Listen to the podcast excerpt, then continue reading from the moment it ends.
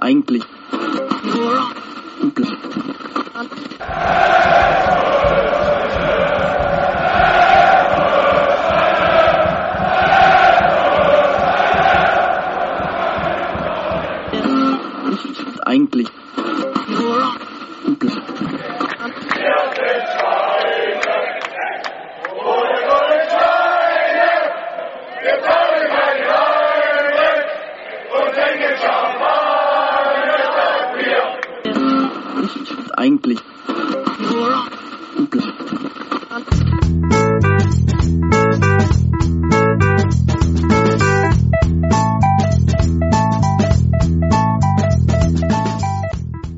Champagner statt Bier, der Football Podcast.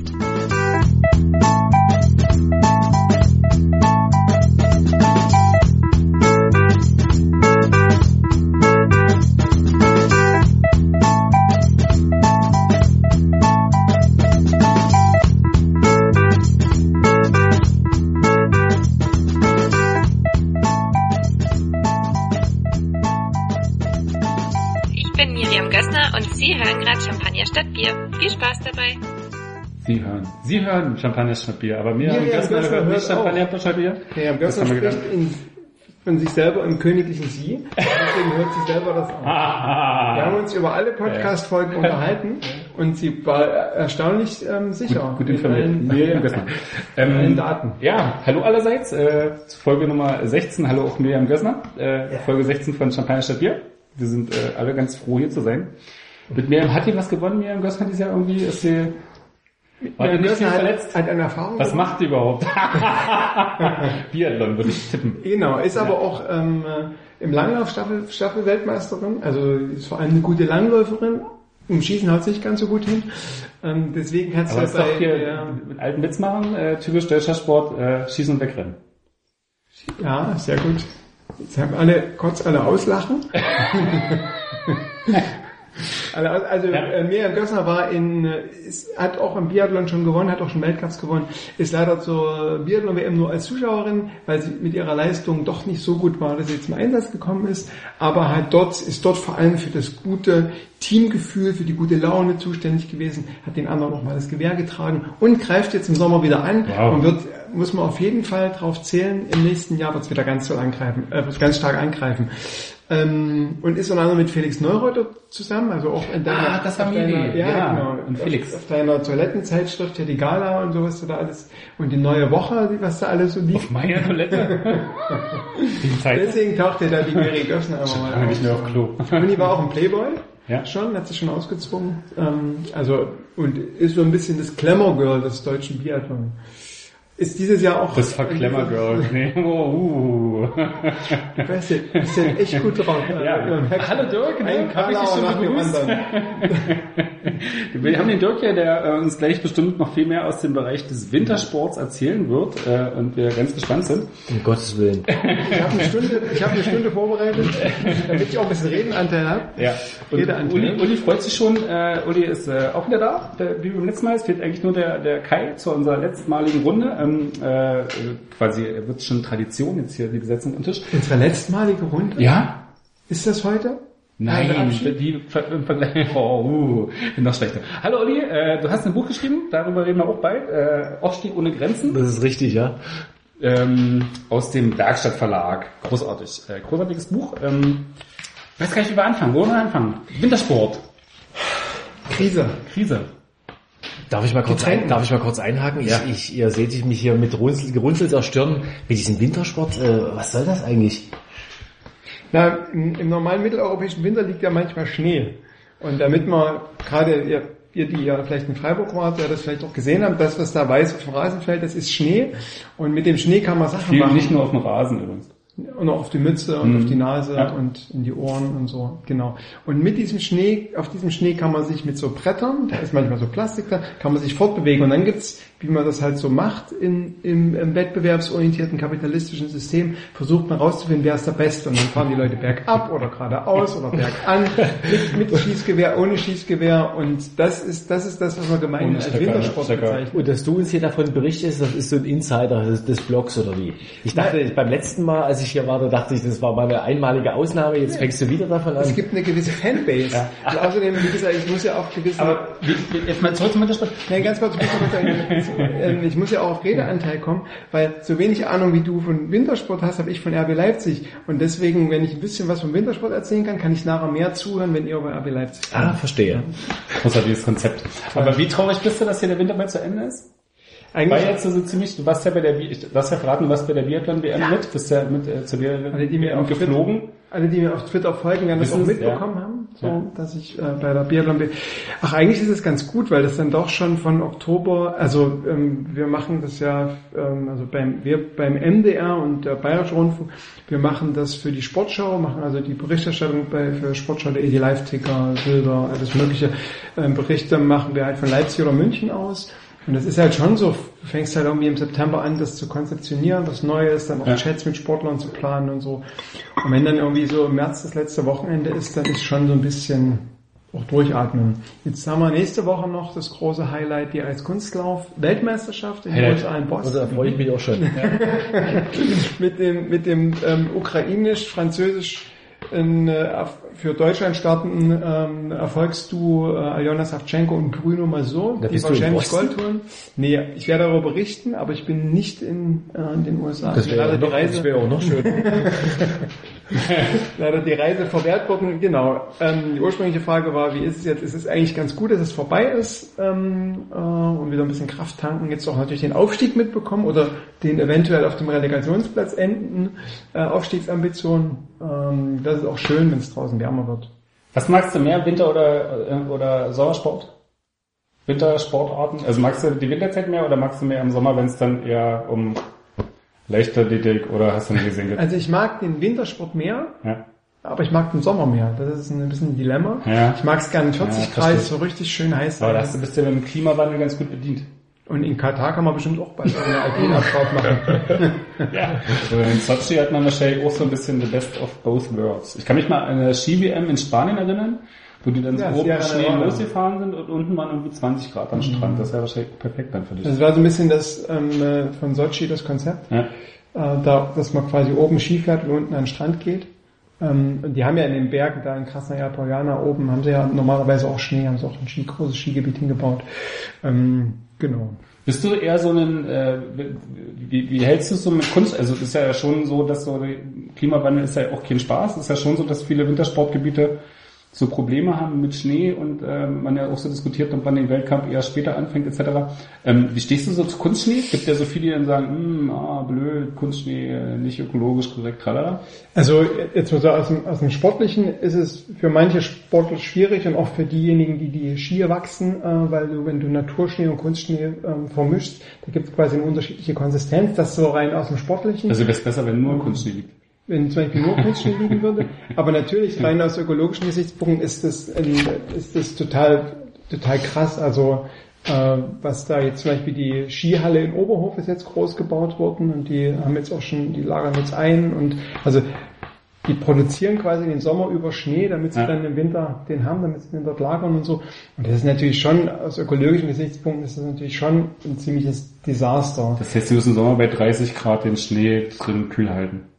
Genau, das ist quasi diese neue, neue Technik, die dann quasi gemacht wird. Ähm, es gab althergebracht ist es eigentlich so, dass man im Winter Schnee sammelt, den quasi in eine, in eine Stelle im Wald bringt, ähm, wo es im Sommer auch jetzt nicht so super äh, warm ist äh, und das dann quasi mit so Reis Und den, und den verscharrt oder wie? ja, so ungefähr, genau. Also das hat ähm, vielleicht die letzten Jahre in Klingenthal oder auch in Oberhof gemacht. Das ist dann quasi im Thüringer Wald in der Ecke, wo es im Sommer halt auch relativ kühl ist, ähm, dann riesen Schnee hingebracht haben und den dann quasi abgedeckt, auch mit Reisig oben zu und also natürlich relativ dick und da verliert natürlich dann trotzdem oder das haben sie auch in, in Val di Fiemme, in der nordischen Skiweltmeisterschaften vor zwei Jahren in Italien gemacht, ähm, der verliert dann ungefähr ein Drittel der Menge, aber wenn du halt im Winter genug einlagerst oder dahin bringst, dann ist halt im nächsten Winter zwar Schnee vom letzten Jahr, aber immer noch brauchbarer Schnee da. So. Aber wie viel Flair geht da verloren, wenn man irgendwie nach Oberhof fährt und dann liegt kein Schnee und dann ist bloß die Strecke präpariert? Also du siehst es ja manchmal im, im Fernsehen, auch nordische Kombination vor zwei Jahren in Ramsau. Du hast dann quasi so eine, oder gerade auch im Oktober oder im, äh, im November oder im Dezember, manchmal Östersund oder auch äh, Hochfilzen oder so, bestimmte Weltcup-Orte, die haben halt keinen Schnee und die präparieren das. Das sieht zwar nicht so super schön aus, aber ähm, der Sportart an sich tut's nicht Hm, zu okay. leide oder das ist- nicht so schlimm. Die kommen dann halt eben trotzdem ins Ziel. Das ist natürlich für, für die Optik ist es nicht so schön. Aber Oberhof ist auch ein schwieriges Thema, weil in Oberhof hat man ganz oft Nebel. Von daher, ob dann quasi ähm, Schnee ringsrum ist oder nicht, dort wird durch Nebel eh alles verdeckt. Okay. Und ähm, aber ist es nicht so für, also es gibt ja noch freilich, also ist ja die Wintersportgebiete leben ja nicht allein von den Wintersportwettbewerben. Ähm, wenn die dann auf Dauer irgendwie nicht mehr als Wintersportgebiete genutzt werden, weil der Schnee nicht liegt, äh, ist es wahrscheinlich auch für die Sport, Na, für die- den Sport auch schwierig. Also für die ähm, Wintersportorte oder die, die Weltcuporte ist natürlich total wichtig, dass sie Werb für ihren, für ihren Ort machen, für Tourismus. Und da ist es dann tatsächlich auch nicht so wichtig, ob das unbedingt im Winter sein muss, ähm, äh, dass die Touristen dann dahin kommen, weil zum Beispiel gerade Hochfilzen in Österreich ist auch wunderschön zum Wandern im, im Sommer. Ähm, Oberhof macht eben auch viel Werbung dafür, dann im Sommer dann dorthin wandern zu gehen. Ähm, und das, was eben besonders bedeutsam an diesen Weltcup-Tagen ist, ist halt, dass sie in irgendeiner Form diese Wett Wettkämpfe realisieren können, weil dann kommen eben 100.000 mal oder 200.000 im Umfeld von Oberhof, kommen dann zu so einem Weltcup und das ist natürlich das Entscheidende, dass die Leute dann zum Weltcup kommen, dann dort was sich was trinken, Unterkunft, was ich noch ein paar Tage länger vielleicht bleiben, so ähm, und damit viel Geld bringen, vielleicht noch viel Alkohol trinken ähm, und nicht, dass sie dort quasi während des Weltcups Skifahren. Also am Weltcup-Wochenende ist das eigentlich nicht so besonders wichtig, dass da ringsrum auch noch sehr viel Schnee liegt. Hm. Alles klar. Das heißt, es geht wie beim Fußball am Saufen. Geht um Saufen, genau, und wegen, auch wegen der ökologischen Frage, ich meine, das ist schon, natürlich ist das sch- problematisch, wenn du dir allerdings heutzutage den Profisport anguckst, ne, was allein Menschen und Material um den Globus geflogen werden, ähm, will das jetzt nicht relativieren, dass natürlich künstliche Schneeproduktion auch Energie frisst, äh, aber allein das, was zum Beispiel Formel 1 Wagen, die dann eben eigene Chartermaschinen nur für das Auto haben oder so, was da quasi auch in die Luft gepustet wird. Also ich würde sagen, dass generell im Profisport äh, mit den ganzen Reisen auch ähm, gerade die Australian Open gehabt, ne, also nicht so lange her. Und was da quasi alles hin und her fliegt, das ist wahrscheinlich, würde ich jetzt mal behaupten, vielleicht sogar ein größeres ökologisches Problem. Herzlich willkommen im Öko-Podcast. Herzlich willkommen.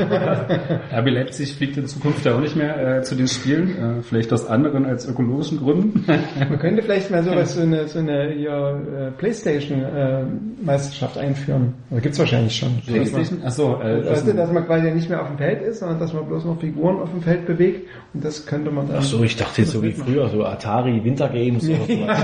das gibt's gar nicht. Aber mich, mich, würde, mich würde mal interessieren, wie, wie äh, unterscheidet sich so die Journalistenszene jetzt im Wintersport im Vergleich zum Fußball? Ist das da so eine ganz verschworene Gemeinschaft? Die, die sitzt hier jeden Abend dann auf der Hütte und, und, und trinkt Jagertee oder so? Oder, oder wie, wie, wie muss man sich das so vorstellen da bei so einer Biathlon-WM? Also ähm, man kann sich das schon so ein bisschen vorstellen, wie, wie du das letztens erzählt hast ähm, von äh, Vom Trainingslager? vom Trainingslager. Ach du man- Scheiße. So ist das. dass man, also das, das ist, man kennt halt jetzt über die Jahre gibt es halt bestimmte Kollegen, was ich von, von DPA oder auch von SIT oder auch von was ich, der Bildzeit, die kennt man halt so und mit, wenn man erkennt man sich halt wieder. Und als meine erste WM war, da war ich halt jemand, der quasi so mitlief. Mittlerweile, wie gesagt, da kennt man sich und dann trifft man sich dann schon mal abends in Oslo und trinkt ein günstiges Bier für 12 Euro. Oh, hm, okay. ähm, also Da gehen also unsere Gebühren hin. ähm, also das gibt's, dass man sich dann wiedererkennt, aber es gibt eben auch viel, also ich bin ja auch viel als Fotograf jetzt bei der WM unterwegs gewesen und so und den einen, äh, äh, Eingang in diese Community habe ich noch nicht ganz so gefunden, aber es musste auch unter Fotografen, muss es dann so eine Art abendliche Stammtische geben oder so. aber es ist nicht so, dass man, dass man sich dann irgendwie jeden Abend so 20 Journalisten, die dann, dann 20 deutsche Journalisten, die dann vor Ort sind, dass sie sich verabreden und dann geht man halt dann irgendwie, das ist eher dann auch durch Zufall, dass man dann irgendwie, dass ich der letzte oder vorletzte im Pressezentrum ist und dann fragt, was macht denn ihr heute Abend? Und dann geht man halt dann gemeinsam, Also, verabredet man sich dann eher spontan. Habe ich mir das jetzt So. uriger vorgestellt noch. Ja, das, ähm, also muss man sagen, für mich ist es auch so, mein Arbeitsaufwand ist tatsächlich relativ hoch. Ich mache die Fotos, ich schreibe dann abends meistens noch Berichte, bereite dann Sachen Ja, fürs nächste. Kann man alles bei Sportschau.de nachlesen. Aber machst du auch selber Fotos? Ja, das wusste ich gar nicht. ja, ja. Wie, wieso kauft ihr da keine Fotos ein? Wir, also wir kaufen Agenturen, äh, von Agenturen kaufen wir Fotos ein. Ähm, ich habe so ein bisschen auf sportschau.de ein bisschen die, die Idee oder den Anspruch, über den Text, den wir bieten, immer noch eine Geschichte über die Bilder auch anzubieten. Und da bietet sich das natürlich dann an, selber auch die entsprechenden Motive zu haben. Und ähm, ähm, also vor allem in den, sich in den letzten zwei, drei Jahren ist das so ein bisschen gewachsen und da habe ich dann einfach gemerkt, dass durch das, was ich da auch erzählen will, was dann, was sich im Zielbereich noch passiert oder was unterwegs auf der Strecke passiert, da habe ich quasi die Bilder von Agenturen nicht, nicht vorhanden und kann dadurch die Geschichte auch nicht erzählen. Und dadurch habe ich mich dann so ein bisschen da selber dahinter geklemmt, um dann die Bilder zu machen und dann quasi da nochmal so einen anderen Hintergrund auch zu geben. Und das macht mir, macht mir auch ehrlich gesagt ziemlich viel Spaß, ähm, da zu fotografieren und da so ein bisschen zu gucken, so ein bisschen nicht nur den Sportler, sondern ein bisschen abseitige Motive. Das ist aber auch okay, Ja. muss ja nicht peinlich sein. Mir macht das sogar Spaß. Ist das eigentlich, äh, ist, nimmt das eigentlich ab, die Anzahl der Leute, die damit reisen, Wintersport? Ist das schon irgendwie so ein bisschen so ein aussterbendes äh, Feld für Journalisten? Wird da viel von zu Hause gemacht inzwischen? Also es wird viel, so gerade das, was das Tickern betrifft und auch die Berichte, das sieht man so, äh, das wird viel von zu Hause gemacht, aber man erkennt dann doch immer wieder dieselben. Und die Bildzeitung ist dieses Jahr relativ groß beim Biathlon wieder eingestiegen. Also der Bildzeitungskollege, der war jetzt die letzten Jahre nicht dabei, so, ähm, so dass es da schon auch ein gewisses Potenzial gibt. Ne? So, Okay. ähm, und dann hängt das, also genau, deutsche Journalisten, das hängt dann auch immer ein bisschen davon ab, wo das ist. Also ähm, letztes Jahr Kontiolach, die, die, die Biathlon-WM in Finnland, das war dann doch ein, ein Stück weit weg, da waren jetzt nicht so viele. Nächstes Jahr ist die Biathlon-WM in Hochfilzen in Österreich, da werden wahrscheinlich mehr sein, weil die Anreise einfach äh, äh, kürzer ist und auch bei den nordischen Skiweltmeisterschaften ist das so. Ne? Also letztes Jahr war ja Falun, das war jetzt in Schweden dann doch relativ gut zu erreichen, deswegen waren da relativ viele, obwohl sich die Deutschen jetzt nicht so, also gerade die deutschen Langläufer nicht so viele Erfolge hatten, aber die Skispringer nordische Kombi, ähm, wo dann eben, das sieht man halt blöderweise immer noch, dass wenn du über Erfolge berichtest, dass du dann halt mehr Klickzahlen hast und dadurch haben halt ähm, manche Zeitungen oder so dann eher entschieden, dann vielleicht auch noch jemanden hinzuschicken. So. Okay. Aber grundsätzlich ist das schon so, dass der Zeitungsmarkt eher überschaubarer wird, wahrscheinlich für Wintersport. Naja, du hast halt so eine, ähm, so eine äh, Sammlung, wie zum Beispiel dieser Funkgruppe oder so, wo du dann quasi vorher fünf, sechs Zeitungen, wo du vielleicht drei Journalisten oder so hattest. Und jetzt ist es so, dass dann ein Journalist mehr abdecken muss und du siehst dann auch diese Textfragmente in den verschiedenen Angeboten oder es nimmt halt quasi alle Medien aus der Funke-Gruppe und nehmen dann den einen Text dieser. Aber zum Beispiel, was ich sehr überraschend finde, ist, die Thüringer Allgemeine haben zwei Journalisten geschickt. Ähm, die Freie Presse ist ja eigentlich jetzt nicht so ein Riesenblatt. Ne? So im Chemnitzer Bereich ähm, haben auch einen eigenen Journalisten ähm, geschickt. So. Also gibt es dann doch noch so, wo du dann so einen eigenen Blick hast, zum Beispiel auf Erik Lester, das Thüringen oder so, das MDR Thüringen Journal, haben auch ein Team, gerade für die zweite Zeit, als die ARD dann nicht mehr da war, ähm, geschickt, um quasi diesen Fokus, diese Thüringer, Thüringer Fahne dann irgendwie ein bisschen hochzuhalten und so. Und dieses Lokale hast du dann auch. Also vom Norddeutschen Rundfunk war dann jetzt niemand da, aber dann quasi sowas wie Was die Zeitung mache ich. Ostsee-Zeitung nicht. Ja. Obwohl ich, äh, das hat mich überrascht, jetzt um vielleicht wieder einen Schwenker zum Fußball zu machen. Wir, oder ich, mir geht es ja so, dass ich mich in, bei RB in der Mixzone manchmal so ein bisschen aufrege oder ein bisschen ärgere, dass man zum Beispiel mit dem Handy keine Fotos machen kann äh, und die dann das dann quasi vertwittern oder so, weil es natürlich ein, ein Tweet mit einem Bild immer vielleicht nochmal mehr Aufforderungscharakter hat, das Ding dann auch zu lesen. Ähm, und ich habe erfahren von dem besagten Bildzeitungskollegen, dass es bei Hansa Rostock wohl üblich ist, dass du da nicht nur keine Fotos machen kannst, sondern dass du dir sogar die Zitate aus der Mixzone extra autorisieren lassen musst. Wo ich mir dachte, ja, genau. Und wo ich mir dachte, wie krass, wie krass ist das denn? Ja, also gerade für eine journalistische Arbeit, wenn da ein Spieler in die Mixzone kommt und was sagt, ist es ja quasi Worst Case, dass du gleich das, was du eigentlich per Handy gleich noch nach Hause gibst in die Redaktion, damit du einen O-Ton hast, das noch autorisieren lassen musst. Macht an der. Stelle auch keinen Sinn. Also Ist, ist total albern, aber der hat mir das, also ich habe das auch nicht... ja auch Radiokollegen und Fernsehen. Wie, willst du denn deine Aussagen auto- autorisieren lassen? Naja gut, das was quasi gesprochenes Wort im, im Fernsehen oder im Radio ist ja noch was anderes, aber wenn Ja. du halt ein Interview machst, lässt du das ja auch autorisieren. Und in der Praxis sieht es wohl so aus, dass du quasi jetzt, wenn du einen Bericht schreibst, dass du dann diese Zitate nochmal vorlegst, was am nächsten Tag erscheint und dass du das, ähm, also wir haben, das finde ich, finde ich auch interessant, dass diese Aussage dann eben für die lokalen Journalisten ist, denn äh, ähm, wenn wir zum Beispiel in Dynamo Dresden oben bei Hansa gespielt hat und wir haben unseren Zulieferer für den MDR, der dann eben auch in der Mixzone mit Leuten, mit Spielern gesprochen hat, hat er uns die auch durchgegeben. Ne? So, Okay. Vermutlich gibt es da nochmal so eine Grenze, regionale, überregionale Presse. Aber ne, die, die, die, der Vergleich war jetzt so, man regt sich auf und es schlimmer geht's immer und an der Stelle Da bestimmt also die das- Hansa Ultras ihren, ihre Finger im Spiel. Müssen wir unbedingt streichen, wenn, wenn RB Leipzig das hört, dann, dann machen die das bestimmt nach. Ja. Ich kann sagen, ich kann sagen, aber du freust du dich schon, wenn deine U-Töne demnächst autorisiert werden müssen? Das wird ein Heidenspaß. Dann wäre nämlich zum Beispiel so ein Satz wie hier Diego Demme, der legendäre Satz, ne? Je besser man zusammenspielt, umso besser spielt man zusammen. Was er im Herbst, ich weiß gar nicht nach welchem Spiel gesagt hat, das wäre dann vermutlich nicht möglich, nicht mehr möglich. Ja. Aber es, es wurde schon angekündigt, dass die, die Bedingungen für Printjournalisten schlechter werden in der ersten Liga. Äh, äh, heißt, also was, was so auch die zeitlichen Abläufe angeht, ne, heißt dann, dass erst die Spieler nach dem Duschen kommen dann nochmal zwei, drei Spieler raus, während es ja jetzt so ist, dass die Spieler erst beim Fernsehen sind, beim Hörfunk und dann zu den Printjournalisten kommen, vor, aber noch vor dem Duschen und bevor die Pressekonferenz stattfindet und ja dann in der ersten Liga wird es dann so sein, dass man dann irgendwie, keine Ahnung, eine drei- Dreiviertelstunde nach dem Spiel oder so dann mit denen spricht Das heißt und dann nach der Pressekonferenz. Also wir kommen ja noch zum, wir kommen ja nachher noch zum großen Thema Erkältungsvorbeugung. Warum? Das Warum kann man ja? quasi schon mal vor. vor. Ach, und in der zweiten ist das Thema noch nicht so wichtig wie in der ersten Liga? Ich, vermute, Erkältungsvorbeugung? ich, ich vermute, dass die, nee, also eigentlich wäre das ja aus, aus Gesundheitssicht, wäre das Netz besser. Es ist natürlich total doof, wenn die Spieler erst duschen gehen, oder, also die, die Langläufer oder die Biathleten, die machen das quasi, wenn die ins Ziel kommen, dann ziehen die sich hinterm Ziel, auch für alle einsichtbar, ähm, also zumindest für alle Journalisten, dann ziehen die sich sofort um. Das ist wichtig von den Ärzten, die sagen, zieht euch trockene Klamotten an. Und die Fußballer kommen halt zu uns in die Mixzone, haben ihr verschwitztes Zeug, haben natürlich eine Jacke an, aber trotzdem haben auch die Haare, die setzen sich dann auch so sofort eine Mütze auf, die, die, ähm, die Biathleten. Und also, keine Ahnung, vielleicht ist das auch ein Schlüssel, weil ihr so lange gefragt habt. Deswegen sind die jetzt alle erkältet. Genau. Weil die mit nassen Haaren da im zugigen Wind Die stehen. Printjournalisten sind schon. Das ist geil, je nachdem, oder Sport 1, weil ja Montagsspiel in Freiburg. Nee, war, doch war Montagsspiel. Montagsspiel. Die haben Aber ja da sogar haben selber noch mit Schnee geschoben da. Die, die Sky-Moderatorin hat ja selber Schnee geschoben. Ja. Das ist ja verrückt. Ähm, aber bei Sky, die holen ja die Spieler immer nicht ran, die holen ja immer nur die Trainer ran. Doch, der muss Spieler. Ach so, ich weiß okay. nicht, bei, wie es bei Montagsspielen ist. Bei normalen Spielen, wenn sie im Stadion sind, dann gibt es zumindest das Ja. Spielerinterviews. Ja. Oder Kommt Sport drauf ein- an, wie also, nach dem Nürnberg-Spiel wurde zum Beispiel dann zum Beispiel Völkuk und Burgstaller natürlich irgendwie unten okay.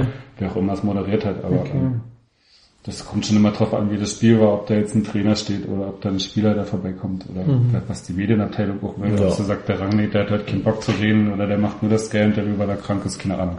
Also ist ja mal sehr unterschiedlich.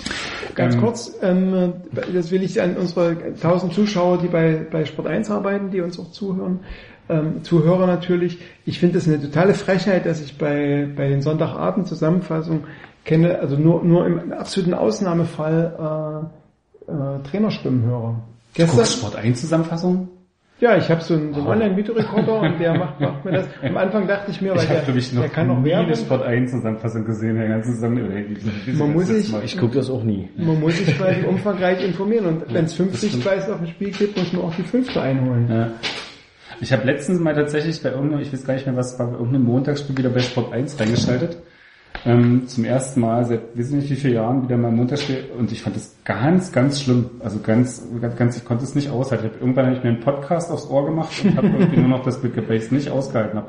Weil die, weil die, die ganze Moderation und Kommentar und Co-Kommentar, ich weiß gar nicht, wer Co-Kommentator war, das alles ganz gruselig war. Ah ja, der Wollitz. Äh, Ja.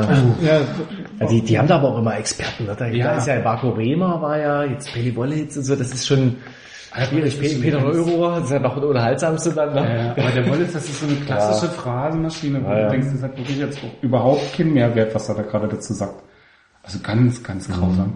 Da Ja. war ich ein bisschen, war ich ein bisschen geschockt über das ich Niveau. muss sagen, dass ich, da, also auch wenn das mein Heimatsender ist, die ARD, aber selbst bei ARD und ZDF-Spielen mache ich es, erwische ich mir in letzter Zeit häufiger, dass ich einen Ton einfach abmache, bei. Live-Übertragung. Bei Live-Übertragung, weil irgendwie habe ich das Gefühl, ich wäre so abgelenkt und dann ist das auch oft Unsinn, was erzählt wird.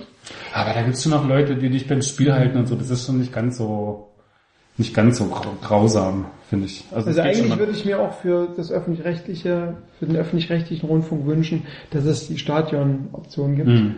Dass man nur Stadion hört. Ich finde, bei Sky gibt's schon irgendwie so ein paar Leute, die, die gut sind und äh, denen ich auch gerne zuhöre. Und ähm, deswegen fand ich das so diesen, diesen Unterschied so prägnant zu dem, was da bei Sport 1 gemacht wurde. Das fand ich irgendwie so ganz schräg. Aber apropos Sky, Apropos Sky. Wollen wir- Da, da, wollte, da wollte ich nämlich auch nochmal einhaken. Wollen wir nicht mal was Also, trinken? Oder? Ja, lass uns erst mal was trinken. trinken. Gesundheit. Was, trink was Gesundheit. zuerst. Ah, genau. Ich hatte ja angekündigt, hier im Vorfeld, Klappt das ein Laptop auf? ja, genau, also, dass ich Schnaps mitbringe. Und zwar norwegischen Schnaps, weil der dort so günstig ist. Ich habe ich hab euch was mitgebracht. Und zwar ist das der Das ist gute Aquavit. leer. Und wir haben ja quasi, ich erkläre gleich warum, wir haben, ähm, äh, wir haben ja jetzt über, Gammelreserve. über Erkrankungen gesprochen und Aquavit, ne? Das, das Wasser des Lebens. Das heißt, es ist Alles was klar. Gesundes. Und diese Flasche ist leer, weil ich war schon mal vor fünf Jahren bei der nordischen Ski-WM, die 2011 in Oslo So war, alt ist die. war ich da schon mal in Norwegen und da habe ich mir diese mitgebracht. Und das Original Norwegisch, hier steht drauf Norsk Aquavit, ähm, gibt's auch in anderen Ländern, gibt's auch diesen Aquavit. Eigentlich wollte ich euch ein Getränk mitbringen, das hieß Friske Fiske, also übersetzt frischer Fisch. Und hier gibt's, gab's in drei verschiedenen Geschmacksvarianten. Ähm, Himbeere, ähm, Cola, Cola, Cola-Schnaps und ähm, Pfefferminz. Und weil Pfeffi, mich, für mich ist Pfeffi so eine Erinnerung an frühe Fußballtage, Auswärts, Auswärtsspiele mit VfB Leipzig und so, weil der immer der ganze Bus, ich nicht, aber der ganze Bus hat immer Pfeffi getrunken und die waren dann auch tatsächlich ziemlich schnell äh, Ja. vorbei. So. Deswegen dachte ich, ich bringe das mit, aber hat sich dann rausgestellt bei der ähm, freundlichen Beratung in dem alkoholischen Getränkeladen, dass das ein dänisches Produkt ist, wo dann natürlich klar ist, kann ich nicht mitbringen. Nee, und dann ist mir aber Aquavit in die Hände gefallen und wir probieren das jetzt mal. Aber darf ich nochmal dazwischen fragen, wieso trinken wir jetzt den fünf Jahre alten und nicht den, den du jetzt mitgebracht hast? Weil ich habe auch noch den, wir, wir müssen, Ah. wir müssen jetzt, wir müssen jetzt einen Vergleich machen. Ja, ja. Also in diesem, äh, warte mal, ich habe das, deswegen habe ich den Laptop aufgeklappt, ich weil es gibt, es gibt einen Wikipedia-Eintrag zu Aquavit und da steht, dass das Besondere am Aquavit ist quasi die Gewürzmischung und die Gewürzmischung besteht aus Koriander, Fenchel, Zimt, Nelken, Dill und auch Kümmel. Das heißt, wer auf diese Geschmacksrichtung mit viel Alkohol steht, der ist wohl Reicht halt, ne? so, Ja. genau. Ähm, und ihr werdet das gleich merken, warum diese Flasche, obwohl sie schon fünf Jahre alt ist und nur ein halber Liter drin ist, nicht alle ist, weil das tatsächlich ein bisschen, Nein! weil das tatsächlich ein bisschen gewöhnungsbedürftig ist, dieses Getränk. Du verstehst es ihn anzupreisen. So, jetzt trinken wir mal einstoßen ja auf gesundes und vor allem ja. eine gesunde Mannschaft und so, ne, dass sie wieder gut auf die Beine kommt. Auf Wintersport? Auf Ostern.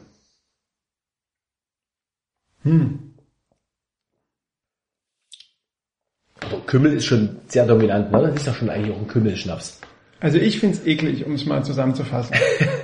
Du hast ja auch kein Pfeffi auf den VfB-Auswärtsspielen getrunken. So, und jetzt bin ich, nachdem klar war, dass Friske Fiske nicht ähm, in die engere Wahl kommt. Du findest es gut? Ja, ich find's auch nicht so schlecht. Na dann. Ja, find's okay. Ah, Okay, na gut, dann, dann die andere Flasche, die ich jetzt mitgebracht habe. Das, die was ich früh nach dem Zähneputzen trinke.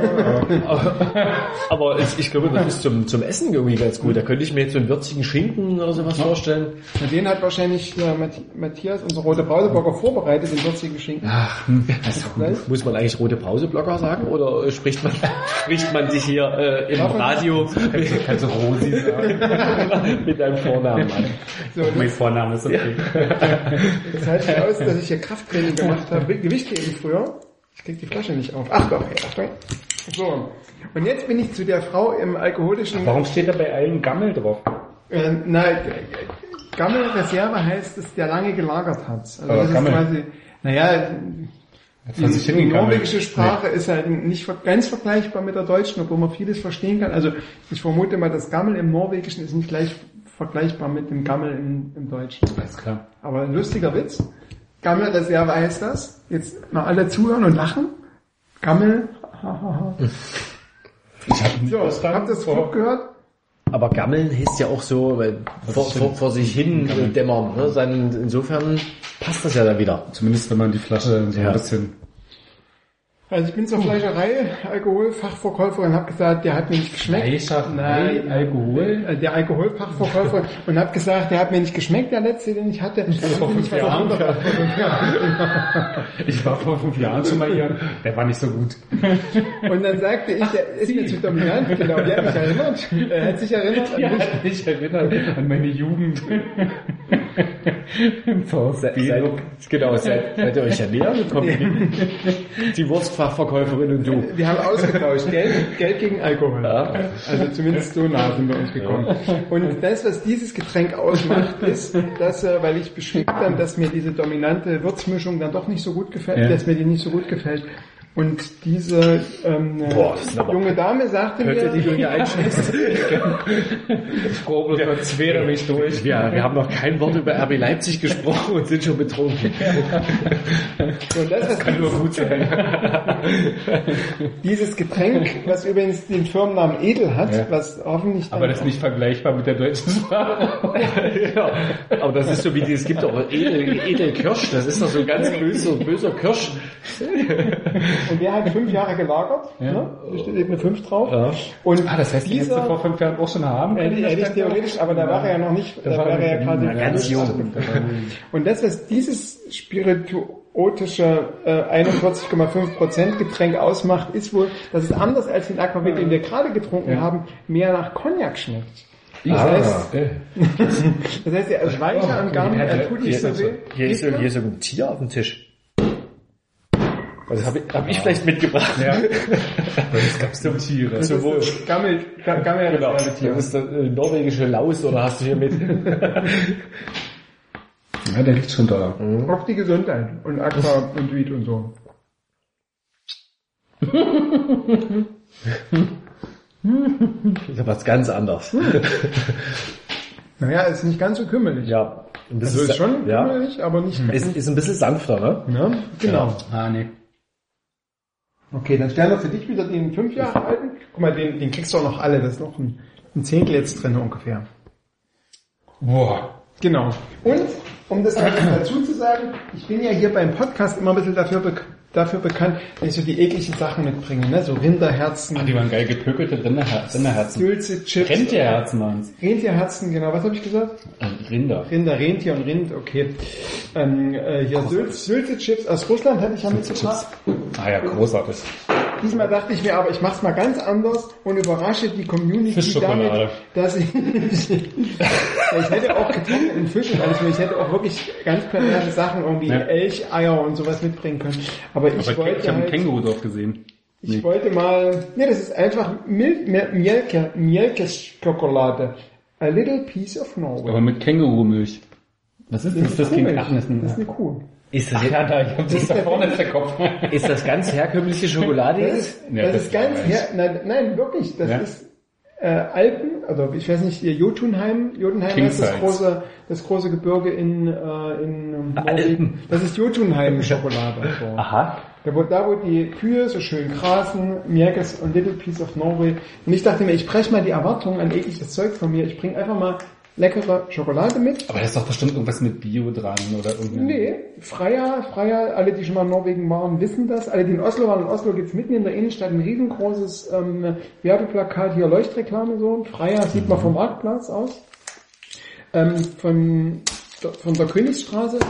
Genau. Und Ach, ach König, am Ende der König Gustav Straße, da wo immer Medals Plaza, die Medals Zeremonie waren, da, zack, gibt's jetzt Schokolade. Und keine Ahnung, warum Norwegen, ich meine, es ist kein Kakaoanbauland, aber jedes Land hat ja irgendwie so eine Art Schokoladen, also viele Länder haben ja Schokoladen, die sie speziell machen. Und das ist jetzt quasi die norwegische Milchschokolade. Da ist, was ist da drauf?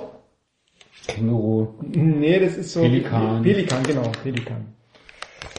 Hätte man man wahrscheinlich noch mal bisschen in die Firma gehen. Das ist jetzt hier wahrscheinlich kulinarisch mit Abstand äh, der angenehmste Teil des Abends, oder? Wenn ich, hier, wenn ich jetzt hier so neben mich gucke, da liegen so ganz fiese Sachen, aber ich will noch nicht verraten. Aber das ist so ganz komische Wurzelwerk und äh, Medikamente sind hier schon auch. Naja, Das ist der mach- machen wir Cliffhanger für, ne, für ne, Ja. Legst mal ein Stückchen später. weg vom Mikrofon, damit es nicht so knistert. Mhm. Wahrscheinlich haben jetzt sowieso alle schon ausgemacht, weil denen das Trommelfell weggeknistert wurde. Ich meine Schokolade nee. Aber die ist lecker. Ich glaube, der Wintersporteinstieg hat die meisten eh schon vergrätzt. Nee, wie gesagt, Meine, Fanbase. du, Und ich wurde auf du Twitter, bildest dir ja ein, genau deswegen Stammhörer zu haben. ich wurde auf Twitter darauf angesprochen, dass ich bei Miriam Gössner, Miriam Gössner auf den Champagner statt Bier Podcast hinweisen soll. Ah ja. Und ich hatte, Bist du noch mal Miriam Göttner? Ja, gammeln Edel vor uns Ich habe übrigens auch mal mit Miriam Gössner ein Interview gemacht, als ich noch bei, bei dem großartigen Nachrichtenportal news.de arbeitete. oh. Da habe ich mit Miriam Gössner mal ein Interview gemacht, aber ich kann mich jetzt an keine prägnanten Antworten mehr erinnern. als, als, aber als News.de noch großartig war, das muss ja ewig her sein. War Ja. Miriam Gössner da überhaupt schon geboren? Na, das war ganz, das war ganz am Anfang ihrer Karriere. Da hat so die ersten Erfolge ein, sag mal, eingefahren, eingeschossen. Eingefangen. Ja. Was ist das Newsday geworden? Ich weiß es nicht. Also ich, ich Wie arbeite, ich arbeite da ja. Firma? Unistar. ich, ich arbeite ja schon äh, inzwischen seit längerer Zeit, zum glücklicherweise nicht mehr da, aber keine Ahnung, ich, ich bin da ja auch nie mehr drauf. Ich will es nicht. Aber Ich kann mich erinnern, es wir haben irgendwann mal in der Winterpause bei News.de dann irgendwie so RB Halbserienrückblick und Interview gemacht, wo ich so dachte so, hä? Jetzt, jetzt, jetzt erst? Nee, vor vier Jahren oder so. Ach so, das kann sein. Also ich hatte auch mal einen Kollegen, der hat sich äh, auch schon damals ähm, dann noch ein Stück intensiver als ich mit RB beschäftigt. Okay. Also das fing ja so 2009, fing auch die, ging die, auch die Erfolgsgeschichte dieses Portals los. Ja. Und ähm, da kann ich mich erinnern, dass, äh, dass da wir auch präsent waren bei Pressekonferenzen mit Didi Beiersdorfer oder so. Okay. Wir haben auch mal einen Kollegen von News.de, der Name fällt mir gerade nicht ein, bei- uns im Wintersport gehabt, aber der hat nur eine kurze Abgeworben. Zeit gehabt. Hat sich dann von der Qualität leider doch nicht durchgesetzt. Nee? Nee. Von daher, also, das war 2010 zur Olympia in Vancouver. Also für alle, die sich nicht so auskennen, News.de ist quasi eines der vielen Portale aus dem Hause Unister, wie ab in den Urlaub und hat man nicht gesehen. Genau, oder? gibt's auch noch, wenn man das öffnet, lacht einem das News.de Girl der Woche an. Alles klar. Und, Da, da haben die das jetzt vielleicht, weil es kein Bild Girl der Woche mehr gibt, hat, gibt's das jetzt vielleicht bei News.de? genau. Oder ist das so, ne? Bei Bild Kön- ist, ist doch die. So die, betrügen die, die nackte auf der Titelseite ist doch abgeschafft. Keine Ahnung. Du. Eine Schlagzeile, Bin ich raus. Priesterrente bald nichts mehr wert. Hm. Und Okay, ab News.de. dem Wunder schockt Ärzte. Unister erfolgreiches Unternehmen, dass äh, die Lücke in der Innenstadt, die mal mit Unister bebaut werden sollte, ist immer noch eine Lücke. Haben wir ist taucht das Bild Girl, Ja. das News.de Girl wieder auf. Okay, wollen wir Ja. mal zum Fußball kommen? Aber wir haben doch schon über Fußball gesprochen. Willst du mit mir über Boxen reden? wir haben darüber gesprochen, was in der Mixzone los ist, warum sich unsere, unsere Jungs erkälten. Uli, du warst ja in, in Nürnberg, ne? Du hast ja, ähm, äh, du hast ja quasi das Spiel auch richtig gesehen, weil du auf der Haupttribüne gesessen hast. Ich habe es äh, quasi eher aus der emotionalen Perspektive hinter dem Tor verfolgt. Ähm, ich glaube, der Sky-Moderator oder der Sky-Kommentator hat am Ende des Spiels gesagt, war ein episches Spiel und äh, auch ansonsten mal ja so viel, mal ja viel, viel euphorisches Lob äh, zum Spiel ähm, ähm, zu hören. Ist aus meiner Perspektive hinterm Tor fand ich ja, war ein sehr intensives Spiel, aber wenn man das jetzt so fußballerisch war schon eher, naja, nicht jetzt die ganz hohe Zweitligakost. Ja, sah das von der Haupttribüne anders aus? Nee, sah, sah, sah auch so aus. Ich habe es genauso wahrgenommen wie du. Aber ähm, es, ich, mich hat halt auch äh, beeindruckt, wie, wie Nürnberg phasenweise gespielt hat. Ne? Also von, vor allem von RB war es halt eine schwache Leistung. Ne? Und ähm, spielerisch, glaube ich, äh, vielleicht eines der Spiele, äh, bei dem RB am wenigsten zu dem gefunden hat, was die eigentlich wollen. Ne? Also Wenn wie viele Bälle da von hinten rausgeschlagen worden. Ne? Also das war vom, vom Spielaufbau her eines der wirklich schwächsten Spiele, fand ich, der Saison. Und äh, das hat natürlich Nürnberg in die Karten gespielt und die haben es auch ein Stück weit provoziert. Ne? haben die, haben die ganz gut gemacht, sind, im, sind immer schön da vorne mit ihren wuchtigen Stürmern ganz gut angelaufen, so dass die AB äh, Viererkette auch immer wieder in Bedrängnis geraten ist, dass ähm, die Sechser überhaupt nicht richtig ins Spiel gekommen sind und ja, ich finde, äh, Nürnberg hat schon phasenweise, das, das meinte vielleicht der Sky-Kommentator auch ähm, beeindruckend äh, wuchtig gespielt, äh, ihre Angriffe gut vorgetragen. Das hat mir, was Nürnberg gemacht hat, hat mir im Spiel extrem gut gefallen. Hm, okay. Aber kann man sagen, die haben es geschafft, irgendwie, also böse gesagt, das Spiel auf ihr Niveau runterzuziehen, äh, ähm, positiv gesagt, es äh, auf eine, eine Spur zu lenken, in, in, wo sie große Chancen oder bessere Chancen haben, das Spiel zu gewinnen? Mm, Ja, aber das, das kann man ja niemandem vorwerfen. Ne? Nee, Wenn- gar kein Vorwurf, nur eine Feststellung. Also, Äh, Ja, also die haben es zumindest geschafft, dass das RB keinen Spielaufbau hingekriegt hat, wor- woran das jetzt auch immer lag. Also ob das jetzt nur wirklich an, der, an dem guten Anlaufen äh, der Nürnberger lag oder ob es daran lag, dass das RB, die RB-Spieler halt einfach weniger fit waren, wie es ja dann nachher auch von Ralf Rangnick nochmal äh, argumentiert wurde, dass das eben nach 60 Minuten dann auch die Körner weg waren. Aber es war ja auch schon vorher teilweise so, dass da viele viele krude Aktionen einfach im Spielaufbau passiert sind. Also ja, ich, ich finde das, äh, ich finde Nürnberg hat es optimal gemacht aus, aus den Gegebenheiten das Beste rausgeholt. aber eigentlich, wenn, wenn man so, wenn man das Spiel so sieht, also du so, kannst du die ersten 60, 70 Minuten bis zum 1-1, eigentlich war ja schon, muss man auch sagen, auch wenn Nürnberg das vielleicht gut gemacht haben mag, die waren schon da irgendwie gerade so in dieser Phase vor dem 1-1, waren die schon relativ tot, ne? Also es war so, also vielleicht nicht in so einem äh, Tod, in so einem Sinne von, äh, die hatten kein Selbstvertrauen mehr und die, äh, das war vorbei, aber eigentlich hatten sie in der Phase auch nicht wirklich gute Chancen und haben sich auch nicht gut fürs Tor gespielt. Ne? Es war schon irgendwie so eine, so eine Phase, wo, wo man nicht den Eindruck hatte, die müssen jetzt irgendwie ein Tor machen. Hm, Stimmt, aber ähm, trotzdem in, haben sie sich halt äh, dann ab der 70. Minute, in, als das Tor fiel, da haben die ja nochmal wirklich so eine Ja. zweite Luft bekommen. Ne? Und auch schon vorher ähm, gehört ja auch dazu, dass, dass sie halt schon ständig gedrückt haben und RB in der Phase fand ich, das, das war ja eigentlich das eigentliche Problem, denn diese Fehler, die können schon mal passieren, ne? dass dann äh, da Kedira den, den Ball unglücklich abwehrt oder auch Willi Orban den, den Ball unglücklich versucht zu klären. Ne? Das, das kann, finde ich, mal passieren, aber entstanden ist es ja dadurch, dass RB einfach zu wenig äh, gemacht hat nach, nach dem Führungstreffer, ne? oder vielleicht auch nicht machen konnte aufgrund des Gesundheitszustandes. Und äh, dadurch hat ja Nürnberg schon den Druck aufrechterhalten, auch in der Phase.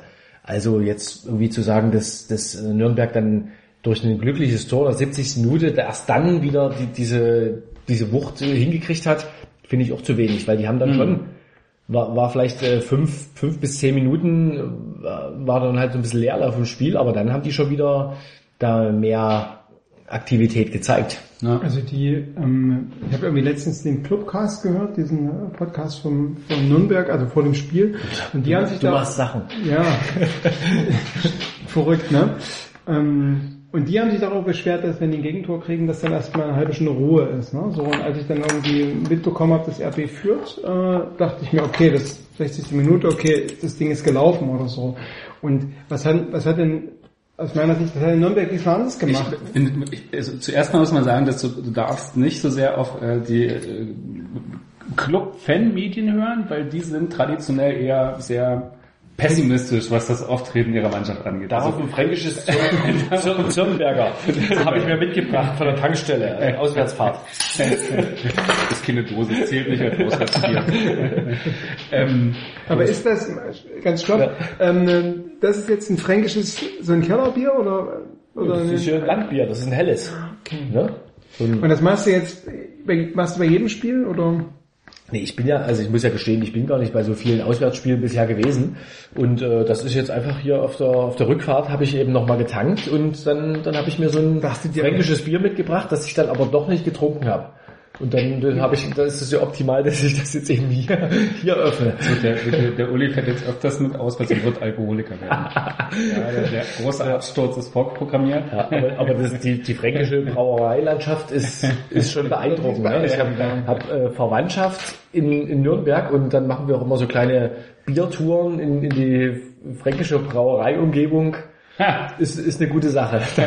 Das muss man den Franken lassen, auch wenn das sonst ein komisches Völkchen ist, ne? wie, ich, wie ich auch bei dem Spiel wieder beobachtet habe. Ne? Das, sind, das sind schon seltsame Leute, aber du wolltest eigentlich was anderes fragen. Ich habe bei ähm, ich habe im Fernsehen gab es öfter eine Kutte, die eingeblendet war, wo ich dachte, vielleicht ist quasi Nürnberg noch mal das letzte Refugium der Kuttenträger. Ähm, zumindest schien das in dem Ist, ist nicht, nicht ganz falsch beobachtet, wenn, wenn man sich da so ein bisschen umtut vorm Spiel. Ne? Aber es gibt auch, äh, finde ich, ein paar ganz schöne Fleckchen so rund ums Stadion. Da gibt's ja, ich weiß nicht, ob ihr das kennt, da gibt äh, dieses, es nennt sich Gärtler. Das ist so eine, das ist irgendwie so wie Malle, ähm, irgendwie nur, nur auf, auf äh, Fußballklientel halt Und runter, runter, runtergebrochen. Malle ohne Sangria und genau. Sangria Ja, da ist halt auch so eine Bumsmusik vorher und so, das ist furchtbar, aber dann gibt's äh, daneben an gibt's auch so eine, so eine kleine Gartenspartenkneipe. Die ist wirklich nett. Also wie gesagt, ich habe ja Verwandtschaft in Nürnberg und da treffen wir uns dann immer vorher da und essen so ein paar Bratwürste und, und trinken fränkisches Bier und das ist, äh, das ist eine schöne Sache, finde ich. Das fehlt ja bei RB. So, so ein bisschen, oder? So, so eine Die, richtig, die Bumsmusik. Nee, nee, das, das ist ja was anderes. Die Bumsmusik ist ja dem Hässlichen. Es, es gibt ja aber dann noch diese Gartenspartenkneipe. Ne? Und äh, ich finde, so, sowas würde, würde doch rund ums Stadion auch nochmal gut tun. Na, es gibt ja so, nicht- so, eine, so eine urige Bratwurst, äh, Ja. so, eine Art Biergarten. Aber Es gibt ja nicht, größer. nicht weit weg vom, vom Zentralstadion, von der Red Bull Arena, gibt es ja tatsächlich diesen, diesen Schrebergarten, wo Schrebers, die Gaststätte das Schrebers. Und ich erinnere mich, Aber das, dass ist, ein das, ist aber, das ist aber zu weit. Das ist so fürs direkte Fußballumfeld schon fast wieder zu weit. Auf jeden Fall gab es irgendwie in den 92er, 93er Jahren gab es die Versuche, da quasi so eine diese Kneipe zu benutzen für VfB Leipzig Fans dahin hinzugehen. Und das wurde am Anfang von der Gastwirtschaft so ein bisschen geduldet und dann wurde aber dann schon relativ deutlich gemacht, dass sie eigentlich sich ein bisschen höheres Publikum wünschen als, als Fußballfans. Naja, nach RB-Spielen im Sommer ist da schon gut, gut was los. Ah ja, ist schon- das, ist zeigt ja, dass die RB-Fans Ja. sich da vielleicht nochmal unterscheiden von den damaligen VfB Leipzig-Fans. Aber das stimmt dir mir zu, oder? So, so eine richtig, so eine schöne urige Kneipe in Stadionnähe mit oder Biergarten, mit Grill und sowas, das fehlt da noch in Leipzig, oder? Ja, ist halt im direkten Umfeld schwer zu machen. Muss mal den Olympiastützpunkt. Da ist übrigens auch im Keller ist eine Kneipe. Aber das gehört auch zur, In zur Infrastruktur, zu der äh, angesprochenen. Eigentlich Ja. müsste man irgendwie eine, waren ja- Kleingarten, äh, eine Kleingartensparte dort aus dem, aus dem Boden stampfen, damit dort sich so eine Kneipe niederlassen kann. Das könnte doch Herr Matteschitz oder wer auch immer da jetzt demnächst am Stadion irgendwas rummacht, ähm, könnte das doch mal mit einplanen. Aber die eigentliche Frage war ja, wie, wie habt ihr das wahrgenommen nach dem Gegentor? Weil ähm, ich habe von Leuten, die vor Ort waren, gehört, dass quasi bis zum 1-1 und dann auch nach dem 1-1, wo RB wieder ein bisschen mehr Luft hatte, dann das tatsächlich ein sehr offenes Spiel war, was auch Chancen betraf. Habt ihr das auch so gesehen? Nee. Also, also die, die Anzahl der Chancen hielt sich doch nach dem äh, Führungstor von RB arg in Grenzen.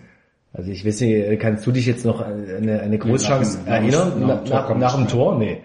Und da hatte, da hatte dann Nürnberg hatte bestimmt, äh, das war so ungefähr ja gleich auf bis zu dem Tor. Und dann hat äh, Nürnberg bestimmt noch sechs gute Gelegenheiten rausgespielt. Und von, von, von RB äh, kam dann im Grunde kein, Da waren aber dann noch viele nach dem 2-1. Da waren viele, Ja. Konterchancen, die noch gut waren, so richtig. Das stimmt. Aber es gab ja auch schon vor dem, äh, vor dem 1 zu 0 für RB gab es ja auch schon eine riesige Gelegenheit, wo dann Klostermann gerade mal so noch klärt, ne?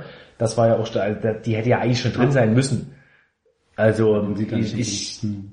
Was die Chancen angeht, äh, hat da Nürnberg schon ein klares Plus. Ja, nicht gar nicht so sehr von der Anzahl her, aber von von von von der von ich würde sagen von der Klarheit der Chancen hatten sie klar, also die waren klarer die Chancen, die hatten auch in der ersten Halbzeit hatte der Ja. Kerk da schon eine klare Chance, die er eigentlich reinmachen musste. Der hat mir übrigens sehr gut gefallen, dieser Kerk. Ne? super. Der, was der so auf der rechten Seite gemacht hat, äh, super Freistoß geschossen, viel Betrieb gemacht. Ich glaube ein, zweimal auch zu Unrecht noch abseits abgepfiffen. Der Da- hat, übrigens, der hat übrigens nach dem Spiel gesagt, dass seine Mannschaft, also der Kerk, weil der war auf der äh, Nürnberger Seite, war der als Interview, er hat gesagt, dass, dass seine Mannschaft 90 Minuten dominiert hat. Gut, was Fußballer so nach Spielen sagen, also da ja, Das ja die Frage, ist das, ist das wer quasi quasi, fragst, war das Spiel gegen Union auch immer noch das Beste der Saison. ja, aber das deckt sich schon auch mit Leuten, die mit RB, mit RB-Sympathien hingefahren sind und dann gesagt haben, oder wie ihr jetzt, ähm, dass es dann doch recht schwach war, aber das deckt sich zumindest ein bisschen Nee, sowas ich, wie, also würde die nicht haben sagen, auf die Füße ich würde nicht sagen, dass es schwach war. Ich fand bis der 60. Minute war so ein klassisches ausgeglichenes Spiel. Nürnberg hat die etwas klaren Chancen, aber das liegt auch nur daran, weil RB irgendwie zur Zeit alle Chancen, die sie haben, irgendwie 20 Meter am Tor vorbeischießt. Also wenn Forsberg aus seinen zwei, drei Torschüssen, die er hat, die aufs Tor bringt, dann hast du irgendwie schon ein anderes Gefühl zu dem Spiel. Und ich sag mal, so von, von dem Grundprinzip des Spiels war es ein ausgeglichenes Spiel, wo du bis zum Einzelnen denkst, naja, wer hier gerade das 1-0 schießt, ist auch eher so ein bisschen Zufall. Also das ist so ein, ja, also fand ich gar nicht. Und das geht eigentlich erst bergab nach dem 1-0, wo dann eigentlich tatsächlich wirklich, mhm. also nach dem 1-0 gab es wirklich keinen Torschuss mehr, an den ich mich erinnern kann von RB, der in irgendeiner Form aus einer also, Position gekommen wäre, wo man sagt, ja, das ja. ist verheißungsvoll oder da, da passiert gerade irgendwas. Also da kam mhm. einfach nichts mehr. Aber ich, ich finde schon, äh, schon in der ersten Halbzeit hatte Nürnberg auch leichte Vorteile. Gerade also RB hatte mal so zwischendrin eine Phase, in der man das Gefühl hat, jetzt kontrollieren die das Spiel. Aber dann, äh, so gegen Ende der ersten Halbzeit, da hat Nürnberg äh, doch, finde ich, schon klar angezeigt, äh, dass die dieses Spiel halt irgendwie mehr gewinnen wollen. Ne? Also habe ich in der Ende der ersten Halbzeit mehr gesehen. Mhm. Ich fand, das war so das Erwartete. Die nutzen halt irgendwie Räume, die sie haben, wenn sie irgendwie den Ballgewinn haben, einen hohen und dann haben sie halt irgendwie so ein bisschen Platz über ihre, weil sie auch flex, weil sie einfach offensiv viel flexibler aufgestellt waren mit irgendwie Burgstaller, äh, äh, ja. und Kerk, die einfach, wenn du dann irgendwie der, der Burgstaller und der Füllkrug ziehen nach außen und der Kerk zieht der Mitte rein, das ist einfach, das, da ist einfach eine Flexibilität, die ist einfach auch schwer zu verteidigen. Das ist so, so relativ schwierig. Das, das habe ich ja. nicht so erwartet, dass die auch irgendwie mal freie Räume auf dem Flügel kriegen und da Sachen passieren. Ja. Und dass sie dann aber RB auf der anderen Seite, die, die haben ja fünf, sechs gute Torschüsse, haben sie eigentlich in der ersten Halbzeit, die aber alle nicht mal in die Nähe des Tor kommen und die aber alle aus Position sind. Und man sagt, da muss auch mal irgendwie zwei, drei Bälle davon müssen auch mal auf dem Tor landen und nicht irgendwie zehn Meter über, über, über der Latte. Also das, Geht mal Torschüsse üben, also das macht genau, ja keinen Sinn. Das ist mir auch also. im Zusammenschnitt aufgefallen, dass extrem viele Tore drüber, äh, ja. Torschüsse drüber gingen. Wurde, mhm. Also, ne, alter ja. F-Jugendregel. gerade hinschießt, ja, das wissen das Im Ball kann nur dann reingehen, wenn er aufs Tor kommt. Ja. Ne? Alte F-Jugendregel. Und dann fahrst du dich, was denn, also ne, Oberkörper über den Ball und also weil Krakowski hatte zwei Bälle, äh, die er hätte halten müssen. Einer war im Tor, konnte er nicht machen. Und der zweite, das war irgendwie der Selke-Schuss in der, hast du nicht, 88. Mhm. oder irgendwann. Und der war irgendwie ja. relativ harmlos. Den ja, die, dann so am Pfosten vorbei. Die größte Chance war ja eigentlich noch die, diese Selke-Chance aus der Drehung, so genau. 25. Minute oder sowas. Ne? Aber das ist ja auch ein Meter, vorbei. Meter vorbei, ja.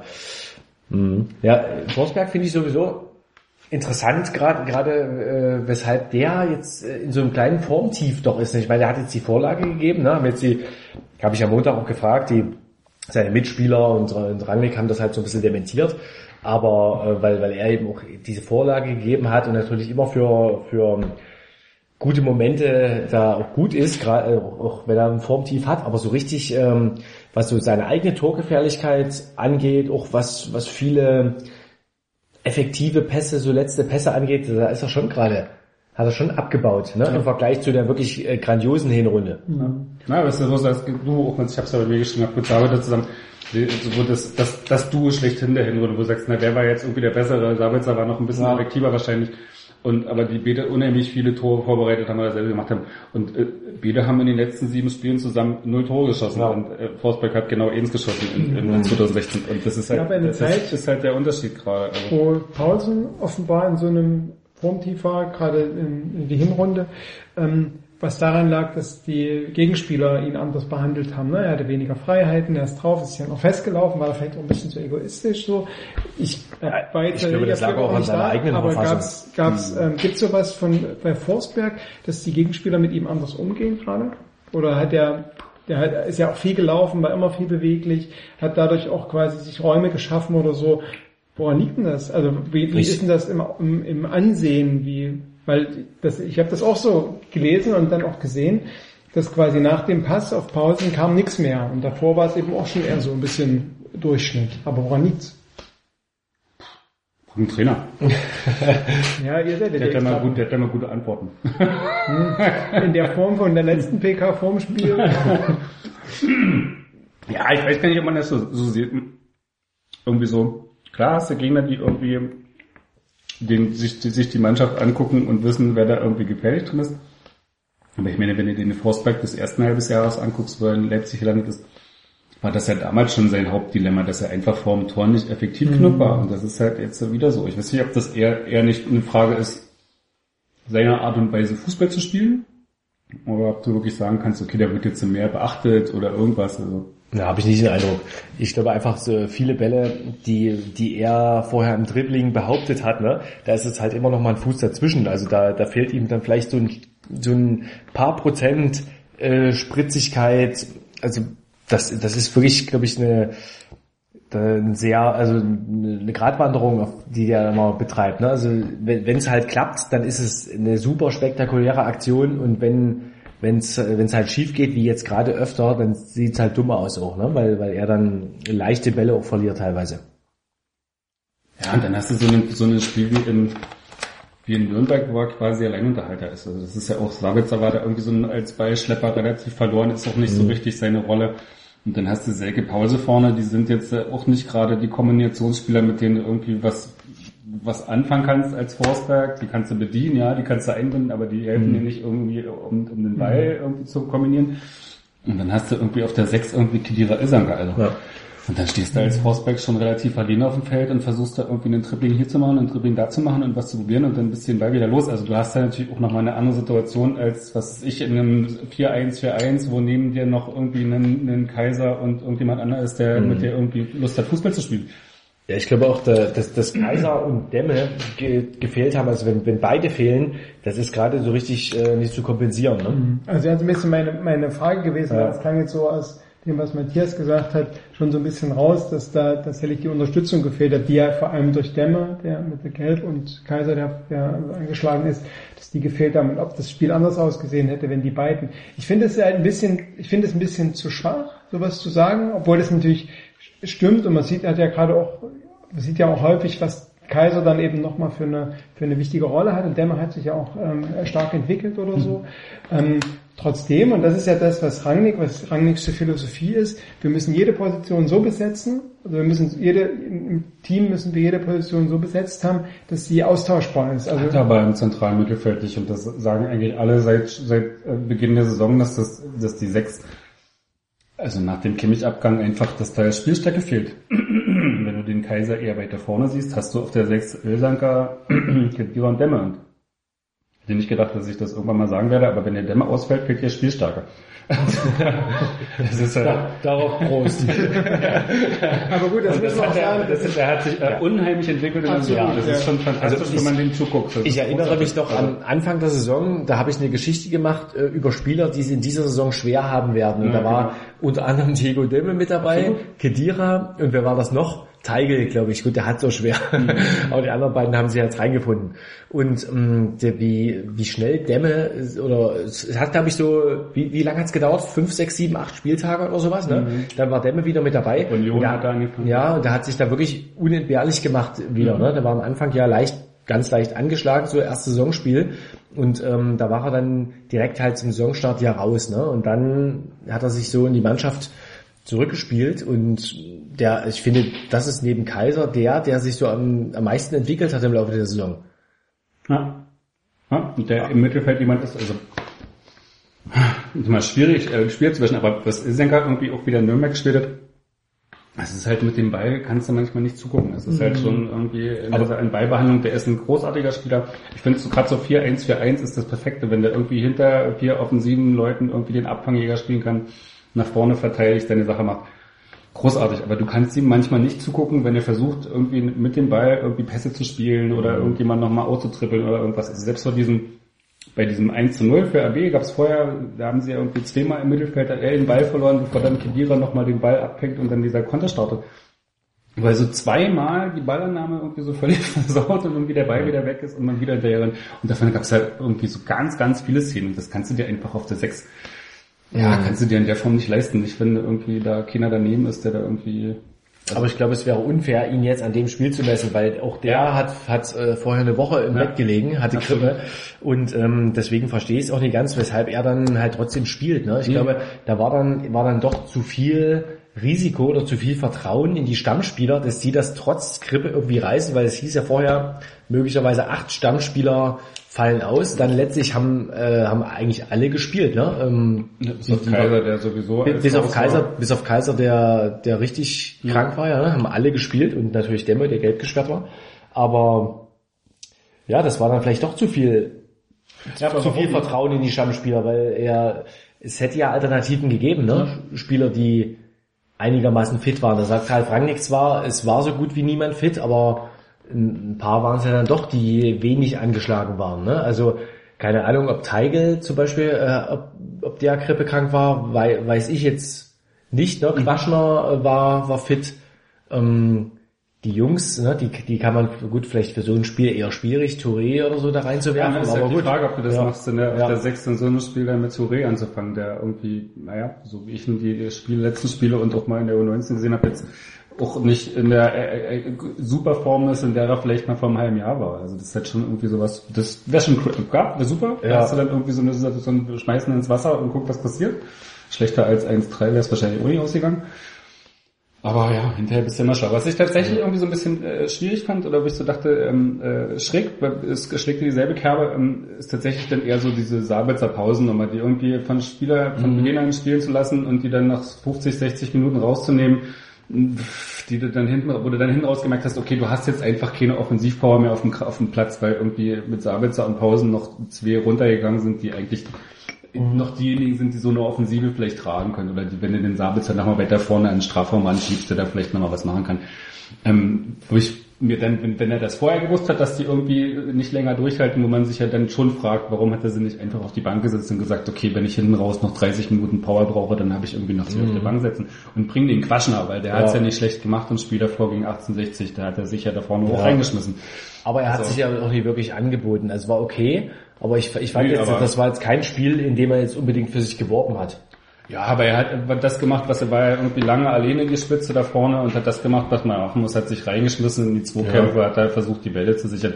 Klar war das jetzt nicht, wo du sagst, der muss jetzt unbedingt das nächste Spiel spielen, aber du war auch nicht, wo du sagst, ähm, nee, den, auf den kann ich nicht vertrauen, der kann in Nürnberg auf gar keinen Fall spielen, weil der ist, ist nicht so weit, das würde ich jetzt nicht sagen. Der hat sich da wie ein jeder, jeder andere, wie der Selke zumindest auch da gegen den Hofland in die Zweikampf schmeißen können und da wäre auch nichts anderes bei rausgekommen. Also das hätte ich jetzt nicht, ja, zumindest nicht bei der Spielweise hoch und lang, da waren die da vorne ja eh verloren. Also das, da gegen Hofland, der, der Selke, der tat ihm ja zwischendurch schon immer leid, wenn er da gegen den Hofland da mal gegen ins Kopfballduell musste und doch immer ein bisschen der geguckt hat.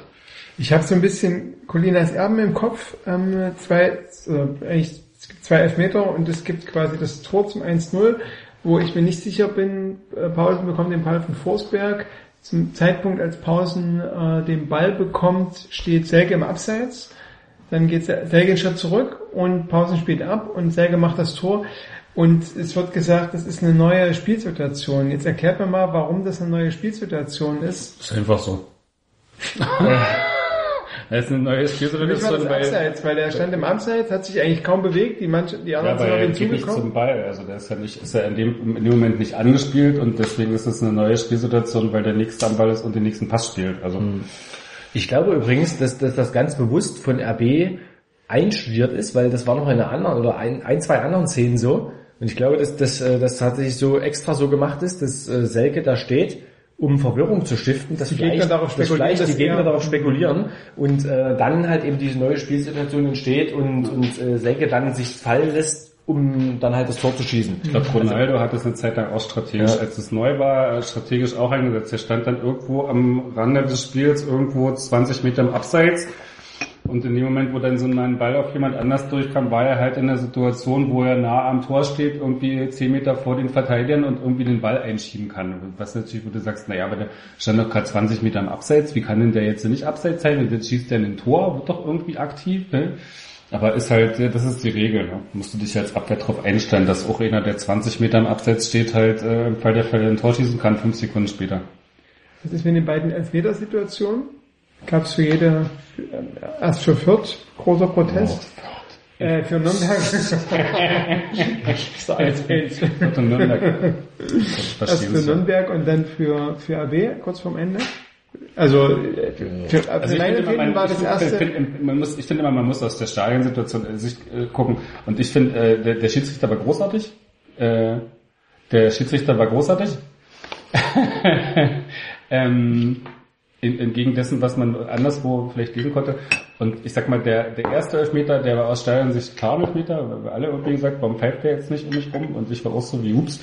Also, äh, das mutig, den nicht zu pfeifen. Also. Und ähm, beim zweiten, ja, der war aus Stadionsicht zu sehr im Getümmel, als dass du da sagen kannst, das ist ein klarer Elfmeter. Und das kann der Schiedsrichter auch nicht als klaren Elfmeter sehen. Ich finde das er Ordnung, dann nicht ja. in der 88. Ja, Das ist Quatsch. ich, wenn, wenn, 90. wenn, er, wenn er beide nicht gibt, ist es genau richtig so. Ich finde es in Ordnung. Ja, selbst der erste, wenn du im Fernsehen nochmal guckst, das ist so eine Form von, Ja. der, der Heizenberg steht eigentlich nur da, der geht eigentlich gar nicht in den Mann rein. ist, ist für mich kein, kein klarer Elfmeter. Muss nicht, Ja, aber im nee. Stadion war es für mich irgendwie so eine Form von, Ja. Mhm. na ups, das ist aber echt mutig, wenn er den nicht pfeift, da ist er schon, Ja. weil im Stadion und ich stand ja direkt hinter dem Tor und das war schon so eine Form von, ja, den musst du Ja. eigentlich geben, also das ist so, aber ja, Und ich finde, er hat ja auch dazu gelernt, er hat es auch mit Weiler ganz gut gemacht, ne? Ja, ja. Weiler fand ich übrigens ganz beeindruckend, ja, die ganze Zeit war ungefähr so 4, 5 Grad und Weiler ist die ganze Zeit im Pullover oder so, demonstrativ gestanden, ne? War schon ein Unterschied, ne? Ralf Rangnick krank eingepackt und der Weiler steht da im Pullover und äh, das, das war Gedächtnis ja, das- ja, aber war so ein, war ein ganz schönes Synonym, so wie auch äh, wie auch Nürnberg gespielt hat, ne? So. Zumindest ist kommuniziert worden, dass Felix Zweier im Vergleich zu, äh, zu Roger Schmidt mit dem Weiler sehr häufig gesprochen hat. Ja, vor allem am Anfang. häufig am Anfang. Ja, am Anfang. Er, er hat nach fünf Minuten das, das Spiel mal so für, für 20 Sekunden unterbrochen, ist rausgegangen, hat ihm das erklärt und hat der Weiler auch akzeptiert und, und äh, zu schätzen gewusst, glaube ich. Und dann war von Anfang an die Situation dann so einigermaßen geklärt. Ne? Ja, Weiler, ich, ich bin ein Weiler-Fan. Ich finde den, ich fand den wieder gut, ja. Ne? Sowohl beim Coaching, als äh, auch wie er seine Mannschaft da offenbar eingestellt hat, also auch dann bei der Pressekonferenz für den ganz gut. Also ähm, ja, der ist auch schlau, das ist ein bisschen, Ja. der ist ein angenehmer Typ. Prost. ja, Prost. Ähm, Fußball ist nicht ansehnlich, Auf, auf René Weiler. ja, ich finde das gar nicht so. Ich, ich finde den, ich finde ich find den Fußball jetzt nicht so unattraktiv. Hm. Weil, Kommt halt immer an, gegen wen du spielst. Ne? Mhm. Gegen RB funktioniert das Spiel natürlich relativ gut, weil jemand das Spiel macht. Das gegen Sandhausen, das Spiel war schon ziemlich schwierig, weil wenn du zwei Mannschaften hast, die nicht Fußball spielen können und wollen, dann wird's dann langsam und dann wird's und das war noch so unter der Woche, in so einer englischen Woche, wo die dann auch ein emotionales Spiel, ich glaube das Viertspiel war davor, drei Tage vorher und dann sind sie nach Sandhausen gefahren. Mhm. ja gut, das und ist das ja, war schon wie so, oh. das darfst du dann aber auch nicht so, äh, so hoch. Ja, aber da gibt's mehrere. Das, Die das sind, wenn die ja, Fußball spielen müssen, sind die schon schwierig das anzugucken. ist ja so wie Ilsanker äh, in Nürnberg. ich habe Ich bin irgendwie ja eigentlich auch Ilsanker-Fan. Ich finde den auch gut. Ich finde ihn der auch hat, gut. Der hat auch äh, Aber ich so, hat große Präsenz auf dem Platz, wenn er richtig fit ist, Ja, ne? so wie absolut. in der Hinrunde. großartig. Ja, ja da sind wir uns einig, aber ich, ich das gab doch so dieses eine Heimspiel, wo er dann nach 45 Minuten runtergegangen ist. Ja. Ja. so einen, einen 10 Meter Pass nach dem anderen, Ja, ja. den Gegner in die Füße hat. Das war wirklich, Ja, das, das, war doch jetzt erst vor, das war doch erst äh, weh. Was gegen 1860 oder was das Heimspiel davor? nee, ich glaube gegen Heimspiel davor. 1860. Ja. Das war da, da hast du richtig Schmerzen gehabt, dann zu gucken. Das war das halt, das hat mir auch nicht fehlt ihm das. Selbstbewusstsein. Hat er das in Salzburg nicht mitbekommen? Doch, der, der ist selbstbewusst. Der hat, der hat, Der hat überlegt. der, der hat einfach, äh, es hat keinen Rhythmus, ne? Wie einige gerade. Das ist eben auch das Problem, weshalb jetzt, glaube ich, auch die gesamte Truppe eben durch Grippe, Virus, durch äh, einige andere widrige Bedingungen da so ein bisschen auf den, aus dem Aufstiegsrhythmus Aber gekommen macht sind. man sich da nicht so ein bisschen, ich habe manchmal, ich verstehe das alles und ich verfolge ja auch jedes Spiel und alles und ich weiß auch, dass es manchmal schwierig ist und Schnee und schlechter Platz ist auf St. Pauli. Und dann gibt's aber so eine Form von, sagt ja, sagt ja auch Rangnick selber, so eine Form von, ja, wir müssen uns auf, auf, das, auf die Kernsachen konzentrieren und uns hier nicht von Nebensächlichkeiten ablenken lassen. Und dann kommt aber selber immer so eine Form von, okay, ah, der Platz ist schlecht und dann, Ja. hm, da ist der Platz schlecht und der Schnee lag. Und man sagt einfach so, dieses Freiburg-Spiel, kann man einfach sagen, die waren 40 Minuten schlecht vorbereitet auf das Spiel und ich wusste schon frühst, als ich losgefahren bin, dass es abends schneien wird. Also das ist so, so eine Form von, man, man, man muss ja da hinterher nicht wehkla- wehklagen, kann man sagen, ey, wir haben einfach 40 Minuten lang es nicht geschafft, irgendwie auf uns auf die Verhältnisse Ja. einzustellen, lange Bälle zu spielen. Und das ist eigentlich eher unser Fehler und nicht dessen der Fehler, Oh. dass hier Schnee liegt. Also Ja, ich habe ein bisschen gestaunt, weil offenbar haben die wenigsten Spieler ja schon, schon mal vorher äh, bei solchen Verhältnissen gespielt. Ne? Ja. Man hat so ein paar Spieler gehabt, wie Paulsen, der hat gesagt, ich hab, ich kenne das. Ne? Aber die anderen, die waren ziemlich überrascht so. Ne? Also ich, ich war ein bisschen erstaunt. Ja, klar, die Im kennen Laufe so einer Also ich Fußballerkarriere, da kriegt man doch sowas mal mit. ich glaube, das letzte, letzte RB-Spiel auf Schnee war, glaube ich, in der Regionalliga in Halberstadt. Das ist schon eine Weile her. Und da waren Aber- nicht aber viele vom die- jetzigen Kader dabei. Gerade zum Beispiel die Österreicher, da hätte ich jetzt gedacht, Aber die kennen ja auch bloß Bundesliga. Wer sollen die es kennen? Also die spielen ja auch nicht auf Schnee im Normalfall. Also meinst du, die haben Meinst da du, alle Rasenheizung? in der Bundesliga in Österreich? uh. Ja, aber das ist, das ist ja spannend, ne? Weil Das ist das eine Wintersportnation. genau, eigentlich hätten die mit Skiern. Die lassen den extra liegen, damit die mit Skiern werden die vielleicht auch ein bisschen besser mit Skiern als ohne Skier, ne? Ja, warte mal, es gibt ja bei Sportler 360 den berühmten Producer, der Österreich, der David Alaba Studios heißen die ja dort, der durchaus bei der Europameisterschaft Österreich viel zutraut. Ja, mhm. Aber lass uns doch nochmal bei, bei der Frage nein, bleiben, nein, bei Rangnick. Weil Genau, das weil ich wollte eigentlich, der rote das ja Pauseblogger angesprochen hat. interessant, dass, ähm, dass das ja dann noch offenbar ein Hinweis auf einen gewissen Teil von vielleicht Unprofessionalität, ich weiß nicht, wie man es anders nennen kann, sich quasi nicht mit dem Wetter auseinanderzusetzen und nicht damit, was da quasi für Wetterverhältnisse auf einen zukommen und dann total überrascht zu sein, dass es da schneit, während du, Ach, naja, das ist ja, du musst ja nicht früh wissen, dass es abends schneit. Du siehst es ja aber um sieben, wenn du auf den Platz geht, oh, es schneit, hier passiert gerade was. Und die Freiburger haben hinterher gesagt, wir wollten sowieso lange Bälle spielen, kam uns entgegen, war super. Ähm, wo du siehst, okay, die waren einfach anders, sind einfach anders damit umgegangen. Und jetzt als RB auch irgendwie um 1945 in der Kabine sagen können, ey Leute, es schneit. Vergesst das mal hier hinten mit den Bälle rumschieben, äh, kloppten einfach nach vorne. Super. Also das hättest du ja auch machen können. Das, du bist ja so flexibel, so, so, so doof sind die ja auch nicht, irgendwie flexibel irgendwas umzustellen und sich ein bisschen auch in, in, in zehn Minuten vorm Spiel nochmal irgendwie anders auf das Spiel einzustellen. Aber ich glaube eben genau diese Flexibilität, die geht RB halt manchmal ab. Ne? ja, das ist doch schräg. Bei der das zweiten Halbzeit ja. haben sie es ja auch gemacht. Aber es ist, es ist halt so systembedingt, Mhm. ne? weil eben unter Rangnick alles möglichst kontrolliert ist und äh, die ganze Zeit ein Spielsystem einstudiert wird und deswegen ist es, fällt es denen schwer, auf andere Bedingungen zu reagieren, außerhalb der perfekten Trainingsbedingungen Mhm. Ja. am Kotterweg. Ne? Ja.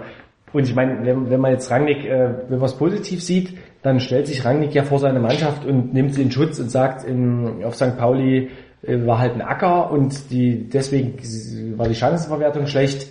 Da gab's in Freiburg gab's Schnee und deswegen ging das Spiel daneben. Jetzt in Freiburg waren alle krank. Ja, aber ähm, wenn man wenn man ihm das negativ Okay. auslegt, dann sagt er halt, er sucht nach Ausreden in jedem Spiel ne? und gibt der Mannschaft auch eine Ausrede. Also hab ich, was habe ich gesagt? was Freiburg gesagt hat, Äh, Nürnberg, ja. Genau. Das ist mir vorhin schon passiert. Ja, das muss hier der Aquavit-Schnaps sein. mir, ist- mir ist im heute im Blog genau dasselbe passiert. Ich glaube, es liegt eher an den Städtenamen. Hast du das gesagt? Burg oder wie? sich Freiburg statt Nürnberg geschrieben. Ja. Naja. Der, der Psychologe hat gerade gewunken. gefragt. Ja, hier gibt's Fenster. Ja, ich habe manchmal, manchmal so ein bisschen das Gefühl, das ist so wie äh, so, so, so die Schmuddelkinder, die können irgendwie mit allem so, so die klassischen, die, Kinder, die auf der Straße spielen im Dreck, die werden noch nicht krank, die äh, können sich mit allen Bedingungen einstellen und dann hast du so die, hast du so die, die, Hochgezüchtet. die, die, die, die, Formel 1 Autos. die, die Profitruppe. Und da früher an der Schule gab's, in meiner Schule gab's immer so die Leute, die bei Energie Cottbus gespielt haben, die haben in der Parallelklasse so, waren die alle in der Schule. Und die dann immer so ganz gut gespielt haben auf dem Bolzplatz und es aber auch nicht bolzen konnten. und so hat man das bei RB auch das Gefühl, dass die so in so einen perfekten Rahmenbedingungen dann irgendwie so total gut funktionieren. Da weiß eigentlich, Ja. aber sobald irgendwie äh, äh, irgendwas davon abweicht, äh, Ja, das, irgendwie das ist aber ein ganz schönes Bild, ne? So, wie, wie die Kinder, die auch aus der Pfütze trinken und äh, denen nichts passiert. Und ähm, dann, äh, wenn RB mal so einen Schluck aus dem Wasserhahn nimmt, äh, dann sind, sind die alle krank. Die Wochen raus. ja, genau. Ja, so, so, das ist aber ein ganz interessanter Punkt. Ist jetzt vielleicht auch ein bisschen polemisch, ne? aber ich, ich finde es ich find's tatsächlich so, dass man mal drüber nachdenken muss, ob dann vielleicht auch wirklich diese ganzen super perfekten Rahmenbedingungen, ob das vielleicht nicht auch manchmal in solchen Situationen kontraproduktiv ist. Ne? Wenn, wenn halt alles bis aufs letzte Detail abgestimmt ist in die Ernährung und ähm, dass, da, wenn, da versucht wird, wirklich alles zu kontrollieren und dann eben doch so ein paar Dinge eintreten, die eben niemand kontrollieren kann, dass dann eben doch der zu wenig Handlungsspielraum irgendwie für die Spieler letztlich da ist. Ja. Offenbar. Also so, so Wobei das ist ja eigentlich- die das Erkenntnis ja- aus den letzten drei Spielen. Wobei das ja eigentlich ein Argument Auswärts. dafür wäre, dass die dass RB mit den Mannschaften, die eher so ein bisschen unorthodox im unteren Tabellendrittel rumkräpeln, also die Probleme hat. Und das ist ja, wenn ich das richtig deute, in den letzten Spielen eher als eine, eine Steigerung oder eine Verbesserung des Charakters äh, interpretiert worden, dass man quasi gegen diese Mannschaft, wie gegen Duisburg oder 1860, dass man sogar zurückliegen kann und dann dreht man das, obwohl die halt so unorthodox und halt nicht so wie geplant, sondern einfach nur irgendwie rumstehen und dann die Bälle wegtreschen und ne? Ja, 60 hat schon sehr orthodox gespielt, die haben genau das gemacht, was man von ihnen erwartet hat. Dann nicht, wo du denkst, ja, da war Ja. jetzt irgendwas speziell dran. Also, Während, dass man das Spiel dreht, das ist eher so, okay. ja. Also ne, das ist ja, ist ja auch nur eine These, dass du halt, ich finde es schon interessant, dass du ja gegen die, gegen die großen drei oder gegen die, die oben mitspielen, ne, Freiburg, St. Pauli und ähm, Nürnberg, dass du gegen die verlierst, obwohl die natürlich auch, das ist ihre Spielanlage und was quasi, die stehen nicht ohne Grund da oben. Gut, St. Pauli hat natürlich schon einen, einen, einen speziellen Stil, den man jetzt nicht als so den gepflegten ähm, Passfußball bezeichnet. Die haben, die haben ja schon, ne, die kämpfen sich ja auch in so eine Spielereien und so. Ja, die anderen trotzdem- genauso. Also ich fand, ich fand äh, jetzt mal die Bedingungen und außen vor gelassen und die Umstände. Also ich habe von von Freiburg und Nürnberg und auch St. Pauli in allen Spielen äh, da mehr mehr Leidenschaft und Wucht gesehen als von RB bei den Auswärtsspielen. Da muss man vielleicht, wenn man jetzt zum Beispiel gestern das Spiel nimmt von äh, Freiburg gegen Fürth. Karlsruhe. In Karlsruhe, oh, wie heißt das nur? Ich fand Wir können noch zu allen Fürth sagen. Fürth. Alle Zweitliga waren einfach nur Fürth, genau. Aber da gab es natürlich auch viele Klöpse gestern in dem Spiel, ne? Aber so, aber da hat man schon gesehen, was da auch für eine Spielstärke trotzdem in Freiburg drinne steckt, ne? So, Das habe ich mir überhaupt nicht angeguckt, das Spiel. aber dann glaubt mir einfach, da steckt eine viel, da steckt viel Spielkultur drin. Versuchen schon meistens. Das stimmt schon, ja, das recht. Und dann könnte man jetzt ja den Umkehrschluss treffen, dass es ihnen aber besser gelang, sich auf Leipzig einzustellen und die Bedingungen als Das sage ich, die waren, die sind eigentlich schon, aber die sind schon mit dem Plan in das Spiel gegangen von, wir, wir schießen in dem Spiel die Bälle eh nur nach vorne. Das ist unser Plan. Deswegen sind, hatten die auch keine Idee von, oh, es schneit, jetzt müssen wir die Bälle, die waren sowieso drauf eingestellt, dass die Bälle nach vorne klappen. Also die waren, sind sowieso ein Stück weit von ihrem Spielprinzip an dem Tag abge, abgewichen, wurde bei RB immer das Gefühl, dass egal wer da kommt auf der anderen Seite, die spielen immer ihr Spiel. Das ist halt so.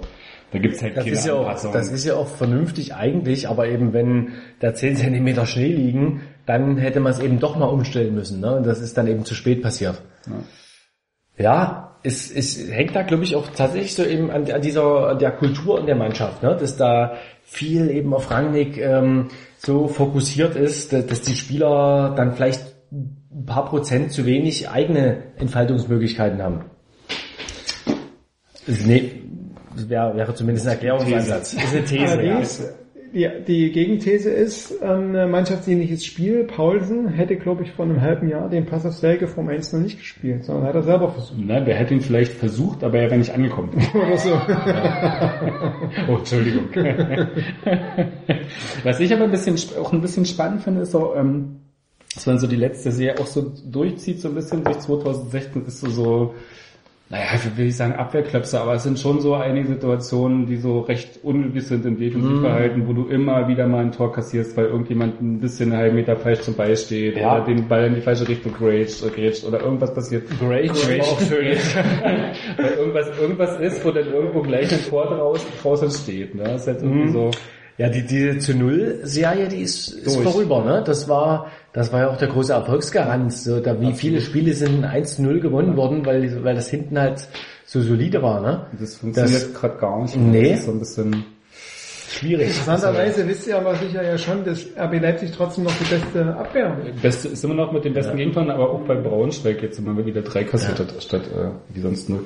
Ähm, klar, Nächstes aber es Forum, ist, der nächste Gegner. Aber es sind schon ist- individuelle Sachen, ne? Das ist jetzt nicht, ich habe das ja. auch bei der letzten Pressekonferenz gefragt, das sind jetzt keine, kein Problem irgendwie der Viererkette oder so, sondern es sind dann letztlich einzelne Fehler, ne? ja, na, so wie dieses 2-1 gegen Nürnberg. Du kannst ja. Ja. nicht irgendwie so einen 60 Meter Freistoß, der irgendwie so, wo alle eine Minute in die Luft gucken, bis der Ball irgendwo runterkommt und dann landet der trotzdem in deinen Strafraum und es entstehen trotzdem, also wo du denkst, das, das ist ja wirklich so ein Ding, das eigentlich nicht passieren kann. Also da stehen irgendwie vier Leute, fünf Leute um die zwei Nürnberger Stürmer drumherum und die äh, nehmen so eine 60 Meter Flanke auf und schießen die Ball ins Tor. Also da, da, das, ja, aber da hilft dir auch keine Systematik, nichts. Das ist ja wirklich, da müssen, muss irgendwie der Ilsacker das Kopfballduell gewinnen oder mit dem Füllkrug mitgehen oder Ja. der Nächste muss irgendwie den Burgstall stoppen. Also, das ist ja dann tatsächlich so eine individuelle Zweikampfgeschichte, wo der einfach anders agieren muss dann drin. Und sowas gibt's aber, finde ich, irgendwie in den letzten Spielen doch schon äh, immer wieder mal. Also irgendwie so Compare mit seinen mhm. zwei Aussetzern, die er hatte, der ansonsten eine echt geile, äh, geiles Jahr spielt, aber so, Ja. so zwei Aussetzer hat, die Ja, immer in zu Toren dem, fallen. ja, in dem, in dem Spiel. Also, der, der wirkte auf mich in den Ausschnitten, den ich gesehen habe, ja auch Obwohl der für mich sonst jemand ist, den, den ich so ein bisschen auch glaube, oder wo ich denke, der macht saubere Sachen und ist eben vorne auch immer präsent. Aber jetzt in Nürnberg wirkte der für mich auch so, Ja, ich weiß, diese War unglückliche, aber 2016 jetzt generell auch nicht so, mehr okay. derjenige, wo ich sage, der führt gerade die Abwehr oder so. Der wird eher, so, das- finde ich, ein bisschen mitgeschleppt. Compare schon, schon deutlich besserer Form Ja. gerade, ne? Ja, aber jetzt, wir, wir haben ja jetzt auch viel, viel gejammert jetzt gerade, ne? Ich denke, ich bin mir ziemlich sicher, dass jetzt nach dieser Pause und nach der Trainingspause, dass es gegen, gegen Bochum zu Hause auch wieder richtig gut aussehen wird. Weil da, Nö, das, das, nicht. Aber ich, ich äh, glaube, ein einigermaßen souveränes Spiel. Weil äh, RB halt in, auch in der gesamten Saison auch schon in der Hinrunde gezeigt hat, gerade am Anfang, als es noch ein bisschen schwer war, dass die halt, äh, wenn es dann es tatsächlich auch tabellarisch richtig eng ist, da haben die, haben, haben sie halt eigentlich immer die, die guten Spiele dann gezeigt und da beruft sich jetzt ja auch äh, die Mannschaft drauf und der Trainer und äh, ich habe aber auch irgendwie das, das Gefühl, dass die jetzt mit dieser Pause, die kommt jetzt in der Tat wirklich gerade recht, wenn jetzt gleich das nächste Spiel noch gekommen wäre, dann hätte es, dann wäre das vielleicht auch eng gewesen, ne? weil dann jetzt, weil ja immer noch viele Spieler verletzt sind, äh, erkrankt sind, Grippe erkrankt. Und ähm, ja, dann nach der Pause, wenn die wieder ein Stück erholt sind, Okay. dann passt das, glaube ich. Ähm, zwei Aspekte dazu von mir. Ich finde interessant die Sprache, die Rangnick, und das ist vielleicht auch ein bisschen psychologisch ganz gut, was er gerade, was er da gerade macht. Ich ihm das auch, aber ne, er sagt, er findet quasi einen, einen externen Feind, nämlich die Grippe. Deswegen Schnee oder Platz. Schnee oder Ja. Platz oder so, weswegen sie, sie verlieren oder so. Ähm, und er sagt halt sowas, Naja, aber psychologisch gesehen ist das ja auch kein Feind. Das ist ja wirklich eher so eine Form von, Feind wäre früher so diese zornige Geschichte von, die sind alle gegen uns, denen zeigen was. Und wenn wir, du willst es dem Wetter zeigen. Also das ist ja tatsächlich eher so eine Externalisierung von, von, von, von, von Fehlern. wo man- schon eine Ausrede. Ja, genau, aber du- Was eher in Richtung Ausrede geht, als tatsächlich so ein Feind, an dem man sich motivieren kann. Also, Also nicht aber, sondern die, das bietet der Mannschaft natürlich einen Schutz. Ne? So, du, hast, du hast ja vorhin vorgeschlagen zu sagen, wir haben es 40 Minuten nicht hingekriegt, was halt klar, ist zu sagen, okay, da lag das Defizit bei uns. Und er hat halt gesagt, pff, der Platz, das war alles, Ja. ne, so. Aber und ich- damit ist quasi der Fehler nicht bei uns, sondern der ist quasi ist woanders. gut ne? oder ist das schlecht? Naja, es ist halt, weil ich habe mich gefragt, und das ist genau dieser Punkt mit, gegen die drei Mannschaften da oben, und wenn die aufsteigen, dann wird trotzdem, können trotzdem, aber gegen die besten vier habt ihr nicht gewonnen, ne? so nach dem Motto. Und, ähm, und was machst du denn, um deine Mannschaft und deiner Mannschaft das Vertrauen zu geben, trotzdem weiter zu gewinnen? Und okay, jetzt kommt Bochum und danach kommen ja eher die Mannschaften, die dann weiter unten stehen oder so. Und dann musst du denen natürlich signalisieren, ihr habt alles richtig gemacht und es waren möglicherweise äh, falsche Umstände. Also das ist der eine Punkt. Und das andere, das hat er jetzt nach der PK in Nürnberg gesagt, wir haben es immer noch in der Hand. Ne? Das ist quasi dieser andere positive Aspekt. Das ist eigentlich überhaupt nichts passiert. Wir haben zwar neun, Vor neun Punkte Vorsprung haben wir verspielt, aber trotzdem haben wir es immer noch in der, in der Hand. Und wenn wir jetzt quasi nur... ja, es, es ist ja auch so, ne? Aber Es ist richtig, aber das muss, da, Aber der Idee muss Negativ- ja erstmal ja. kommen, weil wenn, wenn du an uns oder an die Fans oder so denkst, äh, Mist, jetzt haben wir quasi, jetzt sind wir punktgleich mit Freiburg und Nürnberg ist auf drei Punkte Ja. an und du hättest Aber es das quasi ist ja klar. Also vergrößern eigentlich können, versucht ne? er immer irgendwie eine Gegenposition dann zu entwickeln und äh, dass das ja jetzt in, in, in einen riesen Geheul äh, Aber es ist trotzdem beachtlich, einfällt. weil andere Ja. Trainer, also vielleicht für dich nicht, aber ich fand, weil ich habe genau nach dieser Niederlage gedacht, man, was, was sagt denn der jetzt, um quasi dieser, dieser Frustration der Fans auch was entgegenzusetzen und zu sagen, ja, aber wir schaffen es ja trotzdem, ne? Und dann kam dieses, ja, wir haben es an der Hand, genau, das richtig, Ja. das ist nicht falsch, das Also ich, ich glaube, er, er war ja, also in, dem, in der Pressekonferenz vor dem Nürnberg-Spiel, was wir schon mal sagten, war er wirklich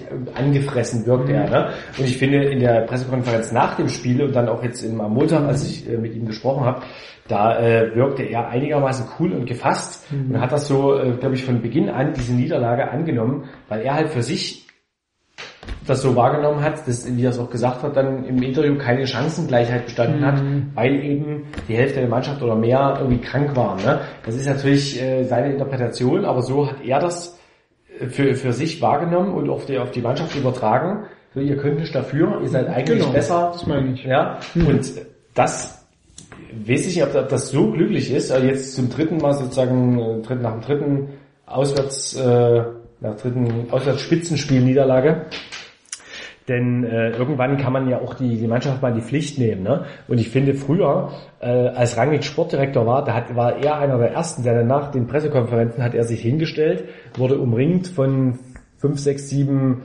Journalisten und hat dann ziemlich deutlich gesagt, wie er das Spiel fand. Ne? Und hat dann hat er auch deutliche Worte gefunden und hat, nimmt da kein Blatt vorm Mund. Und das fehlt jetzt gerade ein bisschen, vielleicht so ein Korrektiv. Ne? Mhm. Denn da gibt es halt niemanden, der, der das außer ihm einschätzt. Und sonst hatte man eben den Trainer, der natürlich Teil der Mannschaft ist und der das versucht zu relativieren. Und äh, so ein, so ein Kommen- also einigermaßen externer Kommentar nochmal, der fehlt jetzt gerade. Ne? So ein, das ist auch eines oder der Probleme halt dieser Doppelfunktion, die ja von die, die ja Rangnick super meistert, ne, muss man auch mal sagen. Äh, Seit Saisonbeginn ist ja ein enormes Pensum, was er da abspult, aber vielleicht ein Problem. Also ich weiß auch nicht, ob das eine, ob das tatsächlich eine Entwicklung ist, weil ich stimme dir da total zu, von einem Jahr unter Zorniger oder überhaupt unter Zorniger hat er da immer den Gegen, der macht, macht also hat immer den Gegenpart gemacht. Ne? Aber wenn Zorniger gesagt hat, ja, es lag daran, hat Rangnick immer noch eine Gegenmeinung Ja. gehabt, nee, es lag an Das, was ist- das ist aber auch Rangnick, ne? Also er, ich glaube, er hat zu allem eine Gegenmeinung. Wenn, wenn man ihn als Journalist was fragt, dann, dann hat er eigentlich eine Gegenposition. Ne? Und, und das, das ist so. Und das hat er, aber das hat er eben, wahrscheinlich war das mit seinen Trainern ähnlich, denn es, er hat ja nicht umsonst sich so mit denen gerieben. Aber ja, genau, äh, eben wenn Zorniger, wenn die Pressekonferenz vorbei ist, dann hat Rangnick eben nochmal sein, seine Analyse dann halt im kleinen Kreis geliefert. Ne? Und das, war oft recht deftig so. Ja, auch immer echt Ja. unglücklich war, dann irgendwie nach der PK, dann Ja. irgendwie Trainer ist weg und jetzt komme ich und jetzt erzähle ich, wie ich Genau. ja. Ja, Das war schon manchmal. ja, ja, also- er hat ja dann auch manchmal, äh, findet ja auch dann eine deftige Wortwahl so, ne? Also, Ich kann mich erinnern, ich glaube, das war nach, war das nach dem Sandhausen-Spiel dann, was man nur zu viel verloren ging oder so, hat er, hat er irgendwie gesagt, so die, die Mannschaft, die hat sich hier präsentiert, als wäre wär sie gerade aus dem Militärcamp gekommen oder irgendwie so, so Sachen, ne? Und das ist natürlich für den Trainer dann schon immer blöd gewesen auch, also, aber es, es hat halt nochmal ein anderes, eine andere Ebene nochmal reingebracht, so, ne, der, der Analyse und der Wahrnehmung im Verein. Und jetzt äh, gibt gibt's halt niemanden, der das Und macht. Also was für mich irgendwie, also das, das stimmt da in allen Punkten zu. Das, was ich halt irgendwie interessant finde, ist, was passiert denn jetzt mit der Mannschaft? Ne? Also du, das, ich glaube ja auch, dass das durch, dass das durchaus im Kopf ist, ne? dass du sagst, okay, irgendwie gegen die oben kann man irgendwie nicht gewinnen, aus welchen Gründen auch immer. Und dann ist der Trainer derjenige, der quasi in der Öffentlichkeit steht und das in irgendeiner Form auch zu vertreten hat. Und sagt der Trainer dann, es lag an mir, weil ich die Buden nicht gemacht habe oder weil ich schlecht verteidigt habe, oder führt er was anderes auf? Und das, was der Trainer macht, ist, er führt gerade was anderes auf und er gibt mir das Selbstbewusstsein zu sagen, na, wir haben es ja noch in der Hand. Wir wissen ja auch nicht, was da quasi hinter den Kulissen in, in den Besprechungen, und die machen ja auch viel Einzelanalyse. Trainingsfrei gibt er den Verlierer an. Ja nicht schweren, wenn ich zu Hause bleibe Aber die ganze das, Zeit. und das finde ich, das fand ich, das fand ich das eigentlich Beachtliche, dass das tatsächlich, dass das nur positive Sprache gegenüber der Mannschaft ist. Und das ist Ja. eigentlich mein Punkt gewesen, den ich hier ansprechen wollte, dass ich das beachtlich fand, weil ich dachte mir auch, oh Mann, sag mal, schon wieder, ne, geht's gegen Nürnberg und so. Also irgendwie habe ich dann schon auch gemerkt, dass da bei mir eine gewisse Verunsicherung, Frustration, was auch immer war. Und dann stellt sich aber Rangnick her und sagt was ganz anderes. Und Aber das ich fand weiß nicht, ob das so beachtlich. beachtlich ist. Ja. Also ich hätte mir jetzt auch nach dem Spiel gewünscht, vielleicht auch mal so ein paar kritischere Töne wären vielleicht schon angebracht gewesen, ne? Weil er, er hätte es als Sportdirektor, hätte, hätte er es auch gemacht. Bloß er ist jetzt gerade in einer anderen Rolle, nimmt es anders wahr, ist näher dran und hat dann sozusagen diese Distanz, den er die als Sportdirektor hatte, um, um dann vielleicht ein paar kritischere Töne auch mal anzuschlagen.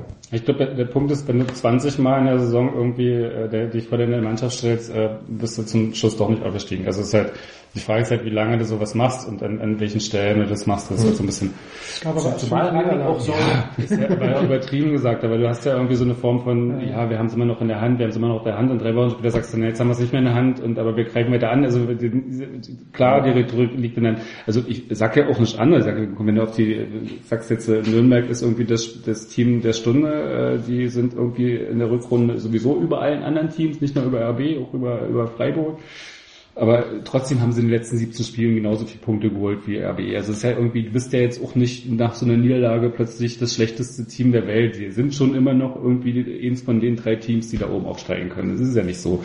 Und Nürnberg spielt einfach eine extrem ungewöhnliche Serie. Das ist, also, wir haben jetzt acht Siege, zwei Unentschieden aus der Rückrunde. Das ist einfach, das ist einfach extrem gut. So. Und das, fand ich auch ein bisschen unsouverän von Rangnick, als er dann bei der Pressekonferenz vorher sagte, ja, alle reden irgendwie von diesen 16, Ja. äh, 16 ungeschlagenen Spielen, jetzt sind ja 17 da, 16 äh, in Serie, aber wir haben in der gleichen Zeit irgendwie ein, zwei Punkte mehr geholt. Also das, das klang so, das klang so ein bisschen neidisch, so missgönnt. Ne? Äh, Da, da hätte ich, hätte ich jetzt auch erwartet, dass er das auch anerkennt. So, ne? Das ist ja einfach, wenn, wenn, RB seit 16 Spielen ungeschlagen wäre, dann wäre Rangnick der Erste, der das hervorstellt. Also da, da hätte ich mir auch so ein bisschen mehr Respekt noch gegenüber Nürnberg gewünscht, aber er, gut, es muss man ihm zugute halten, er war dann noch tatsächlich auch krank angefressen, kam gerade irgendwie von einer, von einer Grippe, hat im Bett gelegen und naja, vielleicht war er einfach schlechter Dinge. Würde ich gerne noch fragen, weil ich jetzt ja auch die letzten fünf Wochen nicht auf Pressekonferenzen war.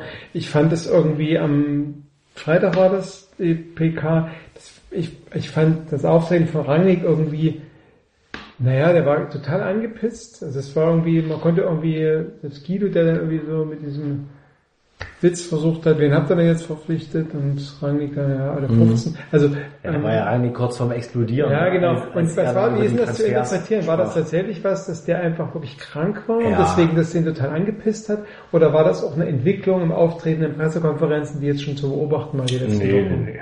Naja, das ist schon immer mal eine, immer mal eine Pressekonferenz, wo er eine Frage doof findet, aber das, ist schon, ist schon eher die Ausnahme. Ja, dass, das es so, dass es so schief läuft, das ist schon eher die Ich, Ausnahme. ich glaube, das war schon die, die schlecht gelaunteste Pressekonferenz von ihm seit in dieser Saison. Er ist ja sonst eigentlich immer Ah ja, gibt schon manchmal so einzelne Fragen, Ja. dann denkt man auch manchmal bei der Frage, naja, muss man jetzt vielleicht auch nicht stellen. ähm, weil ich, das zu dem Thema gut passt, äh, schlecht gelaunt bei der Pressekonferenz, weil die Frage, wo er am schlechtesten gelaunt war, war, glaube ich, die nach der Nummer eins im Tor. Das Ja. ist wahrscheinlich alle im Raum äh, die angemessenste und angebrachteste Frage, wann die es geben konnte, weil wahrscheinlich alle die Frage gestellt hätten, wenn sie nicht von hinten gekommen wäre. Oder ge- gern gestellt hätten oder irgendwie auch immer. Oder zumindest die Antwort gern gewusst hätten. Und wo er ja so getan hat, die, weißt du, das, das ist ja eine völlig absurde Frage ist und natürlich Ja. Gulaschi seine Nummer eins ist und Coltorti auf der Bank sitzt, weil Gulaschi ja die letzten sechs Spiele Tor stand, als Coltorti verletzt war. Ähm, was, was Aber nimmt, mich hat es total überrascht, diese Antwort. Also Ja? mich hat es, ich dachte mir, hä? Also auch konträr zu dem, was er auch vorher gesagt hat, ne? So auch, hat, es gab ja schon mal eine, eine vor dem DFB-Pokalspiel, wo ähm, wo Gulaschi da war und wo er eben schon ihn auch gelobt hat und so, aber wo er gesagt hat, Coltorti ist meine Nummer eins und Gulaschi kann sich jetzt im DFB-Pokal beweisen, aber irgendwie ist trotzdem klar, Coltorti hat viel mehr Erfahrung, viel mehr Ruhe und so weiter und so fort. Ne? hat er das inhaltlich begründet als auch? Und, Weil äh, daran kann, an sowas kann ich mich zum Beispiel Nee, nicht erinnern. so klar hat er sich gesagt. Ich war ein bisschen Interpretation dabei. aber zumindest, aber, aber er hat zumindest eine, ich glaube, was, woran ich mich gut erinnern kann, ist, dass er eine klare Bezugnahme zu Coltorti, ge- also ein, äh, ein klares Statement zu Coltorti gegeben hat. Würde ich behaupten. Also ich, ich finde es völlig rätselhaft, diese, diese Aussage jetzt, weshalb Coltorti jetzt offenbar äh, da, da so weit weg ist oder wie auch immer, dass, dass der keine Nummer eins mehr ist. Also, also in meiner Wahrnehmung ist der als Nummer eins in die Saison gegangen und ist doch immer noch. Ne? Also er, deswegen finde ich das sehr seltsam, wenn, wenn Rangnick jetzt sagt, äh, natürlich ist Gulaschi Nummer eins. Ich finde, er hat es gut gemacht jetzt. Aber wenn Coltorti wieder fit ist, se- sehe ich jetzt eigentlich wenig Gründe, außer dass der fast zehn Jahre älter ist, äh, dass, dass er jetzt wieder als Nummer eins in dieser Saison zumindest mal in, den Kasten zurückkehrt. Aber das ist ja offensichtlich durch das Thema. Wenn er, wenn er in Nürnberg nicht im Tor steht, dann ähm, wird er wohl auch... Naja, Coltorti hat ja zu dem Zeitpunkt halt zwei Wochen Na gut, aber er Zwei- war in der zwei Woche Wochen Nürnberg trainiert. derjenige, der viel intensiver trainiert hat als Gulaschi zumindest. Also, Das, das stimmt offenbar, ja. Stimmt, ja auch. weil Gulaschi saß ja irgendwie zu Hause und war krank bis Freitag. Naja, das, das so hieß es, aber äh, er war ja dann, also Gulaschi war ja einer der wenigen, die dann auf die Mixzone nochmal kamen. Und er sagt, er war eigentlich ab Mittwoch wieder fit, aber er durfte nicht trainieren, weil er schlechte Blutwerte hatte. Okay. Also er hat sich seit Mittwoch wieder gut gefühlt, aber wurde halt irgendwie bis Freitag noch geschont. Insofern war das auch vielleicht ein bisschen dramatisiert von, von Rangnick und pff, also Gulaschi machte, macht einen fitten Eindruck, auch nach dem Spiel. Ne? Der ist ja auch jetzt zur Nationalmannschaft und Naja, was aber irgendwie äh, zumindest bis Freitag auch noch ein bisschen in Frage stand, ob er da hinfährt. Also das war jetzt irgendwie Ja. nicht, nicht ausgemacht, dass er die Reise auf sich nimmt. aber er selber sagt, er sei seit Mittwoch, hat sich seit Mittwoch wieder gut gefühlt. Also, Aber wir können ja zumindest mitnehmen, also zumindest war das meine Interpretation, dass Gulaschi jetzt so lange im Tor steht, wie, wie er sich nicht verletzt oder nicht krank wird. Also das war jetzt auch das, was ich daraus mitgenommen habe und was mich zumindest schon äh, ordentlich erstaunt hat. ja, ist offenbar so jetzt, ja. Finde ich aber sehr seltsam. Also ich, ich kann mir auch nicht vorstellen, dass irgendwie Coltorti sich irgendwas äh, hat zu, zu Schulden kommen lassen oder es, es war, er war die klare Nummer eins. Na, ist die Frage, war er das? Also ich habe mal irgendwo ein, ein Interview mit, mit Gulaschi oder Gulacci, wie man, glaube ich, wie, wie der Pressesprecher mal gesagt hat, ähm, äh, gelesen, wo er schon irgendwie sowas gesagt hat, wie, naja, er ist schon nach Leipzig gekommen, weil ihm eine, eine, eine, eine ernste Chance oder ein äh, seriöser Wettkampf um die Nummer eins gesprochen wurde. Sicher wurde ihm das versprochen und es wäre auch so gekommen, wenn er halt äh, zum Saisonbeginn hätte spielen können. Ja. Aber so, wie jetzt die Saison begonnen hat, und äh, Coltorti hat das ja auch bestätigt mit super Leistungen, also sehe ich überhaupt keinen Grund, we- weshalb jetzt Coltorti keine Nummer eins mehr sein sollte. Aber ist das vielleicht so, also ich habe ja so, dann so ein bisschen die, die äh, Aluhut-Theorie äh, gesponnen, dass es irgendwie so, naja, dass das Warten auf die Chance gewesen ist, Gulaschi zu Nummer eins zu machen, ohne sich dabei die Finger schmutzig zu machen. Also trainerseits die Finger schmutzig zu machen, indem man irgendwie die Nummer eins aus dem, selbst aus dem Tor rausnimmt. Aber warum? Weil Ja, das das- das mir hat auch doch nicht- diese Saison super funktioniert. Das ist mir Und nicht wenn, wenn, wenn, dann, dann mache ich es doch in der, in der nächsten Saison vielleicht, ne? Oder in der Winterpause wäre ja auch eine Ja, gewesen. zum Beispiel. Genau, das, das wäre doch die Chance gewesen, dann hätte man gesagt, okay, er er hat sich jetzt irgendwie so gut angeboten, aber das war ja auch nicht so in den Testspielen. Da hat Gulacsi ja auch äh, ab und zu mal einen Bock drin gehabt. Das war jetzt auch nicht so, dass, dass er sich da unbedingt empfohlen hat. Also Nürnberg hat er auch wieder den Burgstaller angeschossen. ja, Also ich habe mal bei rotepauseburger.de geguckt. Hm, das ist ein gutes Ich, man sollte nicht vergessen, dass man da auch, wenn man bei Amazon was bestellt, dass man bei rotepauseblogger.de auch das äh, Amazon Affiliate benutzen kann und dann gibt's ein paar Cent für den rote Pauseblogger. zum Beispiel das Buch Aufstieg ohne Grenzen kann man Ja, da kommen wir gleich noch zu sprechen. Und ähm, äh, wenn der rote Pauseblogger, was mit, wofür ich natürlich nicht bürgen kann, richtig zitiert hat, dann hat Ralf Rangnick damals vor dem Spiel gegen Unterhaching gesagt, ähm, Coltorti spielt sehr ähm, äh, konstant, ähm, Gulaschi hatte eine sehr gute Partie gegen Zwickau, was das Testspiel war. ähm, wir haben eine Luxussituation. Ich schätze, schätze Gulaschi nicht nur als Profi, sondern auch als Mensch. Er verhält sich loyal und bringt Top-Leistungen. Er kriegt jetzt seine Chance. Wer sich so verhält, kriegt irgendwann auch in der Liga seine Chance. Also er Ja, hat aber damals das ist ja eine genauso wie Aussage- Gulaschi geantwortet. Ja, das die- ist ja eine Aussage, die man immer so sagt, weißt du? Weißt, weil also er kann ja nicht sagen, äh, Gul- Gulacsi kriegt in dieser Saison nie eine Chance. Das, natürlich sagt er das. Aber in meiner, Zwie- Erinnerung war das, war, war das in meiner Erinnerung war das dann wie gesagt anders. zweite Mannschaft oder was? Ach so, das muss Stimmt, das war wahrscheinlich Regionalliga. Das war Regionalliga. U23, ne? Ja. Regionalliga Ja. ja. das gesehen.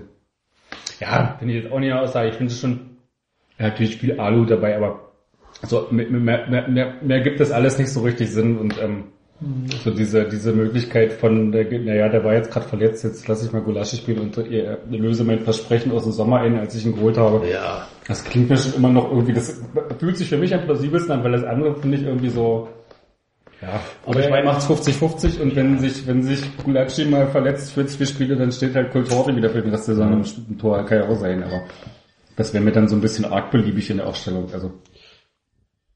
Aber das ist zwar, mag zwar interessant sein, aber ich finde, das sind schon zwei Torleute auf sehr hohem, ähnlichen Niveau, ne? Also insofern, ja, ist, Aber sie sind ist von ja den Stärken so, her auch sehr unterschiedlich. auch so du kannst ja schon ja. irgendwie auch sagen, naja, wenn ich nach Nürnberg fahre, ist mir schon noch jemand wichtiger, gerade gegen eine Mannschaft, die irgendwie viele Flanken hat und viel äh, über so Wucht im Strafraum geht, jemanden im Tor zu haben wie Coltorti, der da aufräumt. Weil das ist schon was, was Coltorti besser kann.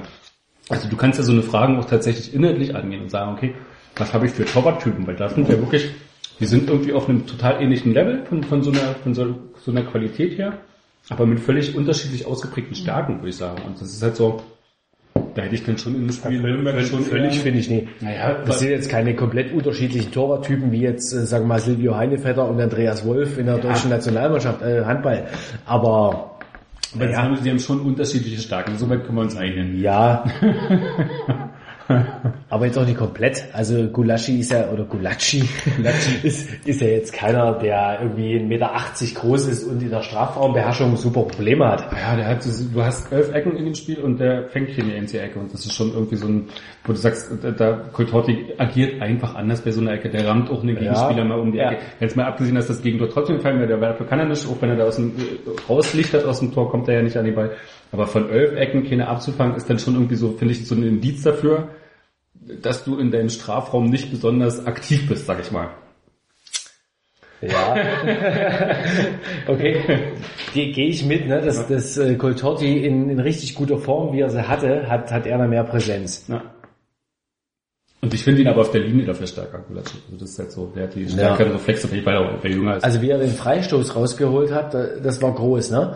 Weil der hat so extrem geflattert, geflattert. man hat das im Fernsehen ja noch mal gesehen. Hab ich halt- Wahnsinn. genau- der, der, der stand ging, genau der, hinter dem der, Tor. und Der, ging, eher erst plötzlich so, ging eher erst so in die linke Torwart-Ecke und dann, dann ging er wirklich nochmal rechts Richtung Winkel und der holt das Ding noch raus. War schon gut. Ja, keine Ahnung, was, was äh, da das Geheimnis hinter der Torwartfrage ist.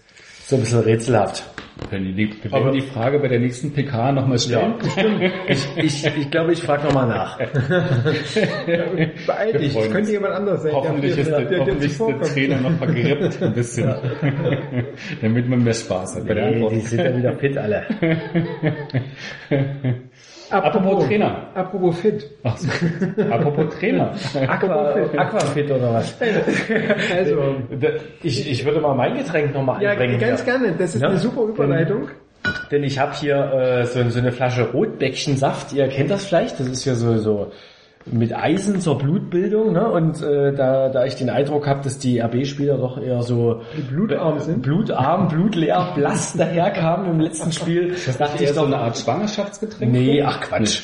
Der, das trinken vielleicht Frauen verstärkt, aber ich glaube, den, den roten Bullen ein paar rote Bäckchen zu verpassen, das ist doch eine gute Sache. Aber wir mischen das natürlich äh, mit Wodka, ne, damit da noch ein bisschen Bums dahinter ist. ja, machen die bestimmt auch, ja. Und mit Red Bull. Ja. Wollen wollen wir so gro- groß und nehmen wir mal erstmal so noch so ein Schlückchen oder Nee, richtig? richtig. Wenn dann schon? Ja, wenn dann Ja. richtig. Gut. Ja, nicht. Das hört sich da super an. Und weil wir uns natürlich die ganze Zeit die Frage gestellt haben, jetzt die letzten Wochen, wie kann das eigentlich sein, dass sich die RB-Spieler so verletzen? Es gab ja schon heute im Podcast Theorien, die diskutiert wurden, dass die vielleicht ein bisschen überzüchtet sind, überzüchtete Bullen, ne? die quasi wie so im, im, Zuchtbullen. im ähm, Fanclub. quasi keine, keine Boden, äh, keinen Boden haben, sondern, äh, wie heißt das? Nee, keine Erde, sondern dass sie quasi einfach so im, dass sie quasi nicht was, ach, So willst du darauf hinaus?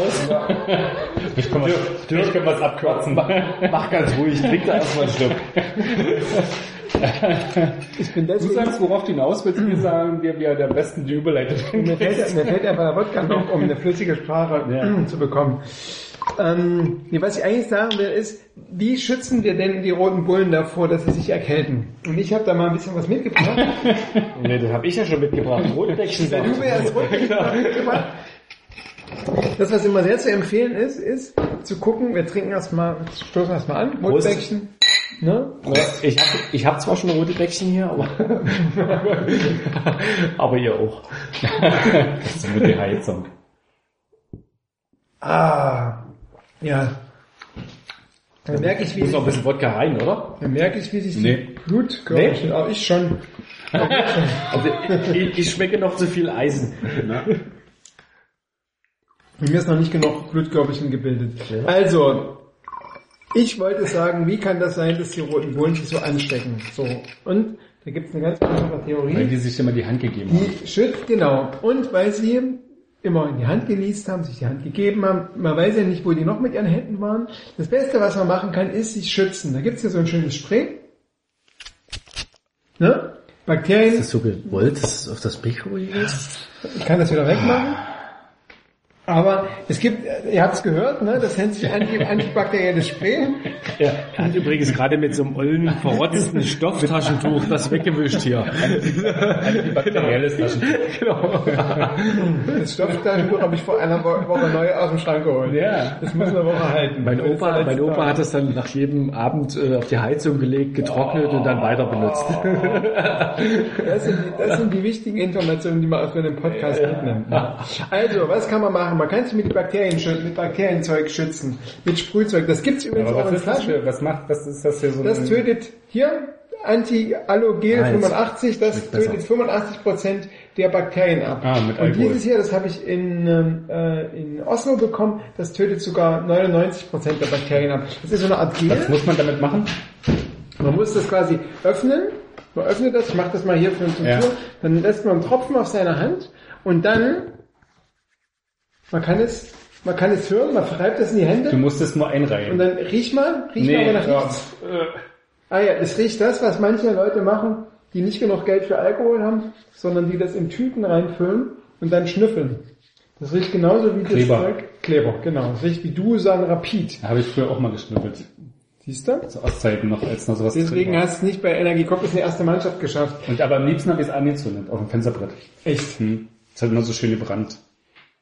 Dann müsste der ausziehen nach vier Wochen. Ja, irgendwann hat das Fenster, das Fenster angekurbelt, da war ich ein bisschen der Böse in der Familie. Also, das sind ja hier Neuigkeiten, die wir hier erfahren. Ja, ich sag's dir. Und? Was hat dann die Genossenschaft, die, ba die Baugenossenschaft Die gesagt? hat sich nicht mehr Die mitbekommen.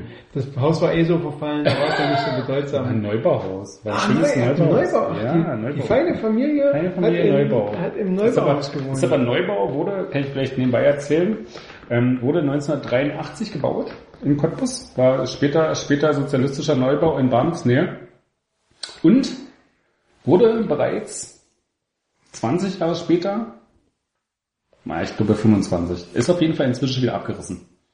Also Neubauten aus dem Jahre 83, die Echt? Die nicht mal Halbwertszeit von nicht mal 30 Jahren 33 hatten Jahre hatten. und äh, dann wieder weichen mussten. Okay. Das ist ein Drama. Stichwort Ökobilanz. Ökobilanz. Da, da habe ich wieder ein gutes Beispiel für Ökobilanz, weil das, was ich hier in der Hand trage, wir haben jetzt quasi antibakterielles Spray, was man durchaus, kann man auch im Büro anwenden, bevor man es die Hand gibt, bevor man niest oder nach dem Niesen am besten, also nicht vor dem Niesen, sondern nach dem Niesen in die Hand machen so. Dann gibt es auch für den Computer, gibt es so eine sogenannte, ich öffne mal die Tüte, äh, die Packung, gibt es quasi sogenannte Cleaning Wipes. Das sind so eine Tücher, das mache ich zum Beispiel immer auf Arbeit, deswegen bin ich immer so total gesund. Und bevor ich ähm, auf Arbeit mich an den Computer setze, reinige ich damit die Tastatur. Weil ich weiß ja nicht, wer vor mir auf die Tastatur geschnieft hat und in die Maus und an den Telefonhörer. So. Ja, Uli ist zurück. Genau an einer spannenden Sache. Das, ist quasi, das, das kann man tun, das kann man tun, Ich bin extra heimlich gegangen. bevor man, damit man sich nicht ansteckt. Wenn man sich dann angesteckt hat, dann ist es besonders gut, das ist die angesprochene Knolle. Man kann eine Ingwer, Ingwerknolle. ich habe das Letzte. ich habe eine Packungsgröße von ungefähr einer Elle, habe ich mit.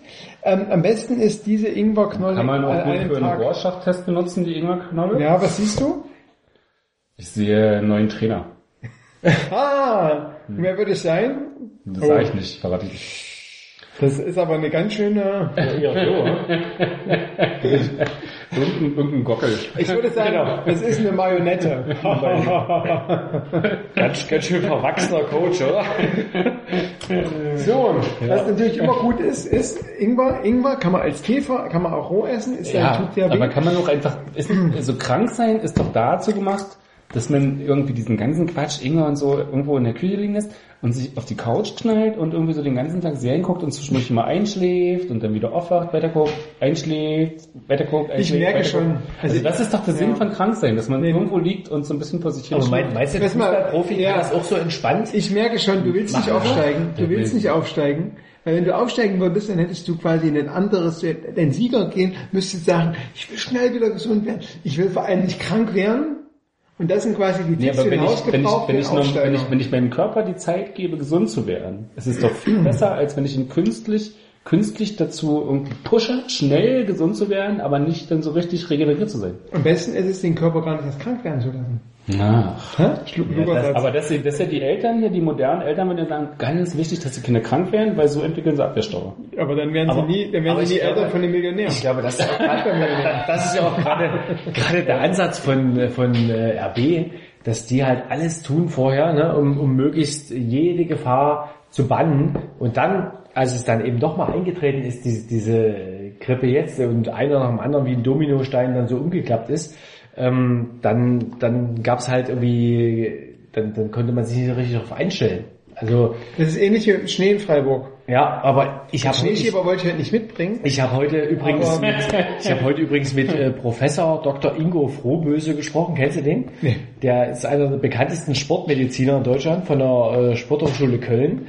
Und äh, der sagt, alle Medikamente, also wenn du einmal krank bist, wenn wenn du die Grippe hast, dann dann äh, mit Medikamentenbehandlung ähm, dauert so eine Grippe 14 Tage und ohne zwei Wochen, sagt der. Also das, das wie du schon sagst, wenn, wenn, wenn Pointierter Typ. ja, ja. wenn, wenn, dann entweder vorher prophylaktisch mit Rotbäckchensaft oder, oder, oder den Oder ganzen hier mit Kram, ja, oder dem den ganzen ganzen Antibakterien, Kram, was du vorgestellt hast. Ähm, Aber ich, oder, also oder dann, Ingwer ist tatsächlich, das ist echt eine Ja. Frucht. Also ich weiß gar nicht, ob es ein du, Gemüse ist. du kannst es ein bisschen beschleunigen, auch die Symptome ein Stück lindern mit Medikamenten, wo, man- wobei man aufpassen muss, ne, weil viele äh, Grippemedikamente dürfen Profisportler gar nicht nehmen. Wegen Aber das, ich hier. Hand halte, Das ist doch bei den schon. DFB-Spielen egal, weil die werden ja eh nicht kontrolliert. Das sind keine, nur die Nationalspieler. Die, müssen, die Nationalspieler dürfen nicht die guten Dopingpräparate nehmen, aber die anderen ja. was ist da drinne? In dem, was die, Im nee, was die, was die Profis In den, mehr Doping, warte mal. in den Dopingstoffen. Nee, keine Ahnung, also das, da kann, kann, weiß ich nicht genau, Es was gibt da... durchaus Studien, was die, ähm, äh, was die ähm, Wirkung von Vitamin C betrifft. Und ähm, wenn tatsächlich eine, eine Erkältung im Anmarsch ist, dann hilft Vitamin C nicht, damit es nicht ausbricht, aber in der Genesung trifft es tatsächlich zu. Und da habe ich dieses Präparat in der Hand. Die Acerola-Kirsche ist die, diejenige Frucht, die das meiste ähm, Vitamin C äh, enthält. Und es gibt tatsächlich den guten äh, von Völkel, den Muttersaft von Acerola. Wo- Ist die Studie vielleicht von Völkel? So eine, wurde, wurde, Könnte sein, keine Ahnung. So. Das ist etwas, was man prophylaktisch machen kann. Was man noch prophylaktisch machen kann, ist, ich halte etwas in der Hand, ein Plastikgefäß. Ähm, ich halte, könnt ihr sehen, was das ist? Tupper. Dies ist eine berühmte, das ist eine berühmte Nasendusche. Habe ich extra heute, heute früh mal nicht benutzt, damit ich das auch mitbringen kann. Ich werde total verklebt. ja, die ist benutzt. Deswegen, ich sage ja, ich bin nicht krank. Ähm, Nasendusche eignet sich, wird, also wart, tut mal Wasser rein, dann gibt es quasi so eine Salzmischung, die man reintut, ähm, um die Schleimhäute in der Nase auszuspülen, damit sie quasi nicht so ähm, äh, sich festsetzen mit Sachen, die, mit denen man infizieren kann. Ähm, das ist ebenfalls gut, das kann man machen. Aber wofür ist das gut? Na, Für der, den anderen, nicht für dich. Nee, für, für dich selber, damit du quasi, also die Nase ist ja quasi eine Art. Filter, ist ja eine Art Filter für, Ja. und da setzen sich ja Sachen fest, die nicht so gut sind, Ja. die dich auch potenziell krank machen. Und Aber wenn du schon krank bist, ist es ja auch Ja, das ist ja etwas, wo ich immer, wir sind immer noch bei dem Punkt Was, du machst. Nase, du machst, du machst Nasenspülung, wenn Ich du mache zweimal, am, bist? ich mach zweimal am Tag Nasenspülung, einmal früh und einmal abends. Dinge, die ich von dir nie wissen wollte, glaube ich. Aber, aber Dirk hat ja auch eine große Nase. Bei mir beginnt es, ich habe auch diese Nasendusche, ich habe Nasendusche XXL. Ja. Aber, aber Dirk, wenn, ich, wenn ich mal einhaken darf, ich glaube, wir reden hier von, von verschiedenen Dingen. Ne? Du besprichst jetzt hier Dinge, die eher so auf so einen grippalen Infekt äh, vielleicht vorbeugen oder, oder dann behandeln. Aber das ist ja, wir reden ja hier von einem, von einem richtigen Grippevirus. Ne? Ja? Ja, doch. Das ist schon, ist schon ein Das ist tatsächlich die Unterschied. Frage. Ja. Aber auch für den Grippevirus habe ich etwas mitgebracht. Das gute Meditonsin hilft bei mir in jeder Lebenslage. Außerdem gibt es noch das gute Hier steht Chlor- homöopathisch drauf, das kann ja nicht hin. Das ist irgendwie so ein, Sollte man bei ersten, Anwend äh, bei ersten Grippesymptomen äh, Mhm. anwenden und dann 15 Tropfen jede Stunde so. ähm, Wenn es im Hals wehtut, das gute Chlorhexamidfluid, das ätzt alles weg im Hals. Ähm, und wenn man krank ist, haben wir immer noch die Zitronen. Ich habe hier mal zwei Anschauungsapparate mitgebracht. Das ist auch Und was- Ja, das ist gut. die Das neue nehme ich immer. Siehst Ja, du? aber es ist bloß fürs hör mal, auf Gefühl. den, hör mal auf den Uli. Und das, was die neue Powerfrucht ist, ist der Granatapfel. Wichtig ist dabei, die Kerne, die drinne sind, ganz zu zerkauen, denn in dem Kern des Granatapfels, also in dieser Ja. Frucht, die quasi nicht nur diese Ja. Fruchthülle, sondern da gibt es noch einen ganz kleinen Kern drinne, da muss es wohl ganz viele Dinge drinne geben, ganz viele Zauberstoffe, die gegen die sogenannten freien Radikalen im Körper, Oh. die das Immunsystem belasten, vorgehen. Also ich glaube ja, Wahnsinn. Ich glaube, du, aussieht, ha? Du bist so rangig, Alter. also ich glaube ja, die besten, die besten Vitamine stecken im Stiel des Granatapfels. Also Den habe ich, den hab ich, schon- den hab ich schon aufgegessen. Aber Und ich habe immer noch, ich habe immer noch eine Geheimwache. Ähm, dieses, was ich hier in der Hand halte, ist ein wahres Zaubergetränk. Äh, eine kleine Flasche, äh, ich glaube 50, nee, 0,5 Milliliter viel drinne. Ähm, 50 plus 1 äh, Elixier oder was? 50 plus 1 Milliliter. Das nennt sich Propolis. Wisst ihr, was Propolis ist? Ja, das weiß ich. Ja, das, das weiß ist- ich zufällig. Das, das ist ist- Bienen, das, das- ist Bienenwaben, äh, Du hast gelesen, dass Waldimkerei draufsteht und jetzt reimst du dir was zusammen. Das, das weiß ich, das weiß ich. Das ist der Stoff, mit dem, ach, wie war das nochmal? Ja. Also, das ist quasi das Antibiotika der Bienen. Ja, genau. Bevor die Arbeitsbienen in den Bau reinschlüpfen, werden sie quasi mit Propolis quasi benetzt und alles, was sie an Bakterien, Viren mitbringen, wird dadurch abgetötet. Und die Imker, nicht ganz freundlich zu den Bienen, nehmen das Ding quasi ab, Ja. ähm, Und wir holen die das hier ab. Arbeitsbienen raus und dann streichen sie das runter Nee, ich glaube, denen, oder was? ich, ich keine Ahnung, wie das genau funktioniert, aber es muss irgendeine Prozedur geben, wie du quasi fliegen diese selber Eingangs- rein, die gehen in den Eingang und lassen streichen. Ja, genau. Nee, und wenn du nicht in die Wabe werde ich dann auch so bestrichen mit so einem Zeug oder was passiert Könnte mir? ich machen, aber ich glaube, dein Kopf passt nicht rein. Und das, was ähm, das Besondere ist, wenn man das quasi, wenn man Halsschmerzen hat und man nimmt dann abends so fünf bis zehn Tropfen äh, in den Hals rein, dann heilt es über Nacht den Hals gesund. Das heißt, wenn wir Darfst das, aber nicht schlucken die ganze Nacht, ne? das passiert ja automatisch. Was man nicht machen sollte, man sollte keine helle Bettwäsche haben und daneben tropfen, weil das so eine dunkle Farbe hat und tatsächlich damit alles helle dann versaut ist. So, jetzt sind wir am Ende unserer kurzen Gesundheitseinlage und jetzt kommen wir wieder zum, Ja. zum Profisport zurückgehen. Warum bist du eigentlich hier beim, in der MDR Sportredaktion? Es gibt doch auch hier diese Gesundheitszeitschrift. Ja, es, es gibt, es gibt auch beim MDR, die machen da auch eine Zeitschrift. Hauptsache gesund. Hauptsache gesund und eine Sendung, ja. Das ist eine Sendung, genau. Ja. Ähm, danke, dass du mich darauf hinweist. Ich Ja. werde mich da entsprechend bewerben. Die haben zwar gerade erst neues Personal, aber Ja. ich werde das mal an. an und was Mich andrehen. Ja, mich andrehen, genau. Was ich fast noch vergessen habe, ähm, äh, von dem befreundeten Arzt äh, mir empfohlen, wenn irgendwie Grippesymptome ankommen, sollte ich doch, ich habe ja Ibuprofen 400 damit, sollte ich doch tatsächlich mal abends vorm Schlafen gehen entweder 400 oder 1200 Milligramm hochdosiert nehmen. Dafür sorgen, 1200. Sind das 1200 dann Milligramm, drei, drei, drei, 400 Gramm. Also die, die zulässige Höchstdosis pro Tag an Ibuprofen ist wohl 2400 Milligramm, was quasi ähm, medizinisch untersucht ist. Und wenn man da drei abends nimmt und dann dafür sorgt, dass man ausschläft, dann kann man, wenn die Grippesymptome ankommen, tatsächlich am nächsten Tag wieder halbwegs fit aufstehen. Also ich Die hoffe, Packung steht lustigerweise drauf, neue Packung, gleicher Inhalt. Das finde ich einen schrägen Werbe Werbeslogan, weil andersrum würde es mir irgendwie so, äh, verlockender erscheinen. Alte Packung, neuer Inhalt. Nein, nein. Nicht, aber wenn da statt Ibuprofen äh, Paracetamol drin ist, die so leberbelastend sind, dann ist das schwierig. Weil man sollte quasi nach immer einfach an allem was zu nehmen. weil man sollte auch bei den bei den dargebotenen äh, Schmerzmitteln, es gibt ja, Ja. Aspirin, Ibuprofen, gibt ganz viele Schmerzmittel ganz von viel, sollte man tatsächlich das Ibuprofen nehmen, weil das dasjenige ist, was die wenigsten Nebenwirkungen hat. Aber sag mal, bist du eigentlich wirklich irgendwie auch so ein Hypochonder? in- in- Nein. Privat? Oder, oder, oder, oder, oder ich, ich dachte letztes Mal, das war auch so eine Masche mit diesen Chiasamen-Kram Nein. und so. Und, und jetzt, jetzt bist du aber echt so drauf, ne? Ich habe das alles mitgehabt, das alles heute eingekauft. Ich habe heute irgendwie Ja. 118 Euro ausgegeben, nur um euch das vorzuführen.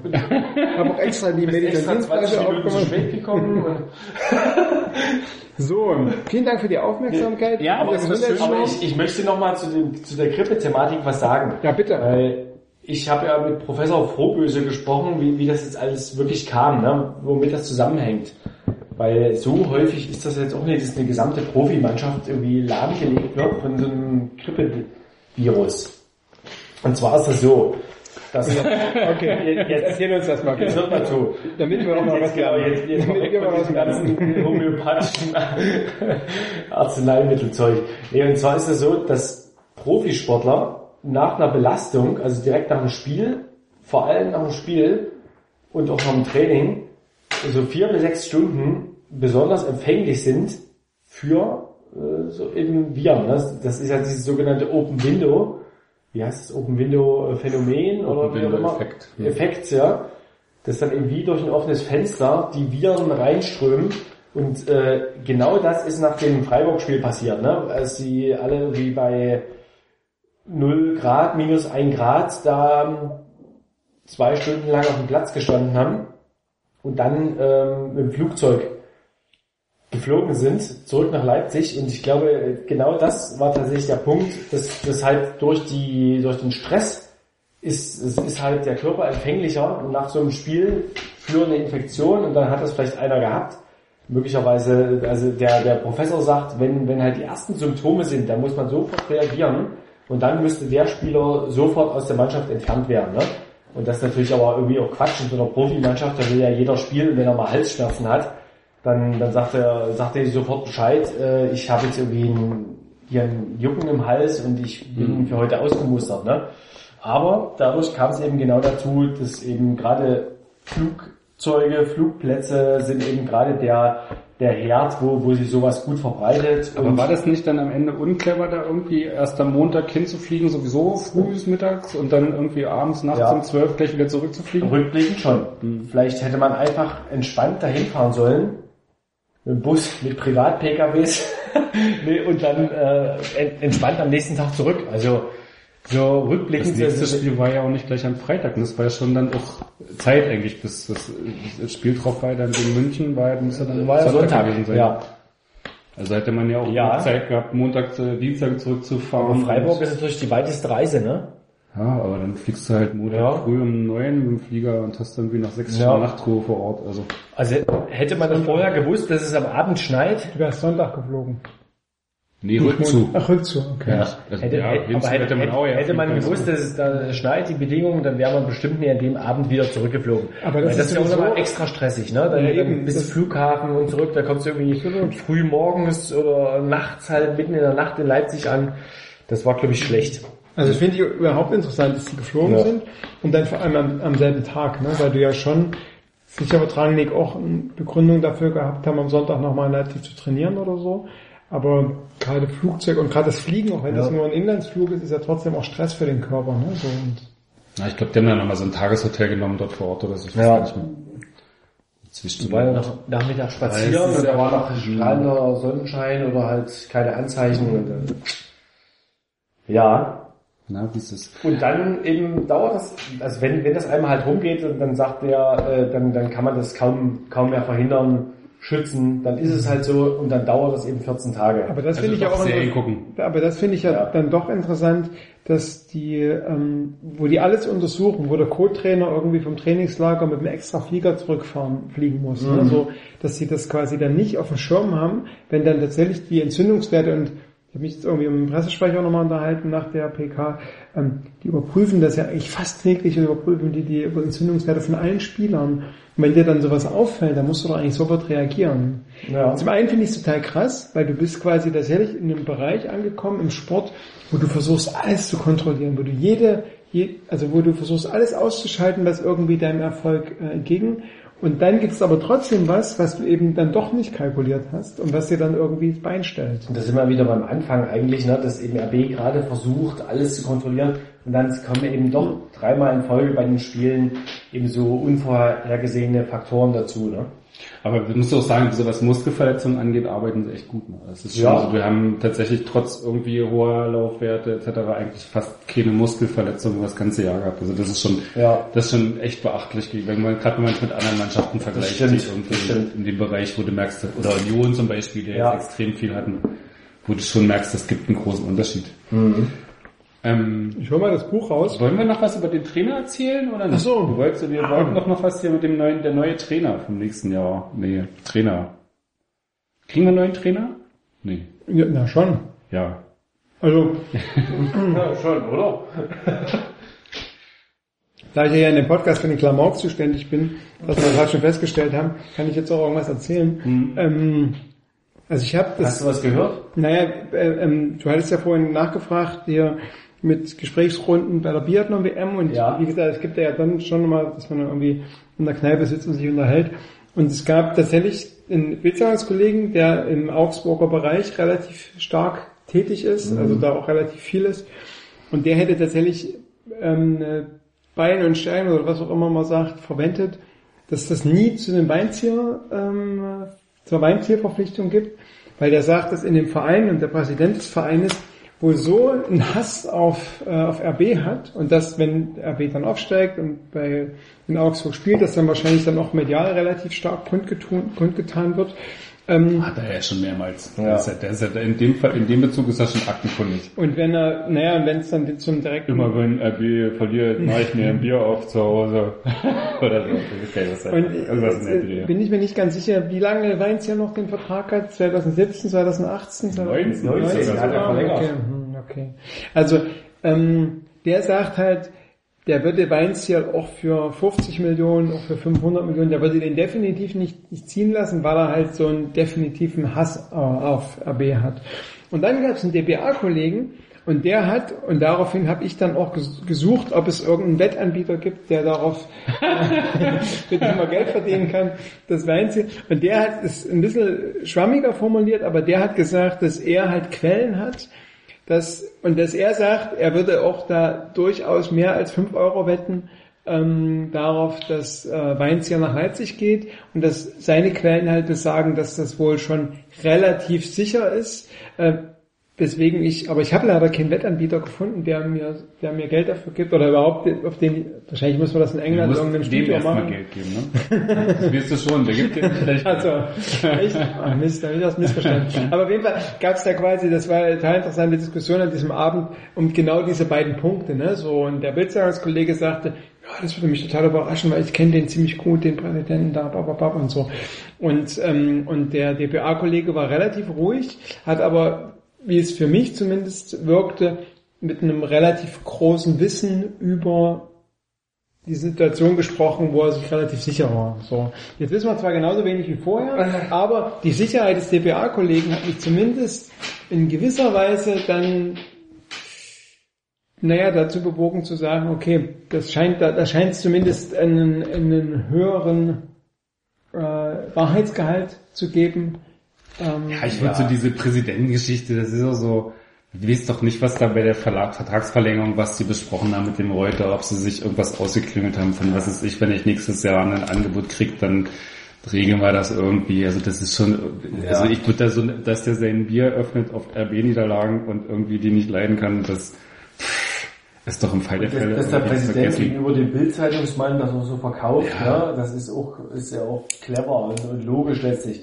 Also ich glaube auch, also zumindest ist es ein, ist es ein heißes Thema, weil ich habe auch mehrfach versucht, mit dem Roman Grill, mit dem Berater von Weinz hier zu sprechen. Und äh, der ist immer also extrem kurz angebunden am Telefon. Und das, das zeigt ja auch schon, dass, dass er absolut eigentlich überhaupt nichts sagen will, dass da Verhandlungen und Gespräche stattfinden, weil wenn nichts dran wäre, dann hätte der Grill, wäre ja der Berater der Erste, der sagt, nee, äh, Weinziel fühlt sich wohl in Augsburg, der will da bleiben. Ja, Der dann, kann aber auch mit irgendjemandem Verhandlungen führen, ne? Der kann auch Verhandlungen mit Mönchengladbach führen oder mit irgendjemandem. Also, wisst ihr, das, er, er, das er ja- wird ja auch verschiedene Optionen sich anhören. Also es, es war ja schon irgendwie vor, vor Wochen war ja schon geschrieben, dass das so gut wie fix ist ne, ne, mit dem Weinziel. Äh, Das, das war dann völlig verfrüht. Ne? Also es, es kann es kann sein, dass es am Ende wird, aber also ich, ich glaube, es gibt auf alle Fälle, wenn, wenn überhaupt, gibt es gerade mehrere Optionen für ihn. Ne? Und genauso hat RB auch mehrere Optionen noch. also Ich habe übrigens mal bei, den- bei den Franzosen noch mal versucht anzufragen. Mal sehen, was da noch rauskommt. Bei dem Gourvenek, hast du schon mal gehört? Joyce, Joyce Gobenek. Ne, ne, Joyce? Der- Nee, der- der- Jacqueline. Ist er denn?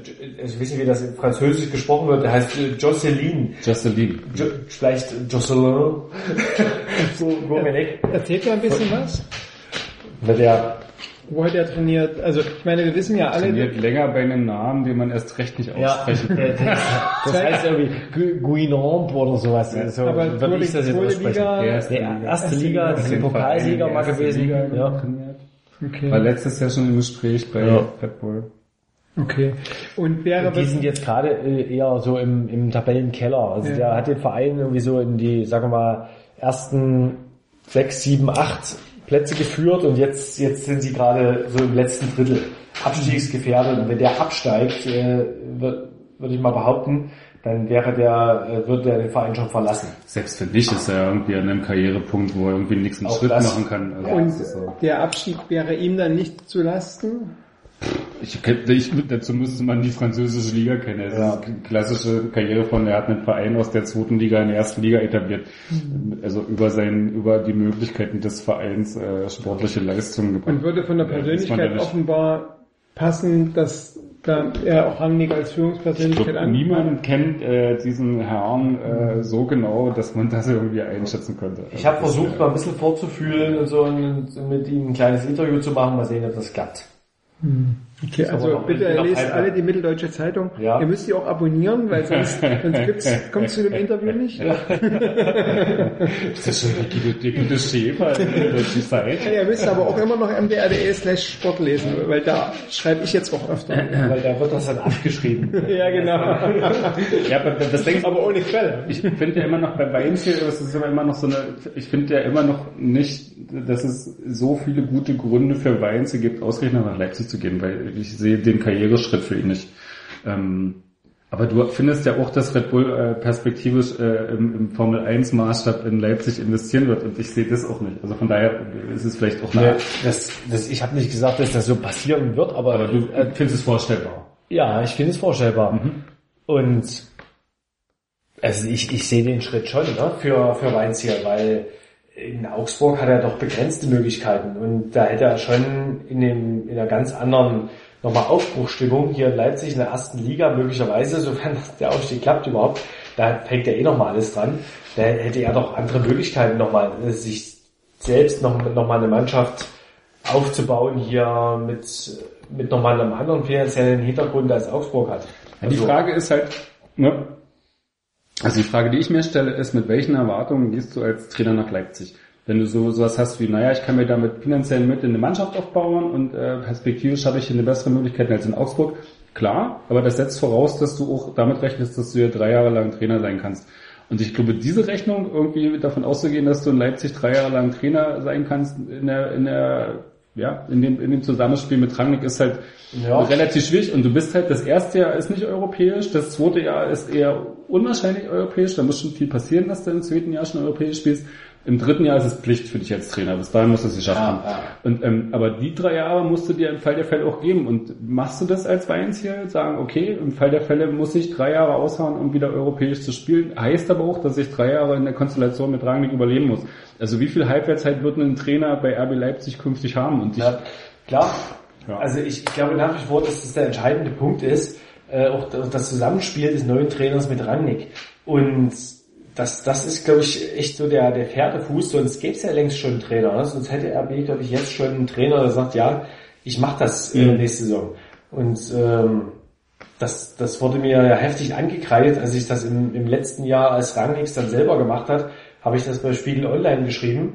Und da gab es dann äh, böse Anrufe von Oliver Minzler am Abend, dass er, äh, er hat sich dann furchtbar darüber aufgeregt, echauffiert, wie ich denn schreiben könne, äh, dass, dass eben gerade das der schwierige Punkt gewesen sei. Ne? Es hätte so viele Angebote gegeben und Bewerbungen und es, es sei eben eher so, dass RB nur einen ganz bestimmten Trainer wolle und der, der hat der hat's eben nie geschafft und äh, der hat das hat eben nie geklappt. Ne? Und äh, ich glaube aber eher, es ist schon so, dass, dass die Trainer, die jetzt auch jetzt auch wieder auf der Liste stehen, auf dieser sogenannten Shortlist, ähm, dass, dass bei denen halt echt so die Frage ist, will ich das mir antun? Unter Rangnick, ne? es geht, natürlich hat es auch viele Vorteile, aber es hat eben auch hat eben auch Nachteile, weil weil die Trainer wissen, die, die müssen halt ein Stück Entscheidungsgewalt und Kompetenz abgeben. Gegenüber vielen anderen Bundesligisten ha- hast du eben hier weniger Einflussmöglichkeiten als Trainer dann. Ne? ja, Absolut. da gibt's ja diesen schönen Pressekonferenzsatz von äh, wie war, wie, wo er gesagt hat, Zorniger? nee, von, von Rangnick, wo er sowas gesagt hat wie, das entscheide ich, oder wie, was war denn das, wie war denn die Gegend der Was meinst du jetzt? Wo gesagt, nein, wo gesagt hat, wie, ähm, im Normal, das, was die, Ach so, ja. das, das entscheidet dann ich, so, ja, wie war denn das, das, wie, Ja, ja. So, im, das, das äh, wenn es nach mir geht, Ach, im nach- Normalfall genau, geht's nach mir, im Normalfall geht's nach mir, dann, Ja. Ja. Na, das ist aber schon so ein bisschen bezeichnend für das, wie es halt dann tatsächlich, ja. ne? Ich finde das auch interessant, diese Anekdote mit dem Minzlaff, ne? weil das ja eigentlich, ähm, wenn du siehst, auch wie Rangnick und Zorniger miteinander, äh, wie die kommuniziert haben, äh, dann war das immer klar, dass es genau der Punkt war, wo Zorniger halt äh, pissig wurde. Ja. Ne? So, also dieser Satz mit Und das Ralf ist will ja- aufsteigen und ich nicht. Ja, ne? so, das, dieses- das ist ja auch in Ordnung. Also das hat ja auch Bayern so immer gesagt im letzten Jahr. Ne? Er hat gesagt, äh, natürlich hat Ralf Rangnick da ein gewisses Mitspracherecht. Und für ihn ist es aber auch in Ordnung gewesen, also für Bayer Lorzer, ne? der, der hat dann diesen Input auch gebraucht und vielleicht auch genossen, aber äh, es, es gibt halt, es gibt halt Trainer, denen das auch offen ist. Und dann kannst der du vielleicht Kategorie in der Preisklasse, dann in der RB jetzt sucht, da wird es halt immer schwieriger, jemanden zu finden, Genau. der dann seine Autonomie, wenn wir zum Beispiel an so einen Weiler denken oder sowas, ne? Der, der ist ja eine gestandene Persönlichkeit, ein Charakter, wenn, wenn, da, da ist ja eigentlich so, sind diese Spannungen schon vorprogrammiert. Und dann kannst du ja vielleicht irgendeinen Jahrgangsbesten holen, der gerade von Ja. der Trainerakademie ist, ne? der aber tatsächlich auch noch dieses Wissen Ja. von Rangnick braucht. Aber du kannst deswegen, selbst dann. Der bei Zorniger hat das ja lange funktioniert. Es hat bei Zorniger so lange funktioniert, Ja. wie äh, Rangnick in Salzburg saß. so lange hat das total gut funktioniert, so lange haben die sich auch Ja. gut ausgetauscht. Und sobald Rangnick irgendwie nur noch in Leipzig war, äh, war das da Thema hat, durch. er war ja auch schon äh, da vorher ab und zu mal da und auch da hat Zorniger schon immer mal so durchblicken lassen, dass die sich schon auch reiben und es immer wieder Punkte aber und so, ne? das, ja. das Reiben ist ja so lange unproblematisch, wo du tatsächlich in Leipzig sitzt und das Gefühl hast, ich treffe die letzte Entscheidung, worauf er immer beharrt hat, gesagt hat, klar kommt der Rangnick runter in der Pause und gibt mir was, aber ich treffe die Entscheidung. Das war ihm ja, Ja. unheimlich wichtig, immer zu betonen, dass er die Entscheidung trifft. Zorniger. Und ähm, Mhm. das Gefühl hat er, glaube ich, gehabt, solange der Rangnick in Salzburg saß und dort noch viel gemacht hat und sich viel um äh, dort eher gekümmert hat. man kann sich vorstellen, dass tatsächlich so ein Typ wie ähm, der Bayerlotzer dem Rangnick, dem Rangnick gut passen könnte. Ja, aber da haben wir vor Aber- einem Jahr auch mal drüber diskutiert. Naja, und die Frage ist aber, wie gut passt so ein Trainer gegenüber der Mannschaft? Weil du kannst ja nicht immer sagen, ja, aber Ja. der Ralf hat mir gesagt, ja, Nee, ich muss, ne, ja, Also zu das, das, Das hat ja, das hat ja vergessen. auch hier im, im Buch gesagt, um mal zu RB Leipzig aufzunehmen. Ja, wir müssen, jeden Fall. Das ist natürlich Quatsch. Nee, aber da, da hat Rangnick ja auch gesagt, er will äh, einen Trainer, der eine starke Persönlichkeit ist, der das gesamte, äh, nicht nur die Mannschaft führt, sondern das gesamte Trainerteam bei RB anführt. Ne? Das ist, glaube ich, so die Diskrepanz. Einerseits soll das eine starke Persönlichkeit sein, mit viel Ausstrahlung gegenüber Öffentlichkeit, Mannschaft, äh, ganzen Verein. Und andererseits muss es aber auch jemand sein, der sich halt äh, irgendwie so den, den Gedanken von Ideen auch und Ideen von Rangnick auch ein Stück unterordnet und öffnet halt, ne? Zumindest mal. Und ja, ich glaube, also letztlich weiß ja jetzt niemand so richtig, wie genau jetzt der Einfluss von Rangnick ist. Aber äh, zumindest das Image ist nun mal so, und das wären auch diese die anderen Trainer, also oder, oder potenzielle Kandidaten zu sehen, dass eben Rangnick doch ein ganzes Stück mehr Einfluss hat, als das eben so üblich ist bei dem Sportdirektor. Ja, und das, das macht es halt das generell so schwierig. Ähm, Erste Liga äh, ist ja sowieso erstmal überhaupt Voraussetzung. Ne? Das, das kam jetzt immer wieder durch. Also die müssen schon auch erstmal aufsteigen, bevor sich jemand dann zu RB auch bekennt. Ne? Und das, äh, wenn das jetzt halt eng wird und wie Rangnick jetzt sagte, bis zum letzten Spieltag dauert, dann macht das, natürlich nicht ist einfacher. Es, ist es so, wenn du an irgendwelche, na, ich sag mal so Außenseiterlösungen wie den Franzosen oder was weiß ich, äh, Koczynski oder andere Namen denkst oder ein, Sch- ein Schwarz aus Mainz. Also das wäre nicht denkbar, dass auch Leute dabei sind, die sagen, pff, machen wir noch ein zweites Jahr als gute Liga mit äh, oder ein drittes Jahr für aus der B-Sicht. Also so, so wie ich Rannig und äh, Minzlaff in den letzten Wochen verstanden habe, ist es schon so, dass, dass die einen Trainer äh, haben wollen, der auch die erste Liga als Voraussetzung sieht. Ne? Also das ist so Okay. für mich aus den Zitaten, was, was man so rauslesen und Mhm. deuten kann, ist, ist das für mich so rausgekommen. So, so habe ich die verstanden. Das, das ist schon in, also Minzlaff sagt ja auch nochmal nach der Mitgliederversammlung, in Richtung Aufstieg, erste Liga, werden, werden sie irgendwann zeitnah dann auch den Trainer präsentieren. Vielleicht ist es auch schon eher, ne? also möglicherweise ent entscheidet sich auch schon jemand jetzt bevor der Aufstieg fix ist, aber eher erst dann, wenn man wirklich mit der ersten Liga planen kann. Hm. Und dann, das wäre dann eben der wahrscheinlich erstmal der Wunschkandidat. Ne? Also so, so ein Weinzieher zum Beispiel, ich kann mir nicht vorstellen, dass der also in zweite Liga definitiv null. Ne? Das macht Wenn- Sinn, wenn wenn du so Ja. Außenseiterkandidat Und den, den kannst du halt ködern, wenn, wenn du jetzt schon vier Spieltage vor Schluss aufgestiegen bist, dann kannst du halt mit dem ganz anders verhandeln, als dann, wenn es wirklich dann spitz auf Knopf irgendwie am letzten Spieltag geht. Das ist eine Relegation in die zweite Liga schießen. Also das will ich Gegen Augsburg möchte ich ohne ja. Also ja. meine, meine Analogie ne, mit VfB Leipzig. Wie gesagt, ich arbeite das mal noch raus. Ne? So, aber es gab ja dann den Sunder, den Sunder, Sundermann, Sundermann, der quasi den VfB Leipzig, Trainiert der noch? Ist der schon tot? ähm, der den VfB Leipzig vor dem Absturz gerettet hat. In der Relegation, in der Relegation, Jürgen Sundermann. Ja, Ich glaube nicht, dass der noch irgendwas, nachdem der beim VfB dann in der Erstligasaison wieder reaktiviert wurde, hat er, glaube ich, nie wieder irgendwas Relevantes trainiert. Ähm, das war halt so ein Was hat der. Relegation? Regionalliga oder? Nein, das war, wäre der? Abstieg dann in die damalige dritte Liga gewesen, aber der, Punkt ist ja, der kam quasi, Da gab es eine Relegation. na, es, es gab nach dem Ende der DDR-Oberliga, es gab die zwei, Die die, erste, und dann gab es quasi vier oder fünf Mannschaften, die sich für die zweite Liga, Ja, und dann gab es quasi, genau, und dann gab es quasi Relegationsspiele. Ähm, das, da gab Die es Abstiegsrunde gab's Nein, Schluss. es gab die, es gab die Runde, da haben sich aus zwei Staffeln nochmal zwei Genau. Mannschaften qualifiziert, die in die zweite Liga aufgestiegen sind. Und äh, Lok Leipzig, damals VfB Leipzig mit Sundermann, musste gegen äh, Chemie Bruna Skopau, ähm, äh, äh, Stahl Eisenhüttenstadt und den FC Sachsen, den neu gegründeten FC Sachsen ähm, spielen. Und haben sich quasi in dieser Vierergruppe durchgesetzt. Und damals meinst schon den unter... Aufstieg in die zweite Liga. Genau, Ah, letzt, nach, der der letzten, Oberliga. nach der letzten Ja, Saison ja, der da der Oberliga. Das letzte Spiel, das, Die den zwei, Sieg die in zwei Rostock. Ligameister und die zwei aus der Oberliga haben Genau, zusammen nochmal eine Runde den, gespielt. äh, Mhm, genau, und den, äh, den letzten Sieg in Rostock beim DDR-Meister hat noch Gunter Böhme gemacht und dann gab es quasi den Sundermann, Wundermann, der dann quasi in die zweite Liga und dann zwei Jahre später mit denen die erste Liga aufgestiegen ist. Also so ungewöhnlich ist es nicht in der Relegation. Ich bin Ja, als, als du Dresdner war bist ja automatisch auch- Bundesliga. Du bist ja auch viel, du bist ja auch viel jünger. ähm, genau. Ähm, was du jetzt rausgesucht hast, ist sicher total interessant, aber vielleicht gucken wir Ende nach. Nee, nee. Ich guck doch noch mal auf dein Buch. Ich, ich, ich habe hier Jürgen Sundermann rausgesucht. Ah, also ja. erstens mal, er lebt noch. Der- ah, und zweitens, sein letzter Verein als Trainer war Vorwärts Steyr, 1999. Wahnsinn. Schon eine Weile her. Genau. Ähm, Ach, der hat also Kapazität. es gibt ja auch Ja, noch Ostereier, wie ich das- sehe. das wär- ja, die werden jetzt Osterwoche- nicht so viel gewesen. Ja, Das wäre doch ein erfahrener Aufstiegstrainer für, Aber- für RB, falls es doch nicht klappen soll. Es gibt also ein Buch von Ulrich Krömer geschrieben, Ja. RB Leipzig, Ulrich Bindestrich. Krömer, hast du auch nochmal den Namen richtig genannt? Ja, Ulrich Krömer heißt er nicht Uli, Warum hast du dich eigentlich Ulrich und nicht Uli genannt?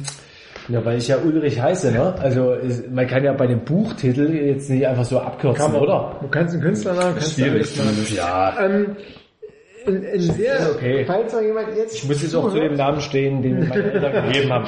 Mit zwei L Haben dir deine Eltern äh, den Namen gegeben? Ich weiß nicht so richtig. Also, Walter also ich, nee, ich, glaube, es ist deswegen, weil mein Vater hatte, hatte einen Schulkumpel namens Uli und das war irgendwie so ein guter Typ und er dachte, so könnte mein Sohn auch heißen. Und Aber dann, warum hat er sich denn trotzdem Ulrich genannt? Ja, Damit er nicht zu, weil, zu weil, weil zu DDR-Zeiten, da hat man noch nicht so verrückte Namen gehabt. Weißt du, Uli, Uli, das wäre da gar nicht durchgegangen. Das wäre, da musste man schon einen richtigen Namen haben. Ich glaube, als Eltern hat man auch immer so ein bisschen so eine Form von, so man hat diesen Namen, der ist irgendwie auch so ein bisschen eher, ich sag mal, spröde, kann auch spröde sein, aber er muss sich zu irgendwas verkürzen lassen. Äh. Und da ist Ulrich schon eine gute Wahl, weil da lässt sich Uli draus machen. Uli ist ja ganz sympathisch. Ne? Ulrich Ja. ist sehr, ist wirklich zäh, ne? aber, das- aber, aber- Uli ist in Ordnung. ja, man hat trotzdem Ja. noch so einen gewöhnlichen Namen, so einen Ja. bürgerlichen. Ich glaube ja, normalen- dass deine, dass deine Eltern da so ein bisschen subtil in eine Kritik an der DDR raus, äh, wenn man das abkürzt, ist es UK. Oh. Ja, ja, ja. Ja, also gucken wir mal rein ins Buch. Meine Güte. Also ohne, äh, ohne zu viel zu verraten, die Leute sollen es ja noch kaufen, über den Verlag Die Werkstatt für 16,90 Euro. Nee, oder 19? nee, nee, 14,90 Euro. Das ist Ah, günstig. Das ist ja, ist ja ein Schnäppchen. Ja, wenn ja. man das über Amazon Affiliate bei Rose Brause geht, gehen immer noch ein paar Prozent ab. Kostet auch plus 14,90, aber Ja, ich genau. krieg Geld davon. Ähm, Aber das ist zur Zeit gerade sogar bei Amazon äh, ausverkauft, ne? weil, weil das so äh, angefragt wurde und das wird jetzt erst wieder nachgeliefert und wenn ihr das hört, dann ist es wahrscheinlich schon wieder da. nee, man muss ja auch sagen, wahrscheinlich hört Schnell. uns der, ähm, der RBL Observer hört uns auch. Aber im Vergleich zu den 111 Gründen, was ja eher ein Fanbuch ist, ist das tatsächlich ein Buch, was relativ viele ähm, Seiten äh, abdeckt. Relativ viele Seiten. Ja. Nee. Nämlich 176. Das, das relativ, Tatsächlich seitentechnisch ist, sind die 111 Gründe im Vorteil. und hier sind auch, Aber das Buch ist aber- kleiner. Aber du musst ja mal sagen, allem- anderes Format, wollte ich gerade mal sagen. aber hier sind ne? noch mehr Bilder drin und die sind farbig gedruckt. Ja, das- wieder quasi einen Mehrwert hat. Das finde ich ja aber auch nicht schlecht. Ne? Du bist ja selber auch Fotograf. So viel, Absolut. zur Farbe, so viel zur Farbe. ja, ja genau. Nicht alle. Der Herr Christian Müller ist schwarz-weiß. Aber Christian Müller ist eh nicht so farbig. Ja. daher- Aber es ist schon der ist eher schwarz-weiß. Aber um, um nochmal einzuhaken, ich will jetzt hier auch äh, sozusagen keinen, gar keinen Wettbewerb zwischen dem 111 Gründe Ja, das dem Buch aufmachen. das musst du ja, weil, weil das ist ja wirklich, sind ja unterschiedliche Herangehensweisen. Das eine ist von Das- einem Blogger und Fan geschrieben. Genau, das das, andere eben so aus Journalistensicht. Genau, das- äh, und das- das, das, da hat beides äh, sozusagen seine Berechtigung. Und, Das sagte ich ja. gerade, Ja. dass das eine eher so ein Fan und das deins Man kann jedes, jedes, jedes Buch, das man will auf der Welt, kann man über meine Seite, über die Amazon-Box bestellen. Genau.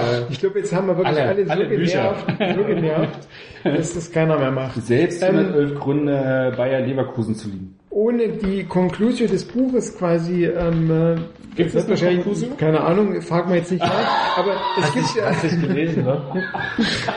ich habe das erst seit drei Tagen und ich habe ich hab schon echt viel gelesen. Aber ich würde dich gerne mal fragen, ich würde dich gerne mal fragen, du hast ja, Ja. mit dem, mit dem äh, Taktikexperten Dr. Memmert gesprochen. Ja. Und man hat jetzt ja Der ist sogar Professor. Professor Dr. Memmert, ja, man möchte nicht die, soll nicht die Titel unterschlagen. Und wir haben jetzt ja schon ein bisschen darüber gesprochen, was in dieser Saison, welchen Mannschaften es gelungen ist, RB Leipzig den Zahn zu ziehen, was ja in fünf Niederlagen zumindest fünfmal gelungen ist. Jetzt gibt es zwei Niederlagen, die ein bisschen äh, hervorstechen ist. Ich würde sagen, die Niederlage gegen St. Pauli im, Hin, im in der Hinsaison, ich glaube dritter Spieltag oder so, wo, wo, wo, wo man tatsächlich dachte, so wie St. Pauli gespielt hat, so kann man RB Leipzig den Zahn ziehen.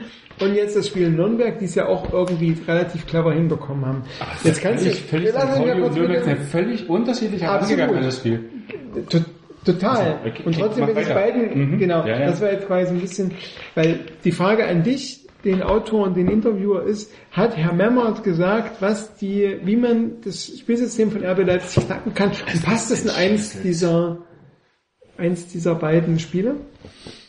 Der Memmert sagt ja, man, also RB lässt sich gut überwinden, indem man diese, diese hoch aufgerücktes Mittelfeld und die Abwehr äh, durch, einfach durch einen hohen Ball zum Beispiel überwindet. Ne? Und äh, zunächst, also seine, seine Grundaussage ist ja, dass äh, die, dieses Spiel, ähm, wenn was auf Balleroberung aus ist, was ist denn, was ist denn, wenn äh, der Gegner gar, gar keine Balleroberung oder gar keinen Ballbesitz will? Ne? Und dann kommt RB und will aber Baller, schnelle Balleroberung. Das ist natürlich ein Problem. Und so muss dann halt so eine Gegenpressing-Mannschaft wie RB wird dann zu Ballbesitz gezwungen, ne? indem sich halt die, die gegnerische Abwehr dann zu neunt oder so hinten reinstellt. Und da sagt halt der Memmer dann, natürlich ist es dann, wenn, wenn die, wenn die Mannschaft dann wenn, wenn RB gezwungen wird, aufzurücken, immer weiter und weiter, ne, weil, weil sich die gegnerischen Defen oder Spieler halt äh, so im Defensivverbund da formieren, dass es dann halt relativ einfach ist, mit einem langen Ball, mit, ähm, mit hohen Bällen diese Abwehr zu überwinden. Und das passt ja dann wiederum auch zu dem, was du gesagt hast, was die Freiburger vorhatten. Wenn halt RB einmal so weit aufgerückt ist, dann mit, mit einem langen Ball und schnellen Konter, man sieht das ja auch immer wieder, ne, dass das RB ja schon im Spiel konteranfällig ist, ne? Und äh, da insofern passt das schon, finde ich, was, was er sagt. Also dann eher das System Freiburg und nicht St. Pauli oder Nürnberg. Na, ach, das ist schwierig. Das ist ja so, so, du hast ja verschiedene Möglichkeiten. St. Pauli ist ja eher die Idee, wir verschanzen uns am eigenen Strafraum, machen besonders die Außenbahn zu, spielen da ab und zu Sechserkette, verstärken da, doppel- doppeln da auf den Außenpositionen und machen so eher diese Strafraumverteidigung. Haben sie dadurch einen relativ langen Weg, wenn sie eine Balleroberung haben in die gegnerische Hälfte bis zum gegnerischen Tor. Ist aber ihrer Weg. Siehst du auch daran, dass das eigentlich gegen RB nicht so richtig gut funktioniert hat, weil sie relativ viele Chancen zugelassen haben, was bei anderen Spielen jetzt nicht so der Fall ist. Wo bist du jetzt bei Bei dem St. Pauli-Spiel, Ja. bei der Niederlage in Hamburg, wo es Das waren viele RB Chancen, relativ viele Ja. Chancen hatte, wo du gemerkt hast, okay, Im Unterschied zu Freiburg und Nürnberg auch, ne? Also Genau. der und die verteidigen zwar tief, versuchen das, aber da kriegst du natürlich Chancen. So und das dass sie da verlieren, ist eher so ein so ein Freaker-Ereignis, was eigentlich eigentlich ja von dem wie das Spiel läuft eigentlich nicht passieren soll. So und dann hast du eigentlich was gegen RB eigentlich in den letzten Jahren immer vielversprechender war. So diese Nürnber- Nürnberger und auch Freiburger, wir pressen relativ früh und unterbinden den Spielaufbaunummer wo du eigentlich RB viel besser den Zahn ziehen kannst, wenn du die daran hinderst, irgendwie über die Innenverteidiger anzufangen, das Spiel aufzubauen. Weil wenn die Innenverteidiger anfangen, irgendwie Pässe durchs Mittelfeld zu spielen und da irgendwie Forsberg, Sabitzer und Co. ins Spiel zu bringen, bist du eigentlich immer in der Position, wo du hinterherläufst. Das hast du auch bei 1860 irgendwann gesehen, die es einfach irgendwann nicht mehr geschafft haben, da hinterherzukommen, weil sie einfach viel zu passiv waren in diesem, in diesem Spiel gegen den, gegen den Spielaufbau von RB. Und das war eigentlich in den letzten Jahren immer das erfolgsversprechende Prinzip, irgendwie äh, den Spielaufbau zu unterbinden, hinten irgendwie am besten große Leute zu haben, die dann irgendwie die langen Bälle rausköppen. Und dann hast du eigentlich gegen RB eigentlich immer ganz gute Karten, wenn du irgendwie die möglichen schnellen, die möglichen hohen Balleroberungen auch noch irgendwie gut umgesetzt hast. Also, das eher so ein bisschen mit den eigenen Waffen schlagen, Mit halt so, eigenen so, Waffen wie, so wie es Juve ja. gegen Bayern gemacht hat. Nur so mit ein mehr so bisschen- halt. Ja, dass, dass, dass eben, dass die Bayern so überrascht haben im, im eigenen, Ja. in der eigenen Hälfte, Hälfte, ne? Ja, die sind ja, auch erst so ein bisschen zusammengebrochen, als sie sich Ja. dann zu zehnt am Strafraum verschanzt haben. Ne? Dann, wo du dann merkst, okay, dann gewinnen sie den Ball am Strafraum, spielen aber den Fehlpass raus, weil sie Ja. einfach den Ball zu tief haben und dann spielen sie den Spiel, entlaufen dann in diesen Konter, den du eigentlich vermeidest, wo sie spielen wollen. Und das darfst du dann eigentlich natürlich nicht mal, wenn du so eine Gegenpressing-Mannschaft hast. Wenn du dann den Ball am eigenen Strafraum eroberst, musst du irgendwie am besten rauskloppen. Das machen ja gegen RB viele, die versuchen dann nicht irgendwie noch den Pass durch die Mitte zu spielen, sondern dann ist der Ball einfach, Ja. der Innenverteidiger ist dazu da, den Ball rauszukloppen. So. Also gegen Nürnberg muss man mal sagen, da war ja eher das Erfolgsrezept, äh, dass, dass Nürnberg so angelaufen ist und dass, dass die äh, RB-Defensive dann einfach in Verlegenheit gekommen ist und gar keinen Spielaufbau mehr betreiben konnte, wie wir schon gesagt haben. Ne? Ja. Dann eher die Bälle nach vorn geschlagen haben, eher unkontrolliert. Ja. Okay. Also die letzten zehn Minuten höre ich mir nochmal an und schreibe sie mir ab. Nee, es gibt so viele Beispiele. Du hast so dieses Klingt auf jeden so, Fall so was wie das Jena-Spiel unter Zorniger, das eben ist der erste in der Regionalliga, wo du siehst, okay, da kommt eine Mannschaft, die geht vorne drauf und greift an und so, sobald so, äh, sofort bricht dieses ganze RB-Spiel in sich zusammen, weil sie einfach damit so nicht umgehen können, ne? weil sie einfach keine, das hat man ja auch in der Zorniger einfach gesehen, wenn sie irgendwie versucht haben, weil der Gegner hinten drin stand, diese langen Bälle zu spielen. Dann hat sie vorne Moritz Frahn stehen, die irgendwie zugeguckt haben, wie die Bälle über sie rüber, also wo sie ganz anders als zum Beispiel Darmstadt, die dann einen ganz klaren 2 Meter Zielspieler vorne drin stehen haben, der dann die Bälle verteilen kann. Das hast du ja bei RB nicht. Dann klopfst du die Bälle nach vorne, dann steht der Selke, macht da seinen 10 Meter, 10 Zentimeter Hopser gegen Hofland und dann ist der Ball wieder weg. Also Also den Spieler, den der Rote Pausebocker als Moritz Frahn bezeichnet hat, das ist, das sind zwei Spieler. Einer ist Moritz und der andere Habe ich Moritz? Ich habe Moritz Frahn. Moritz ich ist zu schnell, ja. zu, zu schnell weil, du, weil du so viele Gedanken im Kopf Moritz hast und dann sind die Synapsen Ja, Moritz. 16. Moritz Frahn. Moritz Frahn. Ich, ja. Moritz Frahn. ich glaube, das, was der hier der Professor Malmer beschreibt, ist war, war vielleicht eher auch am Saisonanfang noch bei RB zutreffend. Ne? Wenn ich mich da erinnere, zum Beispiel an das Heimspiel gegen Fürth, jetzt mal wirklich Fürth, ne? Du Absolut, hast ja. Fürth oft genannt, aber jetzt meine ich Fürth. Nee, es war auch sehr Ähm, beeindruckend, wie die gespielt haben. Da- das, das war so ein Spiel, ne? Das, das, äh, die haben sich ja wirklich weit Ja. zurückgezogen und dann aber wirklich, oh, also Die haben auch vorne, der Berischer ist da vorne, also Ja. komplett, der, der die hatten ja keine Chance, über die Innenverteidiger den Spielaufbau zu machen. Ja, aber, aber dann, dann die, also ich finde, in dem Spiel war es äh, am bezeichnend, wie, wie die Konter gelaufen sind, so, ne? Ja, ja, absolut. Und äh, das waren wirklich so Konter, die teilweise in, in der eigenen Hälfte gestartet wurden und äh, wo der dann über 30, 40 Meter aufs RB-Tor zulief, so, ne? Ja, also Problem so ist, ist halt eben ein bisschen bei diesem Gegenpressing-System, was ist eigentlich, wenn der, wenn, wenn der Gegner überhaupt den Ball gar nicht haben will, ne? Das ist also ein Problem. Und dann musst du, musst du Weil halt das, das inzwischen eigentlich so, ist ja schon, Ja. ist ja schon eine Ballbesitzmannschaft geworden, im Gegensatz zu Zorniger. Das muss man ja, Ja, auch mal sagen. genau. Und das lösen sie eigentlich das hat, inzwischen das schon hat ganz gut. auch ganz gut gemacht, ne? Inzwischen, ne?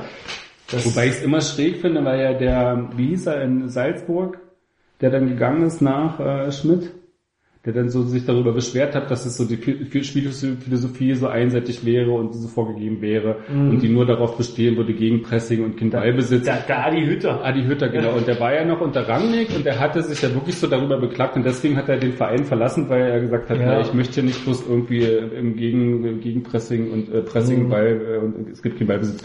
Und dann wird der Rangnick selber Trainer und dann spielt er Ja. selber Ballbesitz Fußball. Da dachte ich schon auch so, Mensch. Ja, aber muss er ja. Muss ja, er- muss er ja. muss er doch. Aber der, kann- der Ja. kann doch nicht vorher seinen Trainern verbieten, Ja. Ballbesitz zu spielen und dann hinterher selber irgendwo irgendjemanden Ballbesitz spielen. Aber die Gegner haben ihn ja dazu gezwungen. Ja, und das sagte auch der Memmert hier in dem Interview, äh, der sagt so, dieses reine Gegenpressing-Spiel, was vielleicht auch Zorniger versucht hatte oder so, ne, das ist halt eigentlich entschlüsselt und jetzt geht es eher darum, so, so äh, zu, zwischen diesen einstmals verschiedenen Welten, Ballbesitz, Fußball, Gegenpressing, Fußball, jetzt so eine perfekte Mischung zu finden, dass, dass du, dass du halt, äh, waren ja auch nie unterschiedliche Welten. Barcelona hat ja von Anfang Barcelona. Barcelona, genau.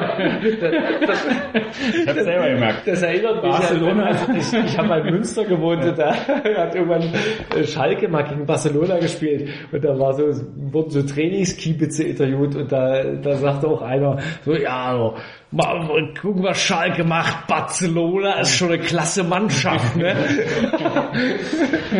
Also die jedenfalls, die aus Spanien, Ja. die mal so gut waren, Die mit diesem die, die haben ja auch, Messi. da war ja auch eigentlich immer so dieses, dieses zentrale Moment, da gab es ja mal so diese Theorie von Guardiola von äh, Ja. ge- ge- geplanter Ballverlust in der Offensive, um dann in dieses Gegenpressing zu kommen. Und die haben ja auch, das ist Ja. immer Ballbesitzwerte von 80 Prozent gehabt, dann haben sie mal irgendwo einen Ball verloren, sich Ja. wieder erobert und dann haben sie einen Konter. Genau. Also da, das, Ja. das gab es ja damals Aber, auch schon aber, als aber würde ich mal sagen, Ba- Barcelona ist schon Barcelona ist schon die Mannschaft, äh, die das, die das als eine der ganz wenigen in Europa so, so ver, verbunden hat. Ja. Ne?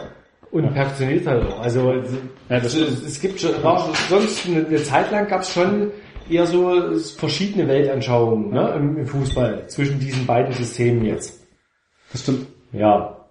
Aber meine Theorie bei Stuttgart ist ja, die sind deswegen äh, sind erfolgreich gewesen, der Kramny am Anfang, weil sie vorher Zorniger Fußball gelernt haben. Und dann kam der Kramny, Ja. hat den noch so ein bisschen Verteidiger Ja. gemacht, anrufen konnten sie noch Ja. von Zorniger und dann hat's funktioniert. Habt ihr eigentlich das äh, Zorniger-Interview bei, Ja. bei, bei Sky gesehen? Gut, sehr partiell. Also ich habe es heute gelesen, was Mhm. die Basics Aussagen waren. Ich hab's, ich hab's leider Ach so, verpasst. na ja. ich, war ja noch auf der Heimreise von Das war ein bisschen, da Ja. gab's schon, da gab's schon was Selbstkritisches, so dass es, also er, er sagt zwar sowas wie, ich bin halt wie ich bin, Mhm. so, deswegen kann ich, aber er sprach zumindest davon schon, also er sagte auch, dass die Verteidigung, dass, ähm, dass dein, Spiel halt so ist, wie das Spiel halt ist. Mhm. Aber es gab auch wohl, zumindest das, was ich gelesen habe, der Rose Brauseburg kann mich gleich noch berichtigen, gab es zumindest so eine, so ein An, Du kannst kaum Anflug- noch reden. Anflug von, da gibt es, äh, da hätte man schon auch klüger äh, sich verhalten können. Na, ich, ich guck mir nochmal an. Ja, war schon, ich, ich habe keine lustige Reaktion, aber wurde, wurde sehr positiv aufgenommen auf jeden Fall. Ja. Es war schon so eine Form von, ich muss Sachen besser machen, muss Ja, irgendwie ja. lernen, äh, tralala. Und aber dann kam der wird- Sky-Typ immer, nee, bleiben Sie so, wie Sie sind. Ja, aber, aber das, das wird ihm ja auch äh, sein Berater oder ein Lehrlinger, ist das ein Lehrlinger? Nee, der hat doch extra noch einen Medienberater, hat er Extra früher schon noch, ja? Das war so ein Freund von ihm. Ja, ja, das ist genau. Aber er hatte da noch einen Lehrlinger, ne? Wenn er noch bei der Firma Ja. ist, dann ja. Ja, die werden ihm das doch gesagt haben, ne? Also, Ja, ich meine, ich meine, da versucht noch so ja- manche Storys zu erklären. Das ist halt, Ja. auch, man weiß es ja auch, wie sowas funktioniert. Und das ist halt, das hatte ich vorhin schon, als wir noch so ohne hier Mikro geredet haben, wo ich schon so meinte, der hatte ja in Leipzig mit den Journalisten nicht auszustehen. Er hatte seine vier, fünf Journalisten, die Ja. alle recht wohlwollend waren und die auch in seinem Sinne wohlwollend geschrieben haben, auch wenn er das vielleicht nicht immer so gesehen hat. Und dann kommt er nach Stuttgart in so eine Bundesliga-Welt und dann wird halt jeder Satz einfach, der landet halt irgendwie als Schlagzeile irgendwo in der Presse. Das ist halt nicht wie in Leipzig, wo der irgendwie mal seine Sätze sagen kann und die man, man versteht sie auch anders, weil sie anders kontextualiert sind und diese Nieder Niedermeyer-Nummer in Stuttgart, die kann, kannst du halt nicht bringen, weil die landet als Schlagzeile irgendwo auf der, Ja. auf der Zeitung, obwohl er sie eigentlich ganz anders gemeint hat und gesagt, so der Niedermeyer ist halt kein Typ für sein System, der passt, kommt nicht in diese, dann nicht an der Stelle, wo er da stehen muss, in die äh, Situation, die er braucht. So und das ist halt, das, ist halt, das, kannst du inhaltlich sehen. Dann kann schreibe ich dann einen schönen Blogartikel über 10.000 Zeichen, was er mit Niedermeyer will. Aber in Stuttgart landet es in der Schlagzeile auf der Zeitung und dann ist er durch. Aber ihr könnt nur mal so ganz gesponnen, könnt ihr dir vorstellen, der kommt nach Leipzig nochmal zurück? nach Leipzig. Ja. Also wenn Rangnick weg ist vielleicht, ja. und Minzlaff. Also nicht nach den, nach den Ja. letzten Nummern von. Aber, aber du weißt ja nicht, wenn, wenn da jetzt Gras über die Sache gewachsen ist, Vergiss es nicht, nachdem Minzlaff nochmal nachgetreten und, hat. und Weinziel und Co. absagen. Ja, nee, nie, nie und nimmer. Never. Never Also, ever. Das Ich- kann ich- ich mir auch ehrlich sagen. Ich, ich finde es Kann ich mir auch find's nicht zumindest vorstellen. ein paar Prozent vorstellbar. Nee, null. Nicht nach dieser Minzlaff, der wirft ihm was Ego, nee, Egozentrik. Nee, was hat er ihm vorgeworfen? Ähm, äh, Beratungsresistenz. Ja. Nee, never ever. Ja, ich glaube, ich glaube letztlich hat äh, sportlich hat ja Rangnick das letzte Wort, ne? Und Ja, ich ja. glaube, so, so wie ich Rangnick in, in den Interviews auch für das Buch ja. wahr, wahrgenommen habe, äh, hat er in, also hat er schon groß immer noch große Sympathien für Zorniger. Und er kann inzwischen auch halt auch ein Stück weit erklären, dass, dass das nicht ganz so rüber, äh, ganz so war, wie es rüberkam, ne? Dass Rangnick jetzt hier der Böse war, der der eben Zorniger abgesägt hat, obwohl er eigentlich hätte noch Zeit bekommen müssen und so.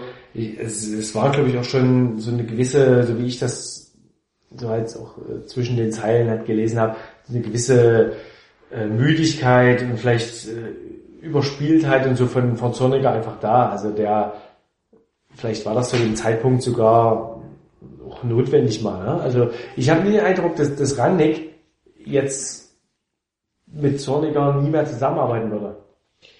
Aber wie, wie willst du das der Öffentlichkeit erklären? Das ist nochmal, das bei Rangnick nun mal das letzte Also, Problem. ja, also, also ich glaube, wenn, wenn, Zorniger zurückkommen würde, da, das, der hätte ja in, in Leipzig hätte ja erstmal riesen Sympathiewerte. Aber sag mal, aber, Aber das ist jetzt ich total, eigentlich meine, Scheiß, ne? Es war einfach nur, nur mal ein Gedankenkonstrukt. Ja. du hast natürlich, du hast einen gescheiterten Erstligatrainer Zorniger, ne, so, wo auch irgendwie alle, die da irgendwie in dem Umfeld in Stuttgart unterwegs Ja, du hast sind, auch noch den Leipziger Erfolgstrainer. der, ähm, dass der erstmal dritte Liga äh, wieder wahrscheinlich anfängt, möglicherweise in der zweiten Liga, aber nicht, Sieht er das hätte ich nicht nicht so. Das der- kann ich mir auch gut vorstellen, dass er das nicht so sieht.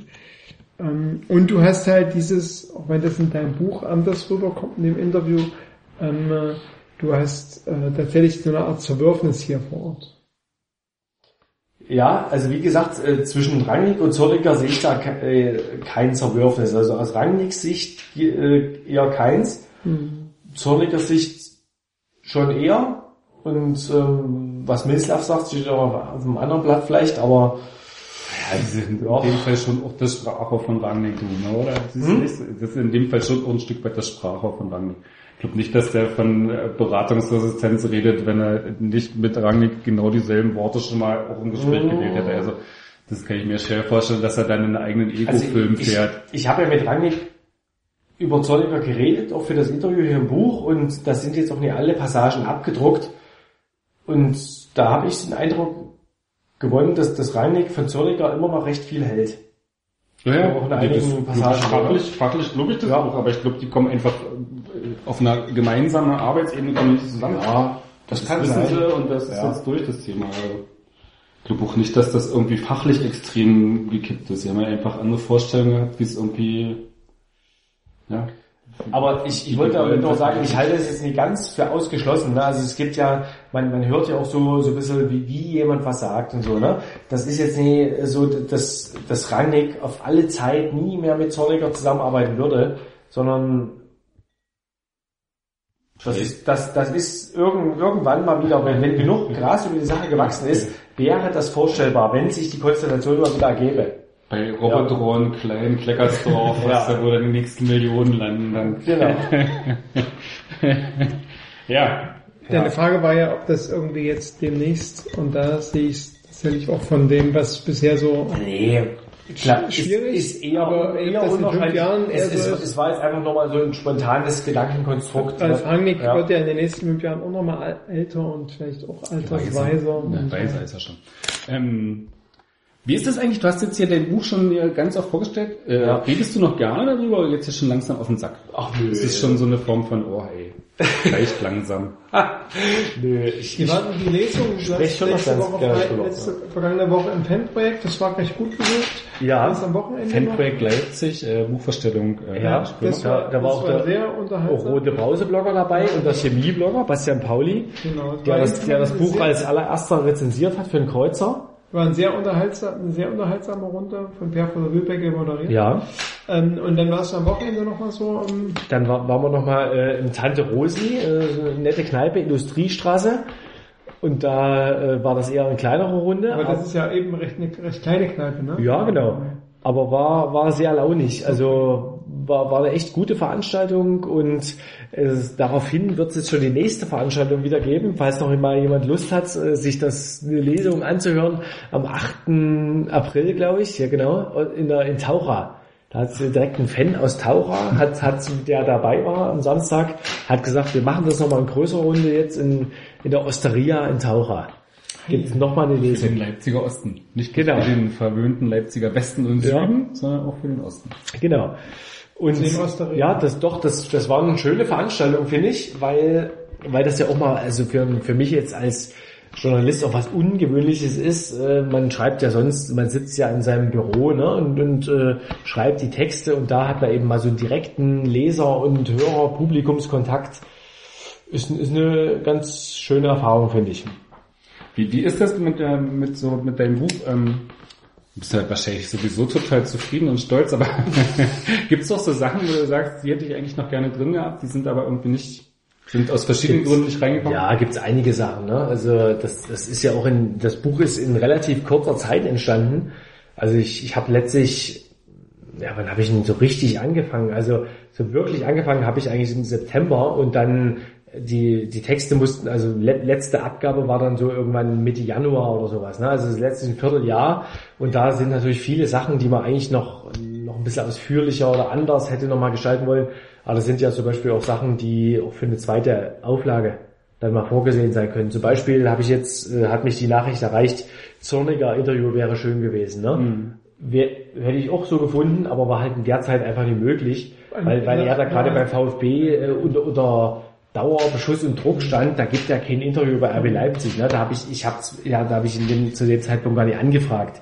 Ich habe ihn einmal erlebt, da war ich bei, in Jena beim DFB-Pokalspiel gegen Stuttgart und da, wie er auch da schon gewirkt hat und so, ne, das war, da, da hatte ich eventuell mit dem Gedanken gespielt, ihn da vielleicht mal zu fragen, aber das war einfach nicht der richtige Zeitpunkt. Also das wäre, das wäre einfach ähm, falsch gewesen, den da zu fragen. Und aber ja, das ist zum Beispiel wäre ist ein Punkt, das, das würde ich ganz gerne nochmal nachholen für eine zweite Auflage. Und gibt gibt's noch verschiedene andere Sachen, die zum Beispiel hätte ich auch gerne mal mit Wolfgang Altmann gesprochen, dem, dem ja bekannt, bekanntermaßen einzigen Fördermitglied oder, oder Mitglied aus der Fanbasis, das ja im Aufsichtsrat mitentscheiden darf. Aber auch das hat sich aus unterschiedlichen Gründen ergeben. Und das sind so, klar, es gibt, gibt's verschiedene Punkte, die ich gerne noch mit reingebracht hätte. Aber heißt das, dass man in der zweiten Auflage tatsächlich das Buch auch so inhaltlich verändert, dass dann komplett neue Kapitel drin sind? Ich bin in der Buchbranche nicht so... Ja, Ich lese immer nur eine Auflage von Also- Buch. Also angenommen, ne, es, es muss ja erstmal eine zweite Auflage Ja. geben. Ne? Also das, Das heißt ja ja, auf jeden Fall. es, es gibt ja 3000, äh, 3000 Auflage ist das. Und ähm, wenn Das die ist schon 2099 davon, oder? das sieht ganz gut aus. Also wenn, wenn, die verkauft ist, dann gibt's eine zweite Auflage und ähm, vor allem wäre da natürlich erstmal so ein Aufstiegskapitel noch drin, sofern RB Leipzig dann aufsteigt. Ne? Ja. Und auch ohne Aufstieg, da müsste man die sozusagen das Scheitern äh, schildern. Ne? Und das wäre also ein Muss. Ne? Und dann gibt's gäb's so die Möglichkeit, bestimmt nochmal ein, zwei Kapitel nochmal zu ergänzen. Das wäre dann halt so eine zweite erweiterte Auflage. Ne?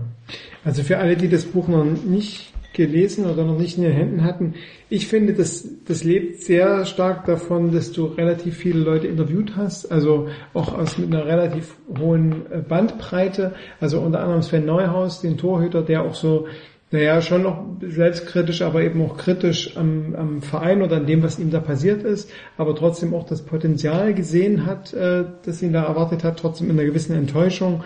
Bis zum RB-Capo äh, Daniel Frahn, äh, also Das ist der RB-Capo. nee, der RB-Capo, Komma, mit Daniel Frahn, du hast mit sehr Ich vielen dachte, Franz spielt jetzt in Chemnitz. Moritz Bahn. Moritz RB Capo. Also du hast mit sehr, sehr vielen Leuten gesprochen, das merkt man. Es gibt ein, ein, ein paar Artikel, die auch so ein bisschen was Analytisches haben. Ähm, ich finde, dass das Buch lebt aber nicht von dem, dass du so eine ganz dicke Analyse von dem machst, sondern dass es eher davon lebt, dass du halt Leute zu Wort kommen lässt, die auch eine unterschiedliche Meinung zu dem Ja. Konstrukt, zu dem Verein, zu dem haben, was RB Leipzig ist, auch kritische Töne. Ähm, und, das, und dadurch liest sich das auch relativ gut, relativ flüssig. Ähm, das gefällt mir, das gefällt mir sehr gut und das ist wahrscheinlich auch den Leuten, die jetzt zuhören und die das dann kaufen werden, äh, könnte das so quasi eine Kaufempfehlung sein. Das kann man auch mal irgendwo hinlegen, abends noch so vorm Schlafengehen noch mal zehn Minuten lesen. So. Das Buch legt sich gut weg. Genau. Das kommt auf den nächsten Aber, Klappentext. aber da- das, was du jetzt sagst, das, das war mir beim Schreiben jetzt, jetzt gar nicht so mega bewusst, aber es kommt jetzt immer mehr raus, also bei allem, was ich so höre, dass die Leute das halt eigentlich schätzen, dass, äh, dass dann relativ neutraler, objektiver Ton angeschlagen wird, was, was so meine äh, Schilderungen und Bewertungen angeht und dann Meinungen etc. sind dann halt eher äh, in den Interviews verpackt ne? und ähm, kommen dann durch die Fragestellung auch raus, eben bei, bei den Interviewpartnern, bei den Gesprächspartnern und ich finde, das ist ja jetzt gerade weil RB eben nun mal so heiß diskutiert ist, jetzt keine so schlechte Lösung, ne? um, um da jetzt nicht selber in, in jedem Kapitel selber so einen, so einen kleinen Kommentar einzubauen, kommt das, glaube ich, bei vielen ganz gut an, dass da jetzt nicht so eine super Deutungsebene in jedem, auf jeder Seite ist, sondern dass, dass eben erstmal so die, die Faktenlage klar wird. Und ich glaube, das ist ja bei vielen, äh, die jetzt sich über den Verein informieren, das sind jetzt nicht nur so Hardcore-Fans, sondern es sind ja auch Leute, die sich eher so marginal bisher mit dem Verein beschäftigt haben, die, die haben dann halt eben durch, durch meine Schilderung erstmal so die Faktenlage und Ausgangslage und dann kann man das eben in den Interviews, äh, wird das eben dann bewertet von anderen und dann kann man sich seine eigene Meinung bilden.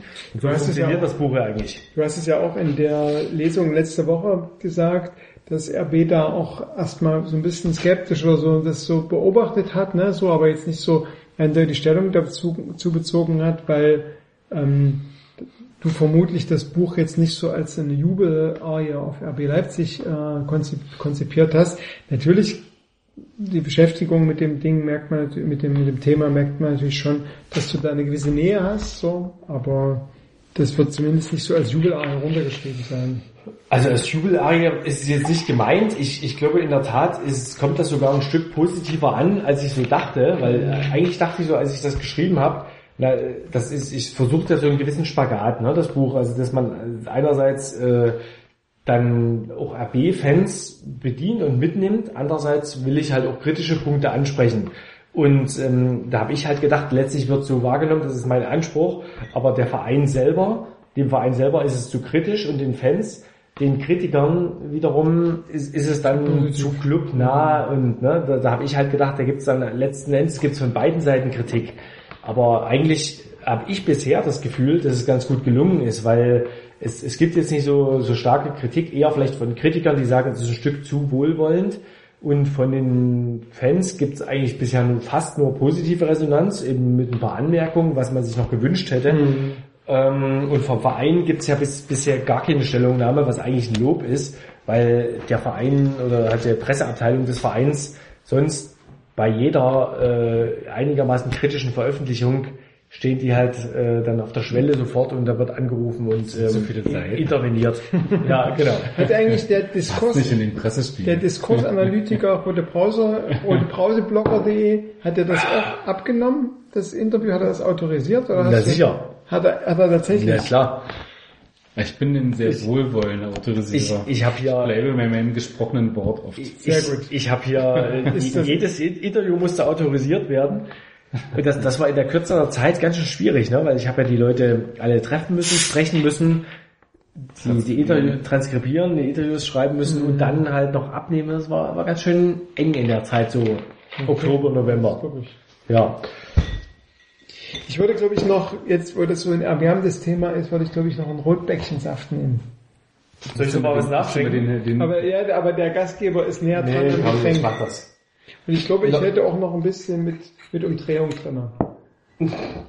glaubst du, dass es ähm, Zeiten eine eigene Vereinschronik geben wird? Oder dass die selber an dem Buch arbeiten, wo sie irgendwie Ja, gucken, dass sie alle Choreos in Doppelseite Hochglanz veröffentlichen können? Mm, Ich denke schon, ja, weil es gibt ja jetzt auch gerade noch ein paar Vereins- oder sagen wir mal Firmen, eigene Verlage, die jetzt gerade aufgekauft wurden, ne?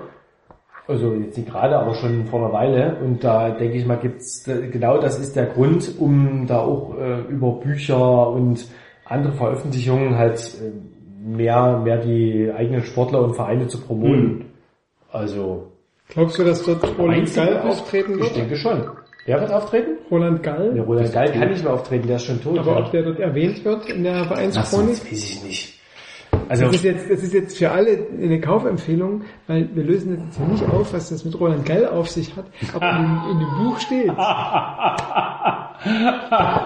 ich glaube, wenn man googelt, findet man auch relativ Echt? schnell so eine Geschichte, weil die wurde ja gerade in, äh, in der örtlichen Tagespresse, wo der Herr Krömer ähm, arbeitet äh, oder Da- publiziert Ach so, hat. mache ich auch ein bisschen Werbung, weißt du, da, Ja. da kommen immer so Auszüge aus dem Buch, wenn da jetzt erscheinen mal. Also die Mitteldeutsche Zeitung Ja. ist die einzige Zeitung, die ich im Abo habe und komme nicht zum Lesen. Nennt man, glaube ich, Cross-Marketing.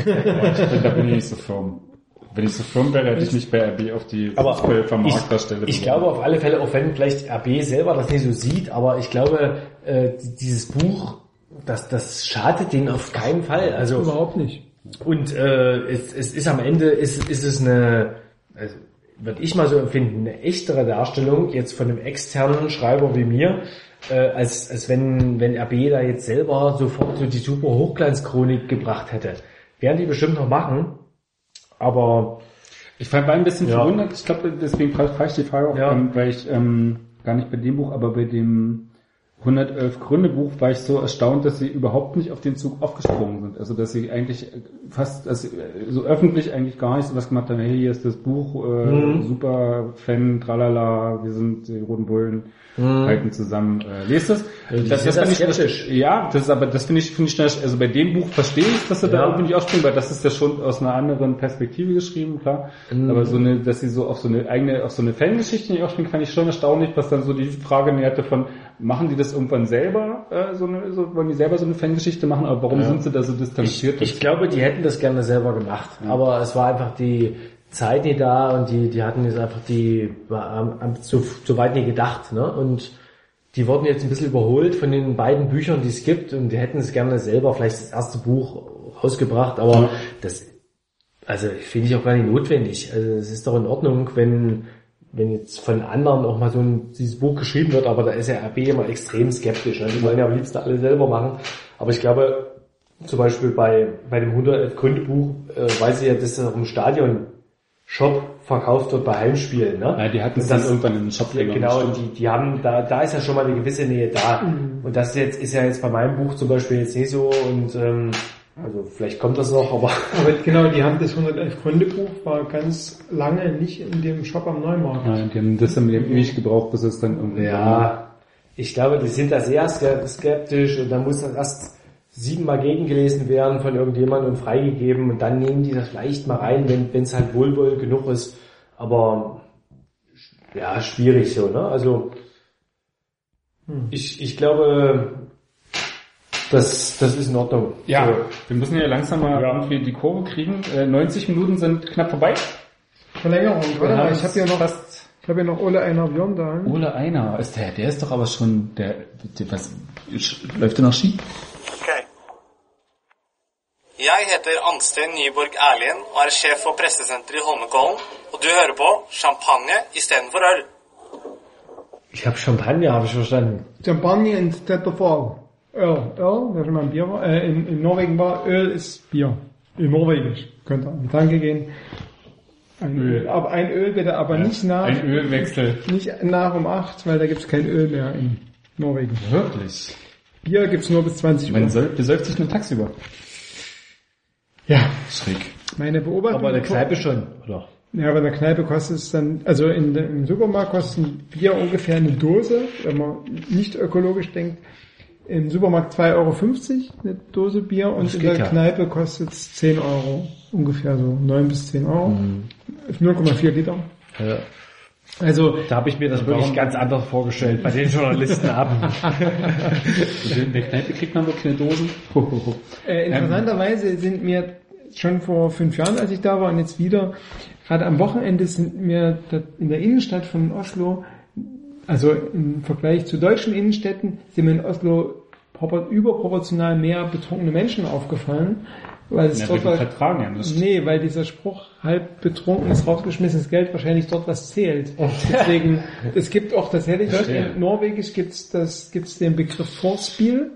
Das ist sowas, was bei uns Vorglühen heißt. Und das, es gibt relativ häufig, treffen sich vorher, trinken dann recht viele, gehen Aber die brauchen ja dann noch nicht viel. Das ist ja das Schlimme. Ich war mal in ich Israel und dann kamen immer so diese Volunteers aus äh, Dänemark, hast du nicht gesehen, äh, oben aus den äh, nordischen Ländern, die so viel Geld für ihren Alkohol bezahlen müssen und waren zuerst mal weg von zu Hause und in einem Land, wo Alkohol im Vergleich zu Deutschland schon immer noch teuer ist, aber im Vergleich zu Dänemark und Schweden, hast du nicht gesehen, sehr billig und dann haben sie sich dort die Kante gegeben und das war immer eher schwierig. ist ja die Frage, Unappetitlich. aber das ist ein ganz äh, fußballfernes Thema, Ja. ob du. Leute, Leute eher dazu erziehst, ähm, äh, dann tatsächlich das Binge, Binge Drinking, also sich wirklich voll die Kante zu geben und sie nicht dazu erziehst, als So wie du Regel- heute Abend, oder? Ich meine, zwei Schnäpsen, mir merkt ich ja auch noch zwei nehmen- Schnäpsen, wir nehmen noch mal so ja, wir nehmen noch so Ja, so ein Edel. so Gammel. Alles klar. Wie noch Aber, mal? aber ich wollte noch mal kurz, äh, du hast ja gerade irgendwie gesagt, Vorspiel oder sowas, ne? Vorspiel. Vorspiel. Äh, wisst ihr, oder weißt du eigentlich, was Forsberg heißt auf Schwedisch? Die, die Übersetzung des Namens Forsberg, das habe ich mir nämlich von einem schwedischen Journalisten mal sagen lassen. Du weißt es vielleicht, weil du meinen Nee. Artikel mal gelesen hast, wo das drin stand? Wenn, dann habe ich es mir nicht gemerkt, das ist Ja. mir zu bunt gewesen. Das toll, hab ich drüber gelesen. Toll. Das war zu gerade. Buntes. Das war mir zu bunt. Und zwar äh, heißt Force, das heißt sowas wie eine Stromschnelle, so ein rauschender Fluss und Berg heißt halt Berg, wie im Deutschen auch. Und da ist das, äh, da war das so eine schöne Umschreibung eigentlich so, dass das Forceberg auf dem Platz halt manchmal ist wie, also so, zumindest in der Hinrunde war, wie, wie, so ein, wie so ein reißender Fluss, irgendwie wie so eine Stromschnelle und dann außerhalb so, in, so ein bisschen in sich ruht und sehr bescheiden ist und so, ne? Und so, so se- setzt sich halt sein Name zusammen. Und aus, aus Nordschweden. Das ist doch, Ja. dummerweise ist, ist das jetzt verbrannt. am Ende. Wenn wir beim MDR, wenn RB erste Liga spielt, wieder deutlich mehr berichten dürfen, dann hätte ich, wäre das meine Geschichte gewesen. Aber Ja, da das kannst du ja jetzt- noch mal nehmen. merken, weil Das das, ist das hast du vergessen. Weißt du, das das, das hat sich da irgendwann in der Mitteldeutschen Zeitung mal versendet, hier eh. das kannst du noch mal. Ich habe recherchiert. So, eure Prognose für die letzten sieben Spiele? Müssen wir jedes, jedes einzelne Spiel Ja, tippen, ey, oder? insgesamt, was, was kommt raus am Ende der Saison? Ja. Soll ich anfangen, oder? Bitte. Ich muss erst so, Du bist ich verzweifelt. muss mich erst, da- ich muss erst hören, was du hör, Ja. sagst, damit ich mich deiner Meinung anschließen Du kann. bist ja eher so der Rangnick. Ach so, anschließend. Ja. So, ich bin dann eher der Ich Rangnick. glaube, ich glaube in der Tat, äh, dass das, dass das so auch wird, wie, wie Rangnick jetzt so ein bisschen vorgegeben hat. Irgendwie diese Umkehr vom Auswärtsteam ne, zum Heimspielteam. Team. Heimspiele gewinnen. Es sind noch, es sind halt vier Heimspiele und die musst du halt ziehen. Ne? Dann hast du zwölf Punkte. Dann sind das, wenn ich richtig rechne, 68. Könnte Ja? dies Jahr, selbst das könnte dieser knapp werden. Das könnte knapp werden. Und wenn du dann vielleicht noch ein Auswärtsspiel von den, von den insgesamt drei ziehst, dann müsste das doch aber reichen. Ne? Also mit, Fünf Siegen solltest du durch sein. mit 71 Punkten und Aber selbst das. ne? Man möchte Doch, es nicht prognostizieren bei Freiburg und Nürnberg. Ja, wir wollen jetzt aber bei Aber Ja, also- Freiburg hat sechs Spiele hintereinander jetzt gewonnen. Ja. Nürnberg hat äh, 2,6 Punkte im Schnitt aus den Ja. letzten zehn Spielen geholt. Da denkst du schon, das ja, geht doch der, nicht. der Trend, also äh, es war der rein, Trend im Jahr 2016 spricht schon gegen RB jetzt gerade mal, ne? Ja, aber ich glaube, also die, diese Heimspiele, die solltest du echt gewinnen, ne? Das sind ja, jetzt sagen wir mal, bis auf Bochum, die oben noch so einigermaßen dabei sind. Das wird auch nicht einfach. Stimmt. Zumal es für die um nichts mehr geht. Da, Ja. Die kommen ja auch her und Ja. fühlen sich wohl. Gut, da könnte, da könnte schon mal auch ein, ein zwei Punkte Verlust drin sein, ne? Also nochmal ein Remis. Hm. Ja, also ich, ich glaube tr- trotzdem, also die, diese muss auf die Heimsiege gehen und dann gucken, ein paar Auswärtspunkte noch mitnehmen, dann sollte das reichen. Also ich, äh, ich habe jetzt auch schon, ehrlicherweise habe ich auch Urlaub geplant äh, während der äh, Relegationsspiele. Das heißt, das Also müsste- nicht Urlaub das für heißt, die Relegationsspiele, sondern von den Relegationen. Genau, das heißt, äh, das heißt, ich müsste dann den Urlaub absagen, sollte RB auf dem Relegationsplatz landen. Insofern äh, tippe ich mal, dass das RB äh, auf Platz, also mindestens Ja, auf Platz zwei, genau, mindestens auf Platz zwei landet. Und ich traue denen das auch zu, weil eben tatsächlich auch bisher im Saisonverlauf dann eben, wenn wenn es dann halt immer mal eine Pause gab und vielleicht einen Break und dann die richtige Reaktion auch kam. Ja. Ja. Also meine Vor- Vorhersage ist, dass das Heimspiel gegen Sandhausen der Knackpunkt wird. Wenn es nicht wieder eine 1-4 nieder, war es 0-4 oder 1-4? 0-4. 0-4. Ähm, Freitagabend wieder. Und wenn sie, wenn sie, wenn sie gewinnen, dann werden sie den Aufstieg äh, im Heimspiel gegen Karlsruhe perfekt machen. Was mir auch recht ist, weil nach, 28.000 Tickets sind schon verkauft. nach Duisburg werde ich nicht fahren, aber zu Hause gegen Karlsruhe, das ist ja auch so ein innerer Aber Vorbeimarsch, der Kaiserslautern sich machst dann irgendwie ne? so, klar, habe ich schon den Flug gebucht, aber wo ich mir dann die Erkältung hole. Aber habe ich mir mal vorgenommen, Kaiserslautern-Betzenberg nehme ich mal mit. Ja. Dieses Jahr? Ja. Montagsspiel? Ja, ja. Nicht schlecht. ich nehme das auch bei Sport 1 mit. Respekt. Ähm, Ja, deine. Ich fahre auch wieder nach Kaiserslautern, das wird schön, Montagsspiel.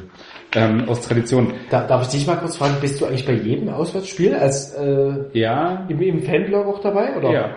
Aber jetzt schon seit der dritten Ich glaube, mein letztes verpasstes Spiel ist das Auswärtsspiel in Regensburg gewesen. Das ist ziemlich Ja. genau zwei Jahre her. Und, und äh, da muss ich noch mal was fragen, wie, wie begreifst du dich eigentlich in so einer Twitter-Rolle? Du bist ja bei den Pressekonferenzen im Presseraum sozusagen dabei, bist aber gleichzeitig auch im Fanblog, also nie auf der Pressetribüne. Äh, ist, ist das, woran liegt das? Willst du eigentlich dieses Fangefühl schon noch mitnehmen so, oder? Ich bin eher tatsächlich, äh, nicht eher, das stimmt nicht. Ich bin im Stadion, bin ich Fan. Im Stadion Oh. will ich Fan sein, da will ich Fußball gucken, will irgendwie rumtoben, will schreien, will... Äh, Aber gelingt dir das? Also du, du kannst doch nicht so frei sein, ähm, wenn du wenn du über diesen Verein täglich berichtest, ähm, kannst kannst du mehr wirklich dieses Fan sein Kann ich- leben, oder? ich das ich finden? müsste dich mal äh, beobachten, den vielleicht.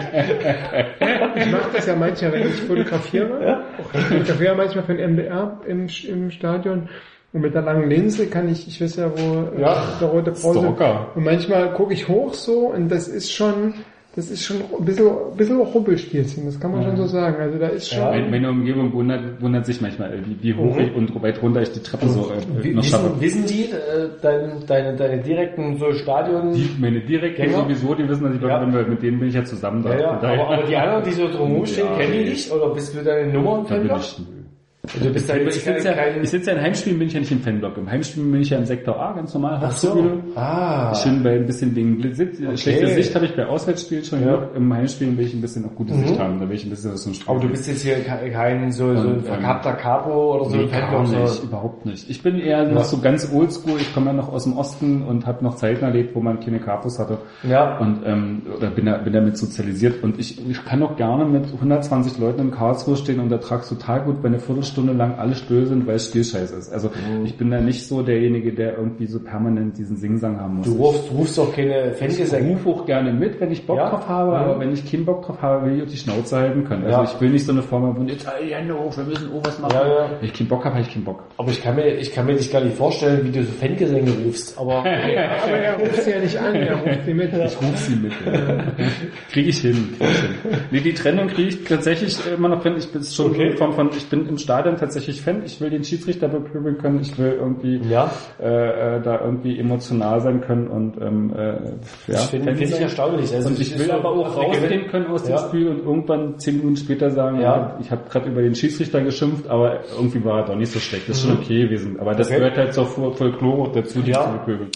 Und ähm, Finde ich aber gut, dass als Blogger bin ich? Blogger und als Ja. Fan bin ich dann irgendwie ein Steinfan. Das kriege ich schon immer noch hin, ja. Hätte das So ein bisschen shit so, ne? Aber gut. Ich bezeichne es eher als Embedded Journalism. Das ist, ja, finde ich immer Ja. auch die, die, ist ange die ja. angemessenere im, im Panzer von RP. Versuche schon noch als Blogger irgendwie eher so, es gibt ja, Ja. gibt ja so den, den anderen Blogger-Ansatz von das zu schreiben, was man im Stadion gemacht hat und dann habe ich irgendwie gejubelt in der 15. Ja, ja, ja. Minute und dann habe ich mir ein Bier geholt und dann war ich auf Toilette und alles ist super gewesen. Also das wäre die andere Variante, irgendwie dem Ausdruck zu verleihen, dass man eher als Fan im Stadion ist. Aber als Blogger will ich schon tatsächlich, wenn dann eher Journalist sein und äh, als. Fan im Stadion Fan. Also Aber erstaunlich, dass du das so hinkriegst, weil wenn ich mal als Fan im Stadion bin, in anderen Stadien, ne, also bei RB bin ich ja immer als Berichterstatter, aber in anderen Stadien, dann, dann kriege ich deutlich weniger mit, wenn ich irgendwie im Fanblock bin, weil ich dann auch schon vier, fünf Bier getrunken habe, als, als äh, auf der Pressetribüne und so. ja. Das, das, das Ja, man trotzdem kriegt das ein bisschen anders analytischen- mit. Äh, analytischen also Auswärtsspiele Spiel sind schon immer so Ja. ein bisschen schwierig, Ja. weil, was weiß ich, du sitzt in Freiburg in der letzten Ecke Ja. irgendwie, das ist ein scheiß Gästeblock und du hast eine scheiß Sicht. Obwohl im Fernsehen war die Sicht noch schlimmer, habe ich hinterher gesehen von dem Spiel. Ähm, äh, und dann hast du so eine blöde Sicht und dann hast du natürlich manchmal so ein bisschen das Problem, dass du Ja. die Details vom Spiel nicht mitkriegst. Dafür kriegst du andere Sachen mit. Also das ist halt immer so, ja. Stimmt. Ähm, Aber du nimmst schon nach dem Spiel nochmal so Medien wie Sky oder wie Ah, bei Auswärtsspielen so. schwierig. Äh, bei Auswärtsspielen ist es dann sehr, sehr, sehr selektiv, was ich noch so an Sky mitnehme, weil dann komme ich irgendwann nachts nach Hause, dann gucke ich mir auch nicht mehr irgendwie noch eine Stunde irgendwie Sky. Also das, über, das verwundert mich tatsächlich, wenn ich deine Berichte lese, wie viel da tatsächlich einfließt. Ja. Ne? Also wo ich mir dann denke, da, dann, du musst eigentlich noch andere Quellen haben, um das quasi einfließen zu ja. Lassen. Bei Heimspiel gucke Weil ich mir das sonst quasi nicht-. Ja, aber du hast ja eine gewisse, das, das Gute an, an, an der modernen Medienberichterstattung ist ja, du hast sämtliche detaillierten Spielberichte irgendwie fünf Minuten oder zehn Minuten nach Abschied, nach dem Ab, Ab, Abpfiff im Netz. Da hast du irgendwie die Vereinsberichterstattung, wo du irgendwie detailliert jede Chance aufgelistet kriegst. Und du sitzt im Stadion und hast deinen eigenen Eindruck, kriegst bestimmte Szenen mit, bestimmte Abläufe, also eine Logik des Spiels und hast so irgendwas wie die RB-Seite oder irgendwas, wo minutiös nachgelistet ist, wann welche Chance war, wo du dann irgendwie nochmal reinguckst, sagst, ah ja, okay, das war die zehnte Minute und das hatte ich da, das hatte ich so im Kopf, wo du diese, diese, dieses minutiöse Gedächtnis von der Abfolge überhaupt nicht brauchst Ja. während des Spiels, sondern tatsächlich im Machst du Spiel Notizen da? Gar nicht. Und in, im Spiel tatsächlich irgendwie der, bei der Logik bleibst und guckst, okay, wie ist das System, gibt es da vielleicht eine Umstellung zwischendrin oder was passiert da? Mhm. Ja. Und äh, eher darauf achtest. Und alles andere wird dir Ja. eh geliefert, das hilft dir eh nicht. Ich meine, ich habe Spielberichte am nächsten Tag im Netz. Also da brauchst du nicht mehr irgendwie Ja. so einen minutiösen Ablauf haben von das und das und das ist passiert. Also das Da ist das vielleicht sogar manchmal entspannter, weil du dann das Spiel wirklich beobachten kannst, während äh, ich beispielsweise während der Spiele ja meinen Spielbericht schreibe. Ja, ne? finde ich Und grausam. da, das, das ist ja teilweise wirklich schwierig, weil man bestimmte Passagen dann wirklich halt nicht mitkriegt. Ne? Du schreibst gerade und dann passiert irgendwas und äh, dir, dir fehlen dann einfach so, so ein paar Eindrücke des Spiels fehlt dir, weil du halt einfach mit Abpfiff den Spielbericht fertig haben musst. Ne? Ja, finde ich grausam, Ja. finde ich eine Arbeit, die ich nie machen könnte. Ja. Also würde ich auch nicht tauschen, nie im Leben. Also Also für die Arbeit ist es, Respekt für, für die Arbeit ist es tatsächlich besser, zum Beispiel eher in der Redaktion zu sitzen und dann quasi entweder zurückspulen zu können Ja. oder halt die Wiederholung oder halt zumindest den Kommentator, der dir das dann nochmal sagt. Ja, das deswegen ist, meine es, glaube ich, auch in der. Bundesliga entspannter, wenn man dann für ein Medium zu zweit vor Ort ist, wenn Mhm. dann einer so einen, so einen Spielbericht macht und der andere Dir dann vielleicht eher das Spiel beobachtet und einen Nachdreh macht oder so, ne? Ja. Okay, Aber, warte aber mal. das werden wir, werden wir bei MZ Web mal angehen. Das ist der zweite, das ist halt so verrückt. So, jetzt haben wir das ja noch. Ich bin Diego Demme von RB Leipzig und ihr hört den Podcast von Rote Brause Blogger. Genau. Aber, aber hat Diego Demmer den Titel jetzt nie gekannt, oder? Ich habe am Anfang habe ich die habe ich die Spieler und Leute gefragt zu sagen Podcast ist Rote Brause Ja. Blogger und als sich dann herausgestellt hat, dass es denen nicht so leicht fällt, im Podcast ist Rote Brause Blogger zu sagen, Ja. bin ich dann auf Champagner statt Bier, weil sich das doch leichter von der Stimme. Ja, Champagner statt Bier. Alles klar, wir haben wir eure Prognosen. Ich sag meine Prognose auch noch. Äh, Ja, bitte. Wir steigen direkt auf mit fünf Siegen aus den letzten sieben Spielen. Äh, wird schwierig, auswärts wird sich so entscheiden. Freue mich sehr. Ich äh, hoffe, in Duisburg geht's noch was. nee, wir Meinst du? Ja. Meinst du, geht wirklich am letzten Spieltag noch? Naja, hübsch, wenn man nach Duisburg fährt und äh, da geht's noch was. Ja, für die, die da hinfahren schon. Für die, die es da. Aber, Jetzt ist blöd für Duisburg, weil die absteigen. ich glaube Sonntag. nicht. Also meine Prognose ist, das ist am, also vor dem letzten Spieltag klar. Ja, das denke ich auch. Schauen wir mal. Also ich- Alles ist möglich, bis hin zur Relegation gegen Darmstadt ist alles und denkbar. allein von der Story ist das gegen Karlsruhe auch nicht so schlecht. Gegen Karlsruhe. Gegen. Karlsruhe klar. Weil das der künftige Trainer ist. Auf der anderen Seite. Nee. Nee, weil einfach so, Aber weil man kann ja in der Pressekonferenz danach sagen, ich der- mach's. Denkst du das? Also, Nee. das ist nur ein Scheiß. Ich ne? mag den Ja. gerne, deswegen Ja, ich spinne ich das immer Ja, ja. um, aber ich Aber das nicht dran. nicht passen, ne? Ja, ich klopf's Nee. auch nicht. Aber ich mag ihn sehr gerne, von daher ist das immer so ein Gespinne von mir. Alles klar, hat mich sehr gefreut, war eine äh, sehr, kurzweilige- sehr kurzweilige Runde. Naja, es geht so, oder? Also ich, finde, ich finde, bis auf den Wintersportteil am Anfang und dann diesen homöopathischen Teil in der Mitte war es ganz gut. Okay, beim nächsten Mal bin ich wieder nicht dabei. Freue mich, dass ihr da wart. Lest das Buch Aufstieg ohne Grenzen. Äh, Habt schöne Ostern, genießt den Rest der Saison. Ähm, habt's gut. Vielen Dank fürs Dasein. Zu bestellen beim Rote Brause Blogger, ne? Und noch mal das Das anzugucken. Browserblogger, Amazon, äh, wenn ihr das nicht Ja. wollt, auch gerne über den Buchhändler eures Vertrauens. Ja. Die brauchen das Geld auch. Auch das, ja.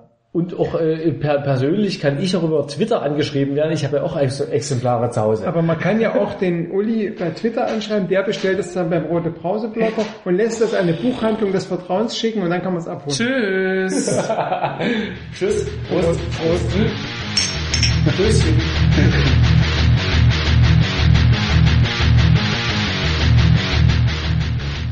Champagner, Bier.